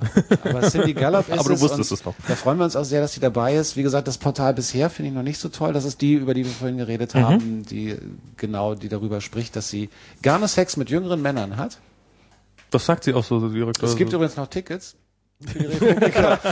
Die Republika, übrigens, da könnt ihr noch äh, alle einchecken. Ja, ich meine, äh, letztes Jahr gab es ja diesen geilen Talk mit dieser ähm, Frau, die dann ähm, tatsächlich den, ja, wie ist es, Chat-Roulette-Chat irgendwie ja, das war der Kracher, oder? Das war der Das habe ich leider nicht gesehen. Ich habe es auch nicht gesehen, aber das ich war es ja so irgendwie. Ähm, äh, sie hat irgendwie, es ging auch um Sexualität, glaube ich. Oder? ja, ja, Cybersex, bla. Cybersex und Cybersex so. und toller Und dann hat sie einfach, dann hat sie tatsächlich einfach so ähm, in mitten in der Session, also live ähm, irgendwie mit dem äh, instable WLAN, das da gab, ähm, ist gewagt, irgendwie dieses äh, äh, Chatroulette anzuwerfen und dann so ein bisschen rumgeklickt und dann tatsächlich auch sofort auf, wie das halt bei Chatroulette zu der Zeit dann schon war, irgendwie halt auf einen Penis zu stoßen. Also das heißt, jemand, so ein männlicher ähm, etc., der sich dort Penis, halt, wir, wir kennen das. der sich, der sich vor, Penis. vor, vor, vor, der, vor der Kamera einen runterholt. Und ähm, äh, dann hat sie halt mit dem gechattet und ähm, ihm dann irgendwie versucht, per Chat klarzumachen, dass jetzt gerade, das war im großen Saal, ne, das waren irgendwie äh, relativ voll, ich weiß nicht, wie viele Leute das äh, fasst, irgendwie äh, bestimmt irgendwie mehrere tausend, Also ich glaube, da waren schon so 1200 oder 1500 Leute. 1500 Da, Leute äh, oder so waren im Publikum und dann versuchte sie ihm das klarzumachen, dass er jetzt gerade seinen Penis sozusagen in die Gesichter von 1500 Leuten hält, so an die großen Leinwand und ähm, dann nur so, haha, ja, so guter Witz und dann äh, drehte sie das äh, Notebook um, sodass sie ihre Kamera dann sozusagen auf das Publikum äh, zeigte und dann und dann und dann hat das und dann war sofort die Übertragung einfach beendet. Und das war, das ist, sowas ist erschreckend genug, auch wenn man nicht, gerade nicht seinen Penis draußen hat. Also ich meine, legendär. Ich glaube, aber, aber äh, die Gallup ist auch toll auf der Bühne, zumindest was alles, was ich jetzt im Netz sehen konnte. Und ähm, das ist schon sehr spannend. Aber auch die, die halt irgendwie super offen mit dem ganzen Kram umgeht und so, und die sagt, ja, die, ich finde, die Frage ist gar nicht so sehr, um nochmal auf dieses Buch zurückzukommen, wo ja Pornografie jetzt nur so ein kleiner Teil ist. Also grundsätzlich wird dieses Buch, was Netzgemüse heißen wird, das Pornobuch. Das Pornobuch für die Teenager-Generation. Nein. Netzgemüse ist ein schöner Name. Netz, also Netzgemüse, Untertitel ist äh, Aufzucht und Pflege der digitalen Generation hatten wir erst. Und jetzt wird es nämlich auch spannend, wie das Internet uns nämlich bevormundet, wie die Technik uns bevormundet. Wir mussten irgendwann in Absprache mit dem Verlag, mussten wir das Wort Internet reinnehmen. Weil ansonsten, wenn du bei Amazon ein Buch suchst Ja. zum Thema Eltern Internet, dann muss eigentlich Eltern und Internet im Titel vorkommen. SEO einmal eins. Das ist ganz furchtbar und das finde ich wirklich schlimm, weil das, das hemmt Kreativität. Ich finde Aufzucht, Aufzucht und Pflege der digitalen Generation viel schöner, runder und nicht ganz so abgenutzt wie Internetgeneration. Aber du kommst nicht dran vorbei. Und tatsächlich ich habe die Stichprobe gemacht. Zum Thema Stichproben können wir auch nochmal über Sven Regner reden nachher. Aber ähm, ja, und das, das, Ich das dachte über Porno. Als, als, als, als Künstler, als Autor ärgert mich das, dass ich den Titel von Amazon diktieren lassen muss, mehr oder weniger. Beziehungsweise von als- Google eigentlich, ne? Oder von Google, ja. Ähm, aber nein, das Buch ist, es schlägt, das ist ein Buch, das braucht ihr nicht lesen, weil ihr wisst das alles, was da drin steht. Aber es richtet sich an die vielen Eltern, die wir im Verlauf unserer Elternkarriere kennengelernt haben, an Schulen und, und Kindergärten und so weiter, für die das Internet A ein großes Mysterium ist und in erster Linie eine wahnsinnige Bedrohung für ihre Kinder. Und in erster Linie stellt sich das Buch auf die Seite dieser jungen Generation, um zu sagen, das ist alles, in erster Linie ist das erstmal alles echt extrem cool und die machen total tolle Sachen und da gibt's total viel tolle Sachen und ähm, es ist trotzdem natürlich, haben die Eltern eine hohe Verantwortung. Nicht die Eltern alleine, es gibt auch eine, eine, eine staatliche Verantwortung, es gibt auch eine gesellschaftliche Verantwortung, wie immer, wenn es um Kinder geht. Aber ähm, es gibt eine Verantwortung und es, wir versuchen halt zu sagen, dass es einfach ein Thema sein muss. Wir haben mit unseren Jungs gibt es auch Streit, Diskussionen um Internet und Videospiele und so weiter. Klar. Aber es ist dauernd Thema. Also wir sitzen tatsächlich am Armbrottisch und ich lache mich schlapp, weil die Jungs mir irgendwelche neuen YouTube-Memes zeigen, die ich überhaupt nicht mehr mitkriege. Und das ist total cool, diesen Draht zu haben zu so jungen Leuten, die im Netz äh, quasi mit aufwachsen und äh, diesen Kram mitzukriegen. Mir macht das Spaß. Und genauso profitieren die davon, wenn wir wissen, wo sie ihre Sachen raubkopieren können. Wenn ihr Tipps geben könnt. genau. ja, ja, Aber du kommst natürlich, wenn du so ein, so ein Buch schreibst, kommst du natürlich schon an Punkte, wo du sagen musst, ja, aber es ist totaler, es wäre genauso falsch zu sagen, ey, alles super und easy. Weil Klar. ist es nicht. Und ähm, in erster Linie ist, ist es ein positives Buch, um Eltern eigentlich Internetkultur beizubringen und ihnen auch zu sagen, es geht nicht um Technik. Es geht nicht darum, dass ihr, weil die meisten, viele Eltern haben Angst davor, weil sie sagen, äh, ich kenne mich mit der Technik nicht aus. Und sie geben vor allen Dingen auch auf vor dem Rechner und trauen sich auch nicht mehr Nein zu sagen. Also ich äh, wirklich mit Leuten gesprochen, die gesagt haben, naja, ach, und der, der Ältere, der kommt gar nicht mehr mit zu Familienausflügen, weil er sitzt immer nur am Computer, wo ich so sage, naja, im Moment, aber immerhin, solange dein Laptop noch auf meinem Tisch steht, also was, ich meine, du kannst auch Nein sagen. Du sagst ja auch, Das ist auch eine geile, geile Umwandlung des Spruchs. Also, Oder? So, solange, solange du deine, deine, deine Beine unter meinen Tisch streckst, so, solange dein Laptop auf meinem Schreibtisch. Und ich, das verstehe ich auch nicht. Ich meine, ja, wir müssen das auch auskämpfen. Wir müssen auch sagen, pass auf, Jungs, heute ist mal spielfreier Tag und morgen auch, weil ähm, offenbar hapert es hier gerade an der Schule oder so. Das musst du dann halt auch einfach mal sagen. Und das ist natürlich anstrengend, aber Nein sagen ist immer anstrengend als Eltern.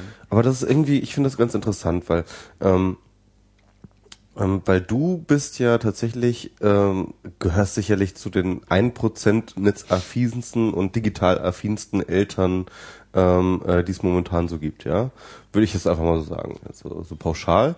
Ähm, und ähm, das ist ja auch eine spezielle Perspektive und ein spezielles Wissen, dass du und, und auch eine spezielle Kultur, die du schon sozusagen als Vater äh, einfach durch auch, auch vorlebst, ja, ähm, die wahrscheinlich nicht irgendwie Mainstream ist. So. Und das ist ja irgendwie und natürlich aber auch mit einem, dann auch ein Wissensvorsprung, den du dann natürlich auch dann hast, den viele Eltern ja nicht haben und so. Deswegen übrigens äh, super gute Idee, das mit dem Buch. Das äh, ist, glaube ich, genau das, was halt echt viele Leute, viele Eltern äh, äh, brauchen, genau von jemandem, der in ihrer Situation ist, aber halt tatsächlich irgendwie einen diesen diesen Wissensvorsprung hat, ja. Das hoffen wir. ja, genau. Und das ist ja Und dass wir es dann auch noch gut rüberkriegen. Genau, genau. Und ähm, aber das ist dann ja irgendwie auch äh, ja, das ist äh, ich, ich finde das eine interessante Perspektive, weil normalerweise ist ja immer diese Idee, es gibt diese ähm, Digital Natives, die irgendwie äh, alles so mit der Muttermilch aufgesogen haben so und irgendwie in Bits und Bytes denken und dann irgendwie in das Internet ihrem äh, äh, und sich so gut auskennen und äh, das ist ja irgendwie halt das das das ist bei dir ja überhaupt nicht so. Ne? Also du hast wahrscheinlich auch immer noch irgendwie so einen Wissensvorsprung gegenüber deinen äh, Jungs. Wahrscheinlich nicht in allen Gebieten, klar. Also mittlerweile ist ja sozusagen nee. äh, Das- äh, das die, ist das Spannende. Äh, äh, die Digitalkultur ist ja mittlerweile auch so breit geworden, einfach, dass halt es niemanden mehr gibt, der da irgendwie einen Überblick hat. Ja. Nee, und das ist natürlich, ähm, ich glaube, ich hoffe auch, dass das spannend genug ist, weil wir halt äh, noch zu dieser letzten Generation gehören, die beides kennen. Also ich bin halt noch mit, mein Vater hatte ein großes Tonband und ich dann Kassette und Vinyl und CD. Äh, für die Jungs ich gehöre auch noch dazu, praktisch. Also, Ja. Was? Und für die Jungs gibt's das alles nicht mehr. Das ist einfach komplett digital, das ist alles auf dem, auf dem Telefon. Und ähm, es gibt es gibt in mir auch dieses dieses Herz, was das was dafür schlägt, dass man sagt, ach man, schade eigentlich, das ist dieser Akt, das eine Platte auflegens und so, das war schon auch toll, aber es ist total falsch, da irgendeine ähm, sich da irgendeiner Nostalgie hinzugeben, weil die finden andere Sachen toll und cool am Ende, was aber schon irgendwie echt anstrengend ist an dieser ganzen digitalen Kultur, ist, dass das alles in, auf einem Bildschirm verschmilzt. Ich finde das schon schade, dass es, dass es keine unterschiedlichen haptischen Kulturformen mehr gibt. Und äh, also gibt es natürlich noch, aber Ich, ich, kann, ich kann mich erinnern, du hast mal einen Artikel darüber geschrieben in, auf Spreeblick. das Kultur Ähm, das- verschwindet. Also, Genau, genau. Also das heißt also früher du irgendwie das Plattenregal und dieses Bücherregal deiner Eltern und die Zeitschriften, die auf dem Tisch lagen und so weiter und so fort. Also diese diese wahrnehmbare im Alltag verstreute Kultur. Und ich glaube, ich habe darunter auch kommentiert. Kann sein. Ja, und ich habe halt gesagt, ja, aber es ist ja so, ähm, dass wir die Öffentlichkeitmachung dessen, was wir an Kultur konsumieren, das machen wir ja. Ne? Das, es, es gibt's ja immer noch. Es passiert nur auf anderen Kanälen. Also es passiert halt irgendwie im Internet mittlerweile. Ich sage halt, hey, ich habe den und den Artikel gelesen, ich habe den und den äh, Song gehört, ich habe den und den Genau. äh, etc. Und das heißt, mit anderen Worten, man muss sich, also das wäre jetzt so, so plump gesagt, ja, man muss sich einfach sozusagen mit seinen Kindern auf Facebook befrienden und irgendwie dieses äh, frictionless Sharing irgendwie reinpacken. Und dann hoffen, dass sie das auch alles auch für einen zugänglich machen. Genau. Ja, aber das ist natürlich, ähm, und ich werte das echt nicht, weil das ist der Gang der Dinge und Das ist auch eine ich hab da keine sichtbar machen so von Kultur. Ja, aber es ist eine andere Form. Also Ja, schon, ja. ich finde auch dieses zufällige Entdecken zum Beispiel, wie gesagt, ich, ich werte das nicht. Ich meine, ich, ich liebe das Netz. Ich finde das großartig, aber ähm, ich bin auch trotzdem vorsichtig damit. Man kann es trotzdem nicht alles einfach blind positiv sehen, weil das ist schon eine andere Form von Sichtbarkeit der Kultur, wenn du alles sharest über Links und so, weil äh, der zufällig da rumliegende Artikel in der Zeitung, die auf dem Tisch liegt und so, ist einfach was anderes. Das ist genauso, wo wir vorhin bei dem Thema waren Pornografie und und und äh, Kinder bzw. Jugendliche oder Heranwachsende. Ähm, dieses Stöbern, die Eltern sind irgendwie, sind abends auf einer Party, man ist alt genug, um alleine zu Hause zu sein und stöbert im Bücherregal und so. Das ist einfach was anderes, wenn du dich an den Rechner setzt und Porno eingibst, dann hast du, ist- schon eine andere Qualität, ohne die jetzt als Kann man nicht anders sagen. und ähm, dann kann man nicht, und das ist doch, es wäre, wäre doch absurd, wenn ich mich mit meinen Kindern über Facebook äh, denen irgendwelche Newslinks zuschicke. Wobei Aber ansatzweise vielleicht interessieren sich, vielleicht interessieren sich auch einfach für deinen Stream und dann sehen sie halt, okay, also da. Das passiert tatsächlich schon, ja. Ja, das ist genau. ein interessanter Aspekt. Papa hat folgenden Artikel geshared und den finde ich eigentlich auch ganz interessant. Also das, da, das war, äh, das war eine lustige Begebenheit. Das ist eigentlich eine gute Idee. Das ist gut, dass du es erwähnst. Das kann man in dem Buch nochmal erwähnen. Weil, ähm, also wir versuchen das Buch ganz viel auf Anekdoten und selbsterlebten Sachen aufzubauen. Und jetzt, wo du es sagst, fällt es mir auf, dass das eigentlich schon passiert und das ist spannend, weil ähm, ich habe zum Beispiel so diesen ganzen Plan B-Kram, die Jungs wissen natürlich, dass ich mal in einer Band gespielt habe und dass ich das jetzt auch wieder mache und so. Aber ich mache es nicht zu so einem riesen Ding, weil ich, die haben ihre eigene Musik, die hören ihren Rennst eigenen ganz Kram. normal mit einem Plan B-T-Shirt durch die Genau, Wohnung. das und übliche, irgendwie, ich zwinge die halt dazu, die Songs auswendig zu lernen und so. normal. Weihnachten. Sing jetzt!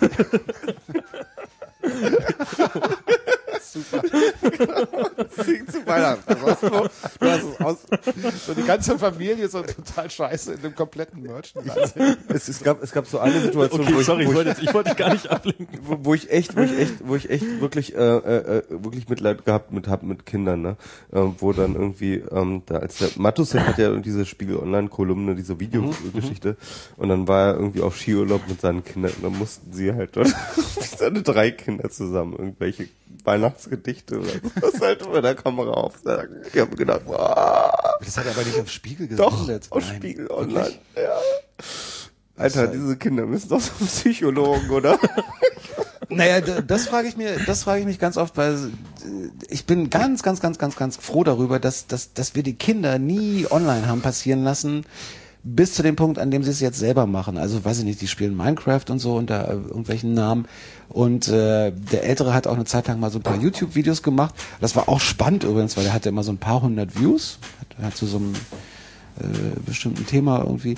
Und plötzlich ist eins komischerweise in so einem Forum verlinkt worden und da ist ja auf 40.000 Views hochgegangen. Ui. Und das Geile war aber darunter natürlich auch so die üblichen YouTube-Kommentare. Nee. Also der hatte, jetzt muss man dazu sagen, der ist blond und hatte aber zu dem Zeitpunkt irgendwie so, so, einen, so einen leichten Scheitel oder so. Da kam aber so ein Kommentar, meinte, "Äh, Alter, du Opfer, du siehst aus wie Hitler. und das Irre fand ich, ich hatte Alter, das dann so gelesen. Autobahn, ey. Genau. Ich hatte das gelesen und dachte so, ah, muss ich da jetzt mit ihm drüber reden oder so. Und hat es aber äh, genau so genommen, wie man es nehmen muss. So, äh, was? What the fuck? Idiot. So, hm. Wahrscheinlich, das, äh, das, war, das war mal ein Tweet, äh, der relativ äh, von mir, der relativ häufig gefasst war, dass äh, die, die Kulturtechnik, die unsere Kinder instinktiv verstehen werden, Idioten einfach stehen lassen. Ja. Das ist, ich glaube, das, ich glaube, da ist echt was dran. Es kann sein, dass, das, dass die es besser lernen, ja. Aber um nochmal wieder den Faden. Äh, Das wäre gut. das ist überlebensnotwendig. Ja. Absolut. Aber vielleicht stimmt das sogar. Durch YouTube-Kommentare lernt man, Idioten zu ignorieren. Interessante These. Das bildet das ja, guck mal, Immunsystem des 21. Jahrhunderts. ja, auf jeden Fall. Ich nehme noch richtig was mit hier.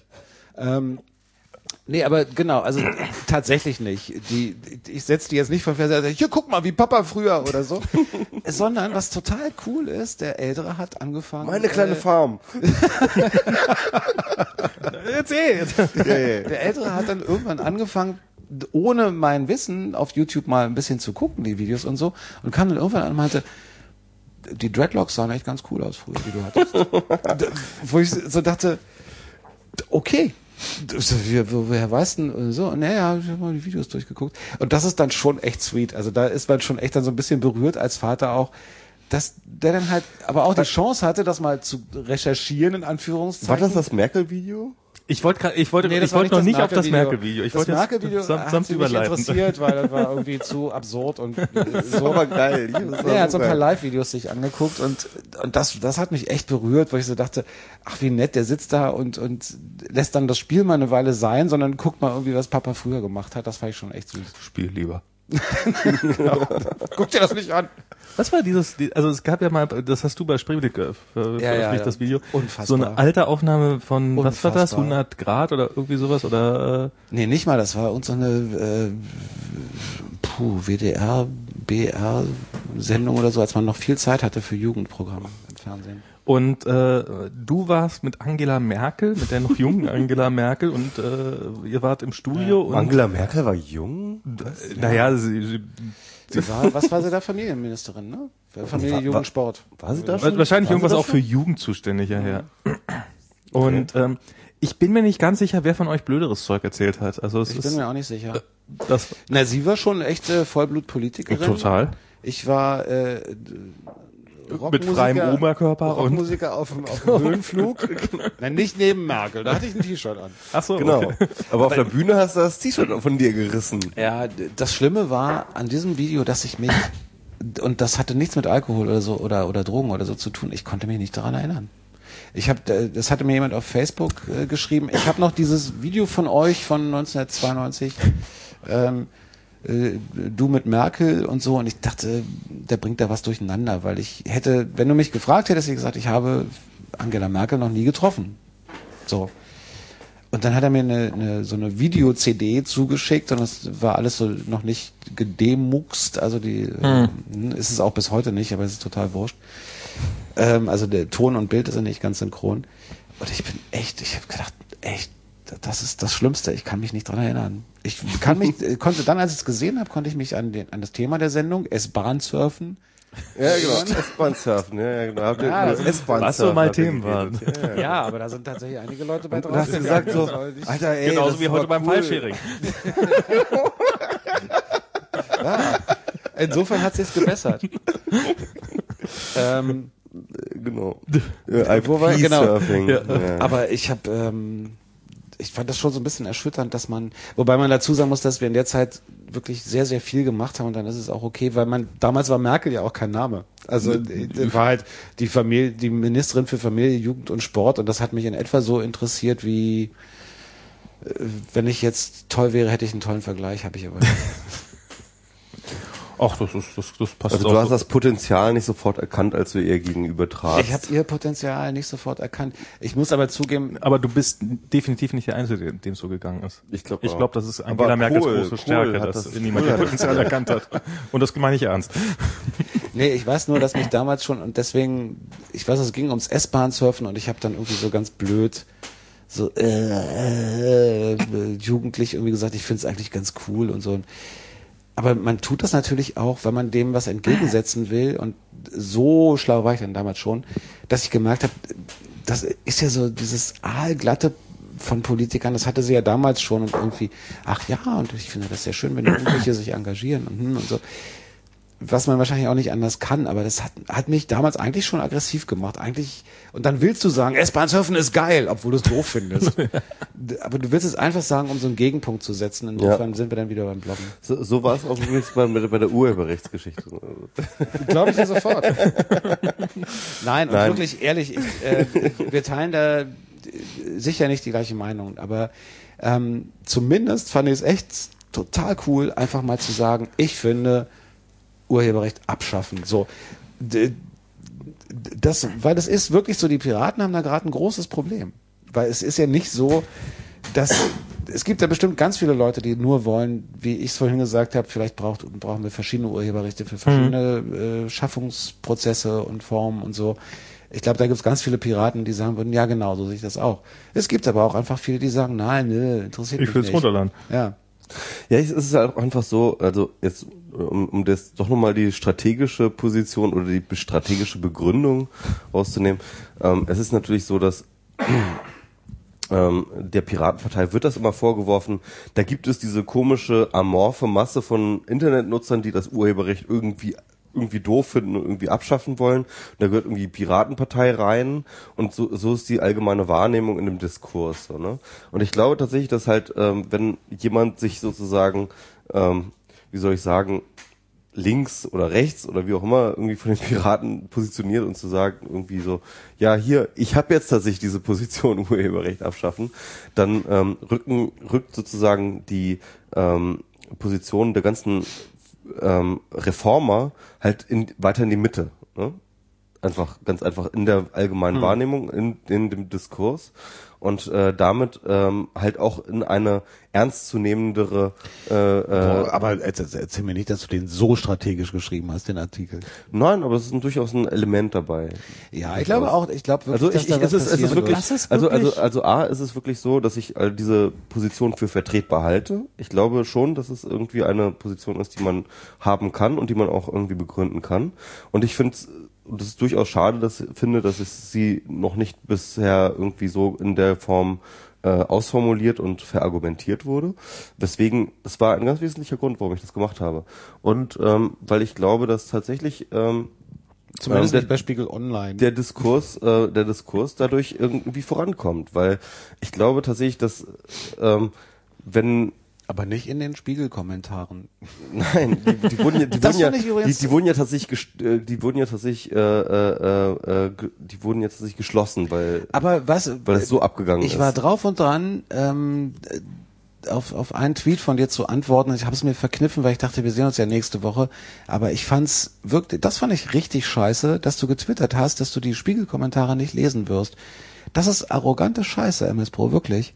Ich meine, das sind, entschuldige, selbst wenn du, wenn du, ich meine, wirklich, du schreibst einen Artikel, du kriegst dafür 200 Euro, ja. so, du schreibst in dem Artikel, wo ich auch drauf und dran war übrigens, den eins zu eins bei Spreeblick zu bringen. Und zwar nur, um zu dokumentieren, was Spiegel unternehmen wird und unternehmen muss, um mir das zu verbieten. Ähm, das wäre nämlich eine spannende Diskussion gewesen. Ich habe nur zu dem Zeitpunkt keine Zeit gehabt. Ich hätte mich sicher auch mit dem Spiegel irgendwie einigen können. Aber ich, Ich hätte das lustig gefunden. du hättest es lustig gefunden, ich weiß. Ich hätte es nicht lustig gefunden, weil das hätte mich wieder 150 Euro Anwaltskosten. ähm, und ich hätte ihn runternehmen müssen. Ähm, weil die hätten nicht nicht reagieren dürfen, aber egal, äh, kompliziert. Ja, ja. Jedenfalls, ähm, das, das fand ich echt scheiße, weil du nämlich den Eindruck hast, bei Twitter hast du da deine Leute und bei Spiegel sind die blöden Spiegel Online-Leser. Und äh, nein, das sind nicht blöde Spiegel Online-Leser, sondern es sind die Leute, die bei Spiegel Online kommentieren. Und warum, warum twitterst du, dass dich die Kommentare von denen nicht interessieren? Ich meine, warum schreibst du denn dann für den Spiegel Online doch nicht für 200 Euro, oder? Nö, also es geht natürlich um die Reichweite, aber ehrlich gesagt. Aber- aber- aber Moment. Äh, nein, nein, nein, nein, nein. Ich meine, sieh mal, ne, das genau das Thema hatten wir gerade von vor vor drei Minuten. Ähm, was die junge Generation jetzt gerade lernt, ist ignorieren lernen, ist halt irgendwie stehen lassen lernen. Und das ist genau das. Ähm, ich glaube, ohne Scheiß, dass man in einem, mit einer bestimmten Reichweite überhaupt nicht mehr klarkommt, wenn man sich tatsächlich mit allen Reaktionen auseinandersetzt. Also ich glaube, man muss selektieren, wenn man irgendwie Aber seine eine Psyche Band soll sich einiger- selber promoten. Also ich meine, das kann, haut doch alles nicht hin. Nee, wieso? Es ist, ich finde, es ist auch nicht wirklich schlimm. Also, ähm, das kann man natürlich arrogant nennen, ist was- vielleicht ist es auch arrogant. Ich will das jetzt auch gar nicht irgendwie in Abrede stellen. aber dann, dann, dann braucht es einfach ähm, ab einer bestimmten Reichweite eine gewisse Grundarroganz, um überhaupt mit Öffentlichkeit klarzukommen. Ich finde, äh, ich finde dich in, in ganz vielen Dingen, die du öffentlich tust, extrem arrogant. Finde das aber nicht schlimm, weil Arroganz ist auch eine Form von Punkrock. Insofern. Ja, nein, ich meine, es, es geht jetzt auch gar nicht darum, äh, ähm, ähm, also ich glaube ehrlich gesagt, wenn, sieh mal, ne, das Internet bietet nun mal die Möglichkeit, jeden Menschen mit jedem Menschen zu allem sofort zu verbinden. Das ist eine unglaublich großartige For Form von Kommunikation. Aber ich meine, du merkst es ja auch bei dir selber, wie du daran scheiterst auch, ja, weil wenn du eine bestimmte Reichweite erreicht hast, dann kriegst du einfach mehr Reaktion zurück, als dass du irgendwie darauf reagieren kannst, ja. Und dann kriegst du auch teilweise Reaktion zurück von Leuten oder von oder in einer Art, die jetzt nicht mehr wirklich feierlich ist, ja. Und ähm, und ja, da denke ich mir, irgendwie ist es eine sehr, sehr gesunde Reaktion darauf, irgendwie auch mit einer gewissen Ignoranz darauf zu reagieren. Genau, das ist genau die Ignoranz, die wir vor sechs Jahren den nicht bloggenden äh, Autoren vorgeworfen haben, weil nichts anderes haben die vor sechs, sieben Jahren gesagt. Die haben auch gesagt, das geht nicht mehr, ich kann mich damit nicht auseinandersetzen und ich will mich damit auch nicht auseinandersetzen. Und da haben wir, sage ich mal jetzt, Ja, also da haben viele bloggende Menschen gesagt, das ist ja wohl das Letzte, das ist ja total arrogant. Natürlich muss man sich mit den Lesern auseinandersetzen. Das war auch extrem selbstgerecht, muss man ganz ehrlich sagen. Also es war auch extrem selbstgerecht von uns. und, auch von denen. Und jetzt Es, es ist war auch von, un- von denen. Ich glaube, der, der Punkt ist nicht der irgendwie, also die hatten keinen Bock, sich damit auseinanderzusetzen. Wir hatten, äh, äh, wir hatten das Gefühl, wir müssten gehört werden. Aber der Punkt ist der. Jetzt wirst glaube, du gehört und jetzt hast du keinen Bock mehr, dich damit Nein, nein, nein, nein, auseinanderzusetzen. nein, nein, nein, nein. Naja, Nein, aber nein, doch, oder? das ist so. Das ist schon so, das stimmt schon. la, la, lass mich, lass mich das anders formulieren, ja. Also ähm, ich setze mich damit auseinander und zwar in der Form, dass ich halt äh, ähm, mir Filtermechanismen überlege. Also ich weiß, ich weiß, nein, ich, ich weiß, dass es halt sozusagen eine Komplexität gibt, die ich nicht mehr handeln kann, ja. A, es gibt eine Komplexität, die ich nicht mehr handeln kann, aber ich reagiere nicht nicht darauf, ja, und äh, ignoriere alles, sondern ich gucke halt, wie kann ich Auswahlverfahren ähm, äh, ähm, sozusagen etablieren, die mir dann sozusagen das Ganze runterbrechen auf eine handelbare Komplexität. Deswegen, ich habe halt einen Blogartikel angelegt bei mir auf dem Blog. Also mein Blog war ja mit verlinkt irgendwie bei meiner Info, bei meiner Autoreninfo. Ich habe einen Blogartikel, der extra dafür angelegt. So, hier könnt ihr jetzt kommentieren und hier könnt ihr mich jetzt beschimpfen. Und ähm, die Leute, die das halt dorthin gefunden haben, das war sozusagen die, es war ein Selektionskriterium und mit denen habe ich mich dann auch auseinandergesetzt. Also das heißt mit anderen Worten, ähm, ich habe nicht nichts gemacht. Ich habe nicht einfach irgendwie komplett gesagt, okay, ich ignoriere jetzt einfach alles, sondern ich habe gesagt, ich schaffe jetzt eine Möglichkeit äh, und da kam immer noch genug ne, rüber so, ja, ähm, dass ich halt irgendwie damit auch noch gut zu tun hatte. Aber ähm, ich schaffe jetzt hier irgendwie eine Struktur, ähm, die jetzt nicht alles zulässt, aber halt genug zulässt, dass ich mich damit auseinandersetzen kann und ähm, halt auch eine gewisse Vorauswahl trifft. Ähm, einfach ne, aus dieser Struktur heraus. Ähm, das ist zwar immer noch arrogant, das will ich überhaupt nicht in, äh, wer mir Arroganz vorwirft, dem würde ich jetzt nie entgegenhalten, das, ja, würde ich jetzt nie entgegenhalten, das stimmt nicht Das so. wäre auch wirklich ja. arrogant. So, äh, äh, äh, äh, aber ich glaube ehrlich gesagt, ähm, das ist halt besser als wenn ich jetzt irgendwie mir diese ganzen Spiegel Online-Geschichten da durchgelesen hätte, das hätte mir meine Laune verdorben. Ich hätte sowieso nicht darauf antworten können. Aber dein Artikel hat auch vielen Leute die Laune verdorben. Ja, das, das äh, äh, aber Das ist doch nur gerecht, wenn es umgekehrt genauso ist. wenn sie die dafür auch die Laune verderben dürfen. also es, es war jetzt nicht, nicht so, dass ich jetzt auf meinem Blog jetzt keine Kritik eingesteckt habe. Ja, also es war jetzt. Äh, das wäre auch das erste Mal gewesen. Ja, genau. Nee, ich, ich Naja, Also, also ich, ich, klar, also man kann das immer irgendwie verurteilen, man kann das irgendwie scheiße finden, aber ich glaube einfach, wir kommen ab einer bestimmten Reichweite, kommst du nicht mehr darum hinau- he- heraus, irgendwie ähm, ähm, die Komplexität irgendwie zu reduzieren, sei es, ob du jetzt auf Mark, äh, Mark All is Red klickst oder ob du jetzt sagst, irgendwie, äh, äh, du schaffst jetzt irgendwie Strukturen, wo du irgendwie das handeln kannst oder äh, äh, eine Auswahl oder wie auch immer. Äh, du musst irgend, irgendwelche Maßnahmen musst du ergreifen und sie müssen definitiv damit zu tun haben, dass du bestimmte Dinge ignorierst. Weil sonst funktioniert das einfach nicht mehr. ja, das ist aber, das ist völlig in Ordnung. Das ist genau das, was äh, so die, die etwas klassischeren Autoren schon vor vielen, vielen Jahren gesagt haben. Ja, genau. Ja, vielleicht hatten Sie recht. Also vielleicht äh, Ja. wahrscheinlich. Ich meine, viel von dem, was wir jetzt gerade so erleben, ist doch eigentlich ähm, gar äh, und und damit hast du total, das hast du vorhin schon, das ist doch gar keine technische Frage, sondern das ist einfach eine Generationsfrage. Wir sind jetzt an einem bestimmten Punkt, wo wir, also was, was, was mir jetzt gerade so auffällt, ist, dass, dass früher gab es immer Leute, die alle möglichen Leute kannten. Ah ja, den, der ist in der Politik, den kenne ich und der ist in der Wirtschaft, den kenne ich und da kenne ich irgendwer. Und plötzlich ist man selber in dieser Situation, dass man irgendwie diese Leute im Laufe seines Lebens kennengelernt hat, die irgendwo an mehr oder wahrscheinlich tendenziell eher weniger einflussreichen Positionen sitzen. Das ist so und, und plötzlich sitzt man da und denkt sich, ach, ich habe hier eigentlich eine ganz bequeme Position, warum soll ich dann in meinem Stuhl rücken, rucken lassen? Und vor zehn Jahren hat man selber noch geruckelt und sagt, ey, beweg dich da oben, du Arschloch. Und ähm, Echt, ist das so? ein bisschen schon. Wer ruckelt denn in unserem Stuhl? Der Chat. Will uns ablösen. Der, der Bosch sagt zum Beispiel, der ist so ein Revoluzer und sagt, so, nun kommt mal langsam zum Schluss. Ah, okay. Er hat keinen Bock mehr. Das finde ich gut. Ich stehe nämlich, Ich finde- falls es jemand interessiert, um sechs wieder auf, um zehn vor sechs. Ach du Scheiße. Ja, ich bin, dran, dran diese Woche. Wir teilen uns die Wochen, weil ähm, einer der Söhne sehr früh aufstehen muss, weil der Schulweg relativ weit ist. Ähm, also wir machen das immer so, wir teilen das immer so auf, eine Woche ich, andere Woche ich nicht. Aber wäre es da nicht Zeit, dem Sohn einen Wecker zu schenken?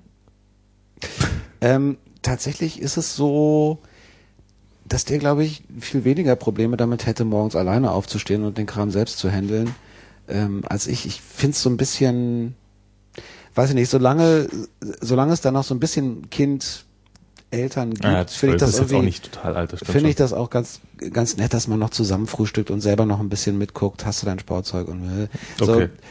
Ich glaube, das, aber ich glaube, der wäre total froh, wenn wir endlich mal nicht da total verpennt in der Küche Aber stehen dazu würden. muss er erstmal ausziehen. Nein, nein, das wird, das wird alles jetzt mit den nächsten Jahren irgendwie passieren. ähm, aber tatsächlich, meine, kann ich morgen mal alleine aufstehen? Ich so, ey, du kannst jeden Tag alle, eigentlich alleine aufstehen, außer dass ich es so traurig finde, wenn du alleine aus dem Haus gehen Willst du das wirklich um haben? genau. Ach, das ist ja schon ähm, nochmal ein anderes Thema. Also ich habe jetzt nochmal kurz die äh, Liste durchgeguckt, was wir so sagen wollten. Und ähm, das Einzige, was ich hier so ein bisschen unterrepräsentiert fand an Themen, ist War das halt, Urheberrecht? ja, das Urheberrecht. Nee, nee. praktisch nie über nein, Ähm, ähm, Spreeblick. Wir haben eigentlich gar nicht über Spreeblick geredet. so Und richtig. wir haben auch ganz wenig über die Republika geredet eigentlich. ja, genau. Über die Ähm, Republika. die nächste Woche stattfindet und äh, Gibt's noch Tickets? es gibt noch Tickets, ja, ja. Es gibt noch Tickets. Kauft Republika-Tickets. genau. Wobei, ich, äh, Hier, wobei wollen, jetzt, wo wollen, du sagst, das ich auch glaube, mal pluggen, dass wir, dass, dass wir auch dort einen Podcast machen? Wir probieren dann einen Podcast. zu machen. Genau. Ich komme da wieder. Sehr gut. Ähm, es gibt, äh, wobei, als du es gerade gesagt hast, ich glaube, es gibt gar nicht mehr so viel Tickets. Es wird aber auch vor Ort. Es wird noch, knapp. es wird aber auch vor Ort wieder Tickets geben. Allerdings haben wir diesmal um, das ist ja so ein bisschen enttäuschend, wenn du extra im Vorverkauf kaufst, und dann kommst du hin und es ist äh, genauso, dann denkst du dir, okay, kann ich auch, viel- weil wir dieses Jahr ja auch viel Platz haben, viel mehr Platz haben als in den letzten Jahren. Aber ähm, es wird Tickets geben, aber die sind teurer. Also wenn du wirklich hinkommst, so als jemand, der so businessmäßig mal einen Tag reingucken will oder so, dann wird dich das auf jeden Fall mehr kosten als ähm, mal eben so ein Drittel des, des Ticketpreises, den andere bezahlt haben. Ich glaube, das finden wir fairer. Und ähm, vor allen Dingen, weil das dann wirklich auch so meistens die Leute sind, die so vom, vom Business her eher kommen und nur so einen halben Tag mal reingucken wollen oder so. Und ansonsten wird das wahnsinnig, es wird mega. Also es war auch ein echter Schuh für das ganze Team. Das Team ist viel, viel größer gewesen als die letzten Jahre und ich weiß, dass es echt richtig, richtig harte Arbeit war, monatelang. Und ähm, ich bin sehr gespannt drauf, wie das ankommt. Und ähm, ja, es wird echt spannend. Eine es, neue wird, es, wird, Location. es ist eine, eigentlich eine erste Republika auf eine gewisse Art und es sind nochmal sehr viel mehr Leute als letztes Jahr. Um, ich weiß gar nicht, was, ob wir jetzt schon so offiziell raus, Zahlen rausgeben. Gibt's, gibt's, dürfen. gibt's Streams in allen Räumen? Weißt du das? Oder? Es gibt von, von der Hauptbühne auf jeden Fall einen Stream Ja. und ähm, wir versuchen so viel wie möglich aufzuzeichnen. War auch so eine Frage, weißt du, weil äh, Also Aufzeichnung finde ich ja super schon. Das ist ja, ja, Aufzeichnung ist auch okay, finde ich. Dieses Livestream ist unfassbar teuer. Das Ah, okay. kostet einfach unglaublich viel Geld. Also man hat keine Vorstellung. Wir hatten im letzten Jahr tatsächlich richtig, richtig viel Abrufe. Ich habe jetzt die genauen Zahlen nicht, aber viele tausend Leute, die das online live gucken dann. Und ja, es ist einfach ein mega Aufwand, kostet viel Geld und ich denke dann auch, manchmal ist dann okay, es aufzuzeichnen und hinterher online zu Das, stellen. das finde ich absolut. Also ich fand es schade die letzten Jahre, dass gerade wenn man einen Vortrag verpasst hat und umso umso ärg dann wird's an, fängt es an ärgerlich zu werden, wenn man einen Vortrag verpasst hat, weil man es nicht in den Raum reingeschafft hat, weil der Raum zu klein war und es dann keine Aufzeichnung gibt. Und das finde ich ähm, dann, das im Nachhinein sich nochmal anzugucken zu können oder wenn man natürlich auch im Nachhinein erst was davon gehört hat. Man muss natürlich auch sagen, dass die ganzen Urheber äh, von den Leuten, die einen Vortrag vorbereitet haben, relativ froh sind, dass es dann halt keine Aufzeichnung davon gibt. Also ich zum Beispiel habe tatsächlich den Vortrag, den ich in, der, letztes Jahr bei der Republika gehalten Den habe, der hältst du war- jetzt dieses Jahr eh wieder den, und den, den, den, den kann ich jetzt immer wieder halten, weil der tatsächlich nicht aufgezeichnet wurde, ne? Ich wollte nur mal ein bisschen trollen. unerwartet ist Michi als Prosts Vortrag rausgefallen. gelernt, sowas zu Der Raum ist zu diesem Zeitpunkt überflutet. Nein, ich, ich, ich gehe mal kurz aufs Klo. Nein, ich fand es schade, dass er nicht Ich, aufgezeichnet ich, wollte- wurde. ich wollte jetzt eigentlich, ich Äh, jetzt eigentlich gerade hier mal so. Äh, wollen wir, wollen wir hier direkt irgendwie. Ja, aber lass uns, lass uns zum Ende kommen. genau, das war, das wollte ich Und jetzt. Stre- sagen. Bier Rehblick, ist, das äh, Bier ist eh alle. Also. Ich weiß immer nicht, ich kann immer schwer einschätzen, ob das langweilig ist, ähm, aber natürlich total gerne. Ich habe ja auch sehr gespannt zugehört, als, äh, als ihr das schon mal thematisiert hattet. Ja.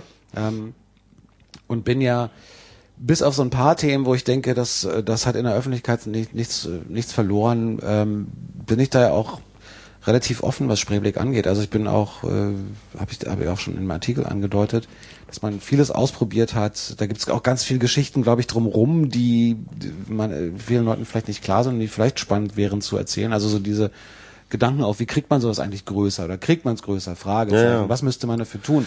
Auch da hat man dann zum Beispiel auch durchaus mal mit Investoren geredet und so. Und dann die große Frage, auf was lässt man sich ein? Was, was kann man noch bringen?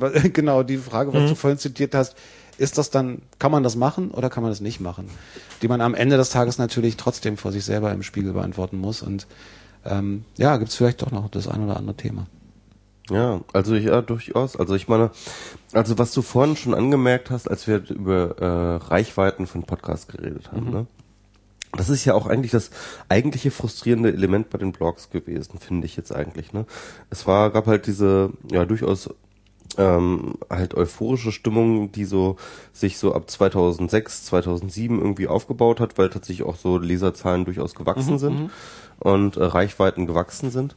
Und äh, daraus, aus dieser Stimmung heraus, ist ja tatsächlich wahrscheinlich auch dieser ganze Spreeblick Verlag heraus erschienen. Aber dann gab es halt diese komische, weiß ich nicht, wie soll man sagen, gläserne Decke, irgendwie, wo man irgendwie an, äh, an wo dann tatsächlich die- das Wachstum stagniert ist, ja. Blogs sind in Deutschland, habe ich das Gefühl, einfach nicht wirklich angekommen. Sind, sind halt immer auf so einem Kinderstadium verblieben irgendwie. Ähm, weil, ich meine, äh, deutschsprachige äh, Grundgesamtheit ist ja eigentlich groß genug, dass man da irgendwie was groß draus machen könnte. Wenn man jetzt nochmal die französischen äh, Blogs sozusagen, also, oder die Reichweiten irgendwie ähm, sozusagen auf größer? pro, pro Kopf irgendwie. Ja klar, französischen Blogs sind viel, viel, viel, viel, ja, genau. Also, also wenn man deren Prozent, ich meine, Frankreich ist ein kleineres Land, ja. Und Ich kenne die Ähm, Medienlandschaft in Frankreich nicht. Wie ist denn die, die, die Presselandschaft in Das, Frankreich? das, da, dazu kann ich da kenne ich mich auch nicht aus. Weil die ist in Fall- Deutschland, muss man ja immer sagen, relativ ja, gut. Das ist, das ist der Punkt. Also, das ist wahrscheinlich ein, ein, ein wesentlicher Punkt. Aber auf jeden Fall, wie, wie man es auch, ja klar, das ist, das ist die Frage, ne? Warum, wo, woran liegt das, ja? Dass halt irgendwie in Deutschland tatsächlich dieses Bedürfnis anscheinend nicht so da ist, irgendwie an alternativen äh, Medien, Medienkonzepten. Oder gibt's das Angebot nicht? Das ist jetzt auch, ne, das ist ja auch eine Interpretation, ja. Es, die Blogs, die es halt gab, die waren halt einfach scheiße, ja, kann man auch sagen, irgendwie. Ähm, Ganz schwierig gibt's, glaube ich, äh, tatsächlich Thema auf ganz vielen verschiedenen Ebenen. Also da muss man darüber reden, wie ist die vorhandene Medienlandschaft, reicht die den Leuten oder äh, ich glaube zum Beispiel, dass in Amerika, dass es so ist, dass man, dass man diese Alternativen auch richtig aktiv sucht. Dann, dass die Amis das zum Beispiel auch gleich, gleich nochmal ganz anders angehen, dass es da ganz viele ähm, Profi-Journalisten gab, die geblockt haben und das auch dann, aber auch von Anfang an bei vielen Dingen, die ich persönlich jetzt gemacht habe, haben wir uns ja ganz, habe ich ja mit meiner großen Klappe oder mit mit auch einem, einer Leidenschaft für Sachen irgendwie mir selbst ein Ei gelegt. Also angefangen mit, wir werden nie Werbung schalten, bis irgendwann dann, äh, ohne Werbung geht's leider nicht. Ähm, Bis zu Yahoo-Werbung. Ähnlich aber äh, zum Beispiel bei der Republika, dass wir gesagt haben, es muss immer super günstig sein, weil da muss jeder hinkommen bis zu, du kannst nicht eine dreitägige Konferenz mit dreieinhalbtausend Besuchern und allem, was du dazu machen musst, veranstalten und dafür 130 Euro nehmen. Das geht einfach nicht. Das ist rechnerischer Irrsinn. Aber das konnte man damals nicht wissen und ähm, das ist alles gut, so wie es ist. Das ist, weil nur dadurch kommen ja so viele Leute, weil es eben kein Konferenzpreis ist, sondern der, das soll ja so offen wie möglich sein, damit wirklich fast jeder hin kann, der sich dann dieses Geld leisten kann. Ähm, was für viele Leute trotzdem viel Geld ist. Ähm, und la- lauter so eine Sachen, und da kann man natürlich auch darüber reden. Ich glaube, wenn man, es gibt Leute, die leben heute von ihrem Blog total gut. Die haben nämlich angefangen in der Phase, als dieses ganze, dieser ganze Irrsinn um Werbung oder nicht und so längst vorbei war. Die sind von Anfang an da reingegangen, haben natürlich suche ich mir Sponsoren, natürlich schalte ich Werbung, weil irgendwie muss sich der Kram ja schließlich finanzieren. Die haben sich von Anfang an klar gemacht, ich muss mich auf ein Thema konzentrieren. Gerade Spreeblick, ganz schwieriges Blog, was, was die Themen angeht, weil immer viel zu verzweigt. Also viel, ist das jetzt Kultur oder ist es Politik oder ist es Musik? Hätten wir nur einen Musikblock gemacht, äh, wäre es vielleicht anders gelaufen, keine Ahnung. Modeblogs gehen wohl total ab. Das ist wohl sagenhaft. Ja, das ist so wie der Wedding, der soll auch irgendwann kommen. Nee, nee, Modeblogs äh, Nein, nein, die nehmen einfach Geld. Nehmen, nehmen Schweine Geld. Ja, glaube ich, die haben ja auch keine Berührung, die, die schreiben Ja, ja, ja. auch die ganze Zeit über Produkte. Ja, klar. Und, die haben ja auch und keine Berührungsängste. Und, und natürlich auch. Warte mal, jetzt muss ich dein ähm, Mikro einschalten, damit du so, das sorry. äh, gehört wirst. Und, und natürlich irgendwie Games-Blogs, das ist halt, glaube ich, das. ganz Games bestimmt auch, na klar. Äh. Macintosh soll auch ganz gut laufen. Ja, ja, das ist so. Knallt wie Sau. Aber ähm, weiß nicht, ich habe irgendwann so in den letzten Jahren habe ich, habe ich irgendwann gedacht, das ist alles gut. Ich habe hab mich dann irgendwann gefragt, hätte ich dann auch wirklich Lust? Wir haben das ja so eine Zeit lang probiert.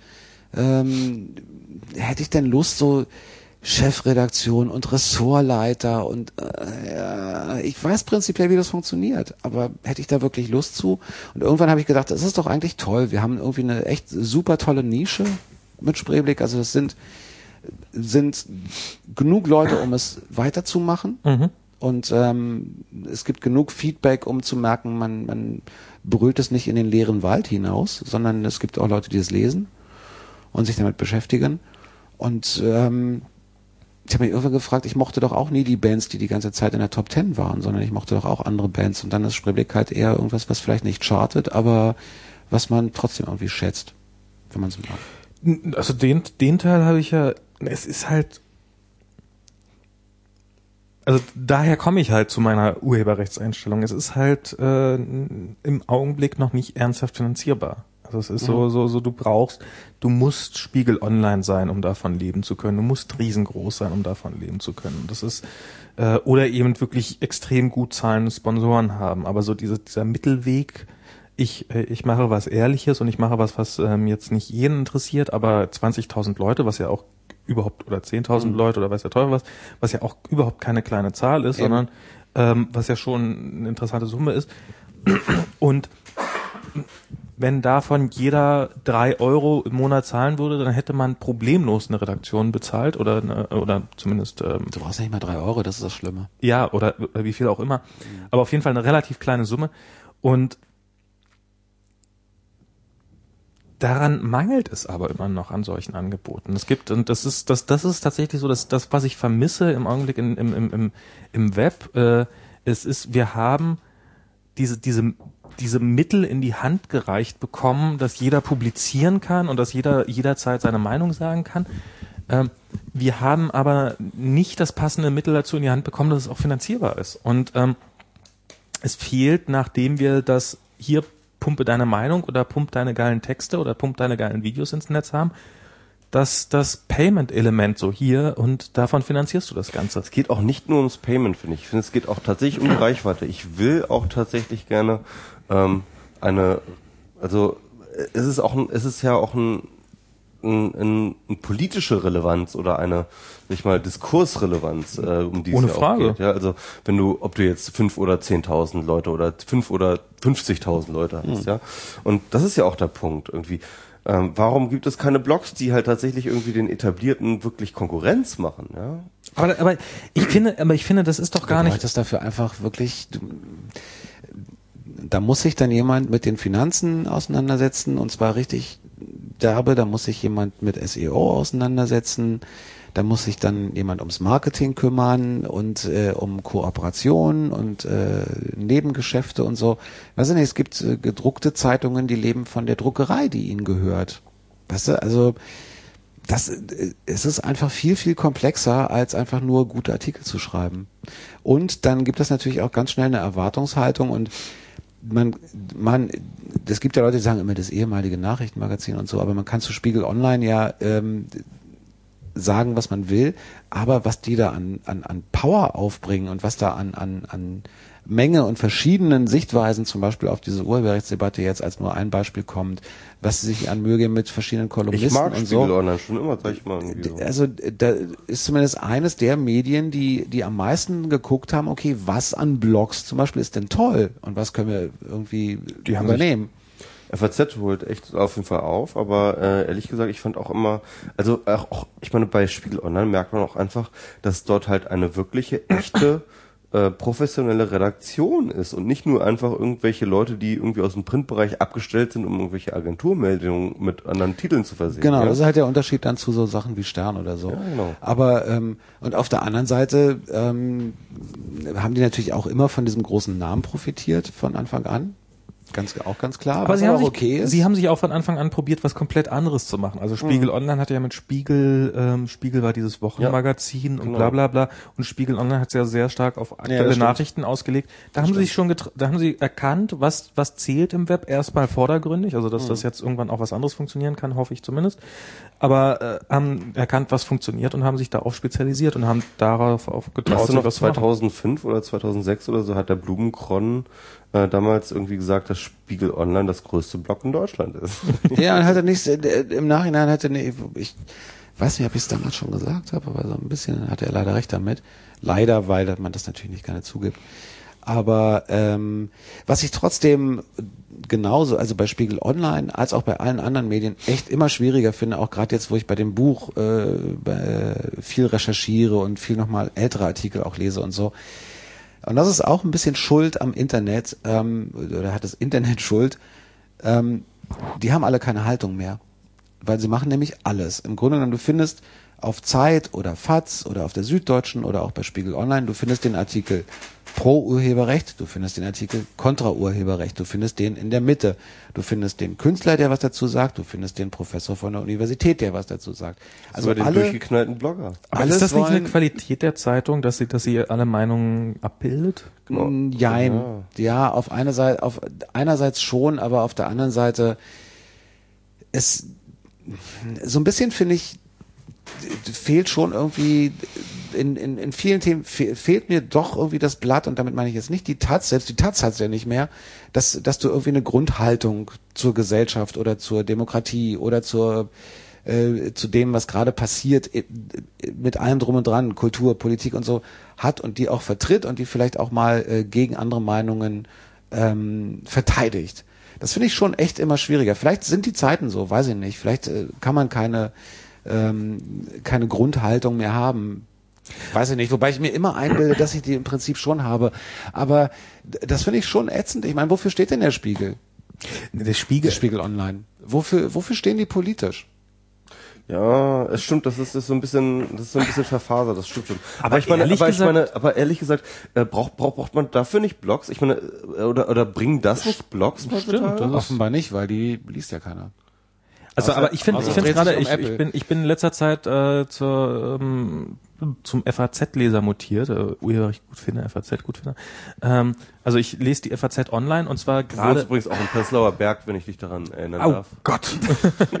und ich habe ein festes monatliches Einkommen. Das Ja, wird, wird also immer ich, schlimmer. ich, also es ist wirklich Ich so, sage also, euch, dass das ein Teil des Problems dieser ganzen Medien ist, dass die keine, dass die keine, ähm, die haben keinen Charakter mehr, die haben keine Haltung. Und ich lese weder die FRZ noch die Süddeutsche noch Spiegel Online, sondern ich lese den einzelnen Artikel. Mhm. Na, das der, natürlich sowieso dann irgendwann mal, aber. Ich lese, ich gehe nicht auf eine Website, um alles oder halbwegs alles, auch nur die Hälfte oder ein Drittel zu lesen, was die schreiben, weil mich interessiert nicht, das gibt's überhaupt nicht mehr. Es gibt nicht mehr, die FAZ schreibt das und das. Die FAZ schreibt alles, was das Volk hören will. Und die, äh, die Süddeutsche schreibt alles, was das Volk lesen will. Und das macht Spiegel Online genauso. Spiegel Online sucht sich den Pro-Urheberrechtsautor und den Anti- äh, und den Kontra-Urheberrechtsautor. Aber gerade das, aber gerade das ist doch die Qualität. Also das weiß ich, dass das, ähm, dass das noch vor zehn, also oder vielleicht nicht ganz vor zehn Jahren, aber dass das Leute das gelobt haben, dass die FAZ äh, die Position und die Gegenposition in ihrer Zeitung ähm, Seite an Seite toleriert Genau, und dass sie in der damit Interne Pressefreiheit. in der gedruckten Zeitung ist, ihr versteht mich richtig, ne? Grunds natürlich, gerade ich, ja, dem oft vorgeworfen wird, dass er so scheiße ausgeglichen ist, ähm, was ich übrigens auch verstehen kann, dass ihm das auf den Keks geht. Aber ähm, natürlich ist das grundsätzlich richtig, beide Seiten zu beleuchten und beide Seiten ähm, zu Wort kommen zu lassen. Das stimmt ja. Aber im Netz sind sie doch einen Klick voneinander entfernt. In der Zeit, in der gedruckten Zeitung finde ich, ist das was anderes. Da kann man durchaus mal eine Pro-Kontra-Seite zu einem heißen Thema bringen. Kann man auch online. Aber trotzdem fehlt es mir, dass ich, was ist denn die FAZ? Ist die FAZ konservativ?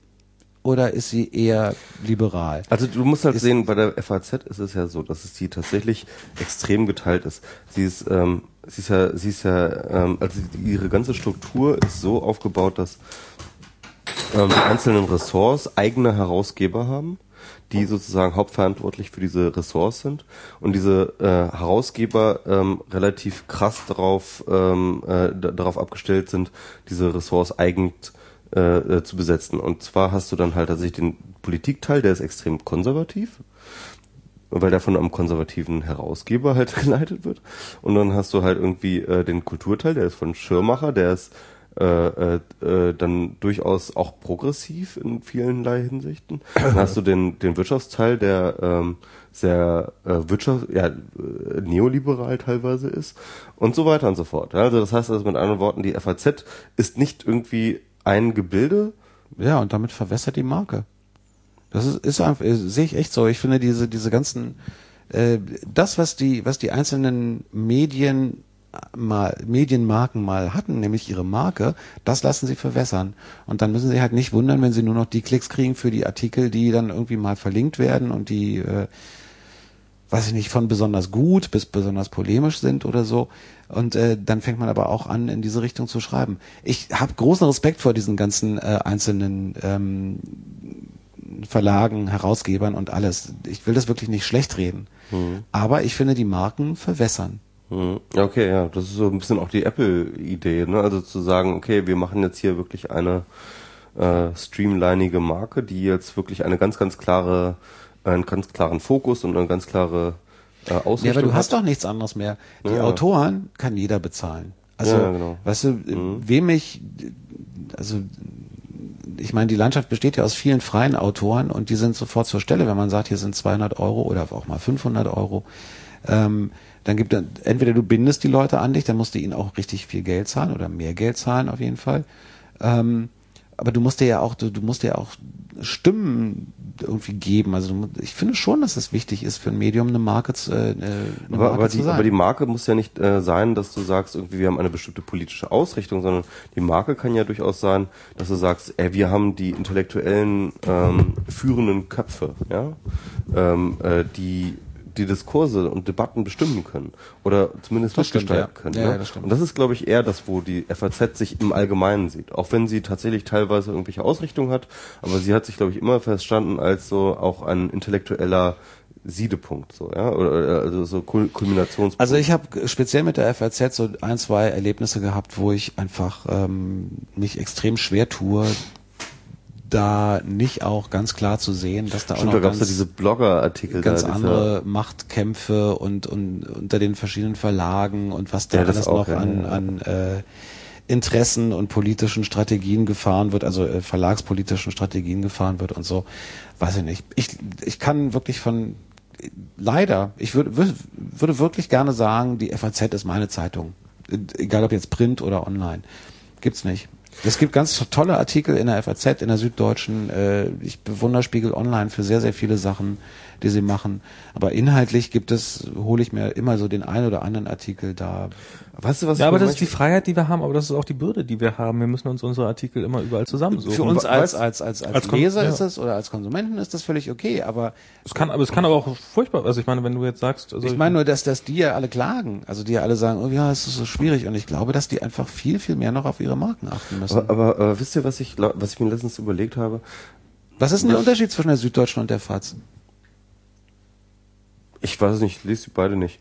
Ähm, also, was ich, was ich jetzt meine, ist, äh, was ich jetzt sagen wollte, ist eigentlich folgendes. Also, wenn, wenn wir uns, ich habe mir überlegt, wäre es nicht tatsächlich eine Überlegung wert, als, als Geschäftsmodell, zu sagen, man nimmt jetzt erstmal echt einen großen Batzen Geld, ne? also wirklich einen großen Batzen, so und gründet einen mehrere- Blogvermarkter. Me me mehrere Millionen.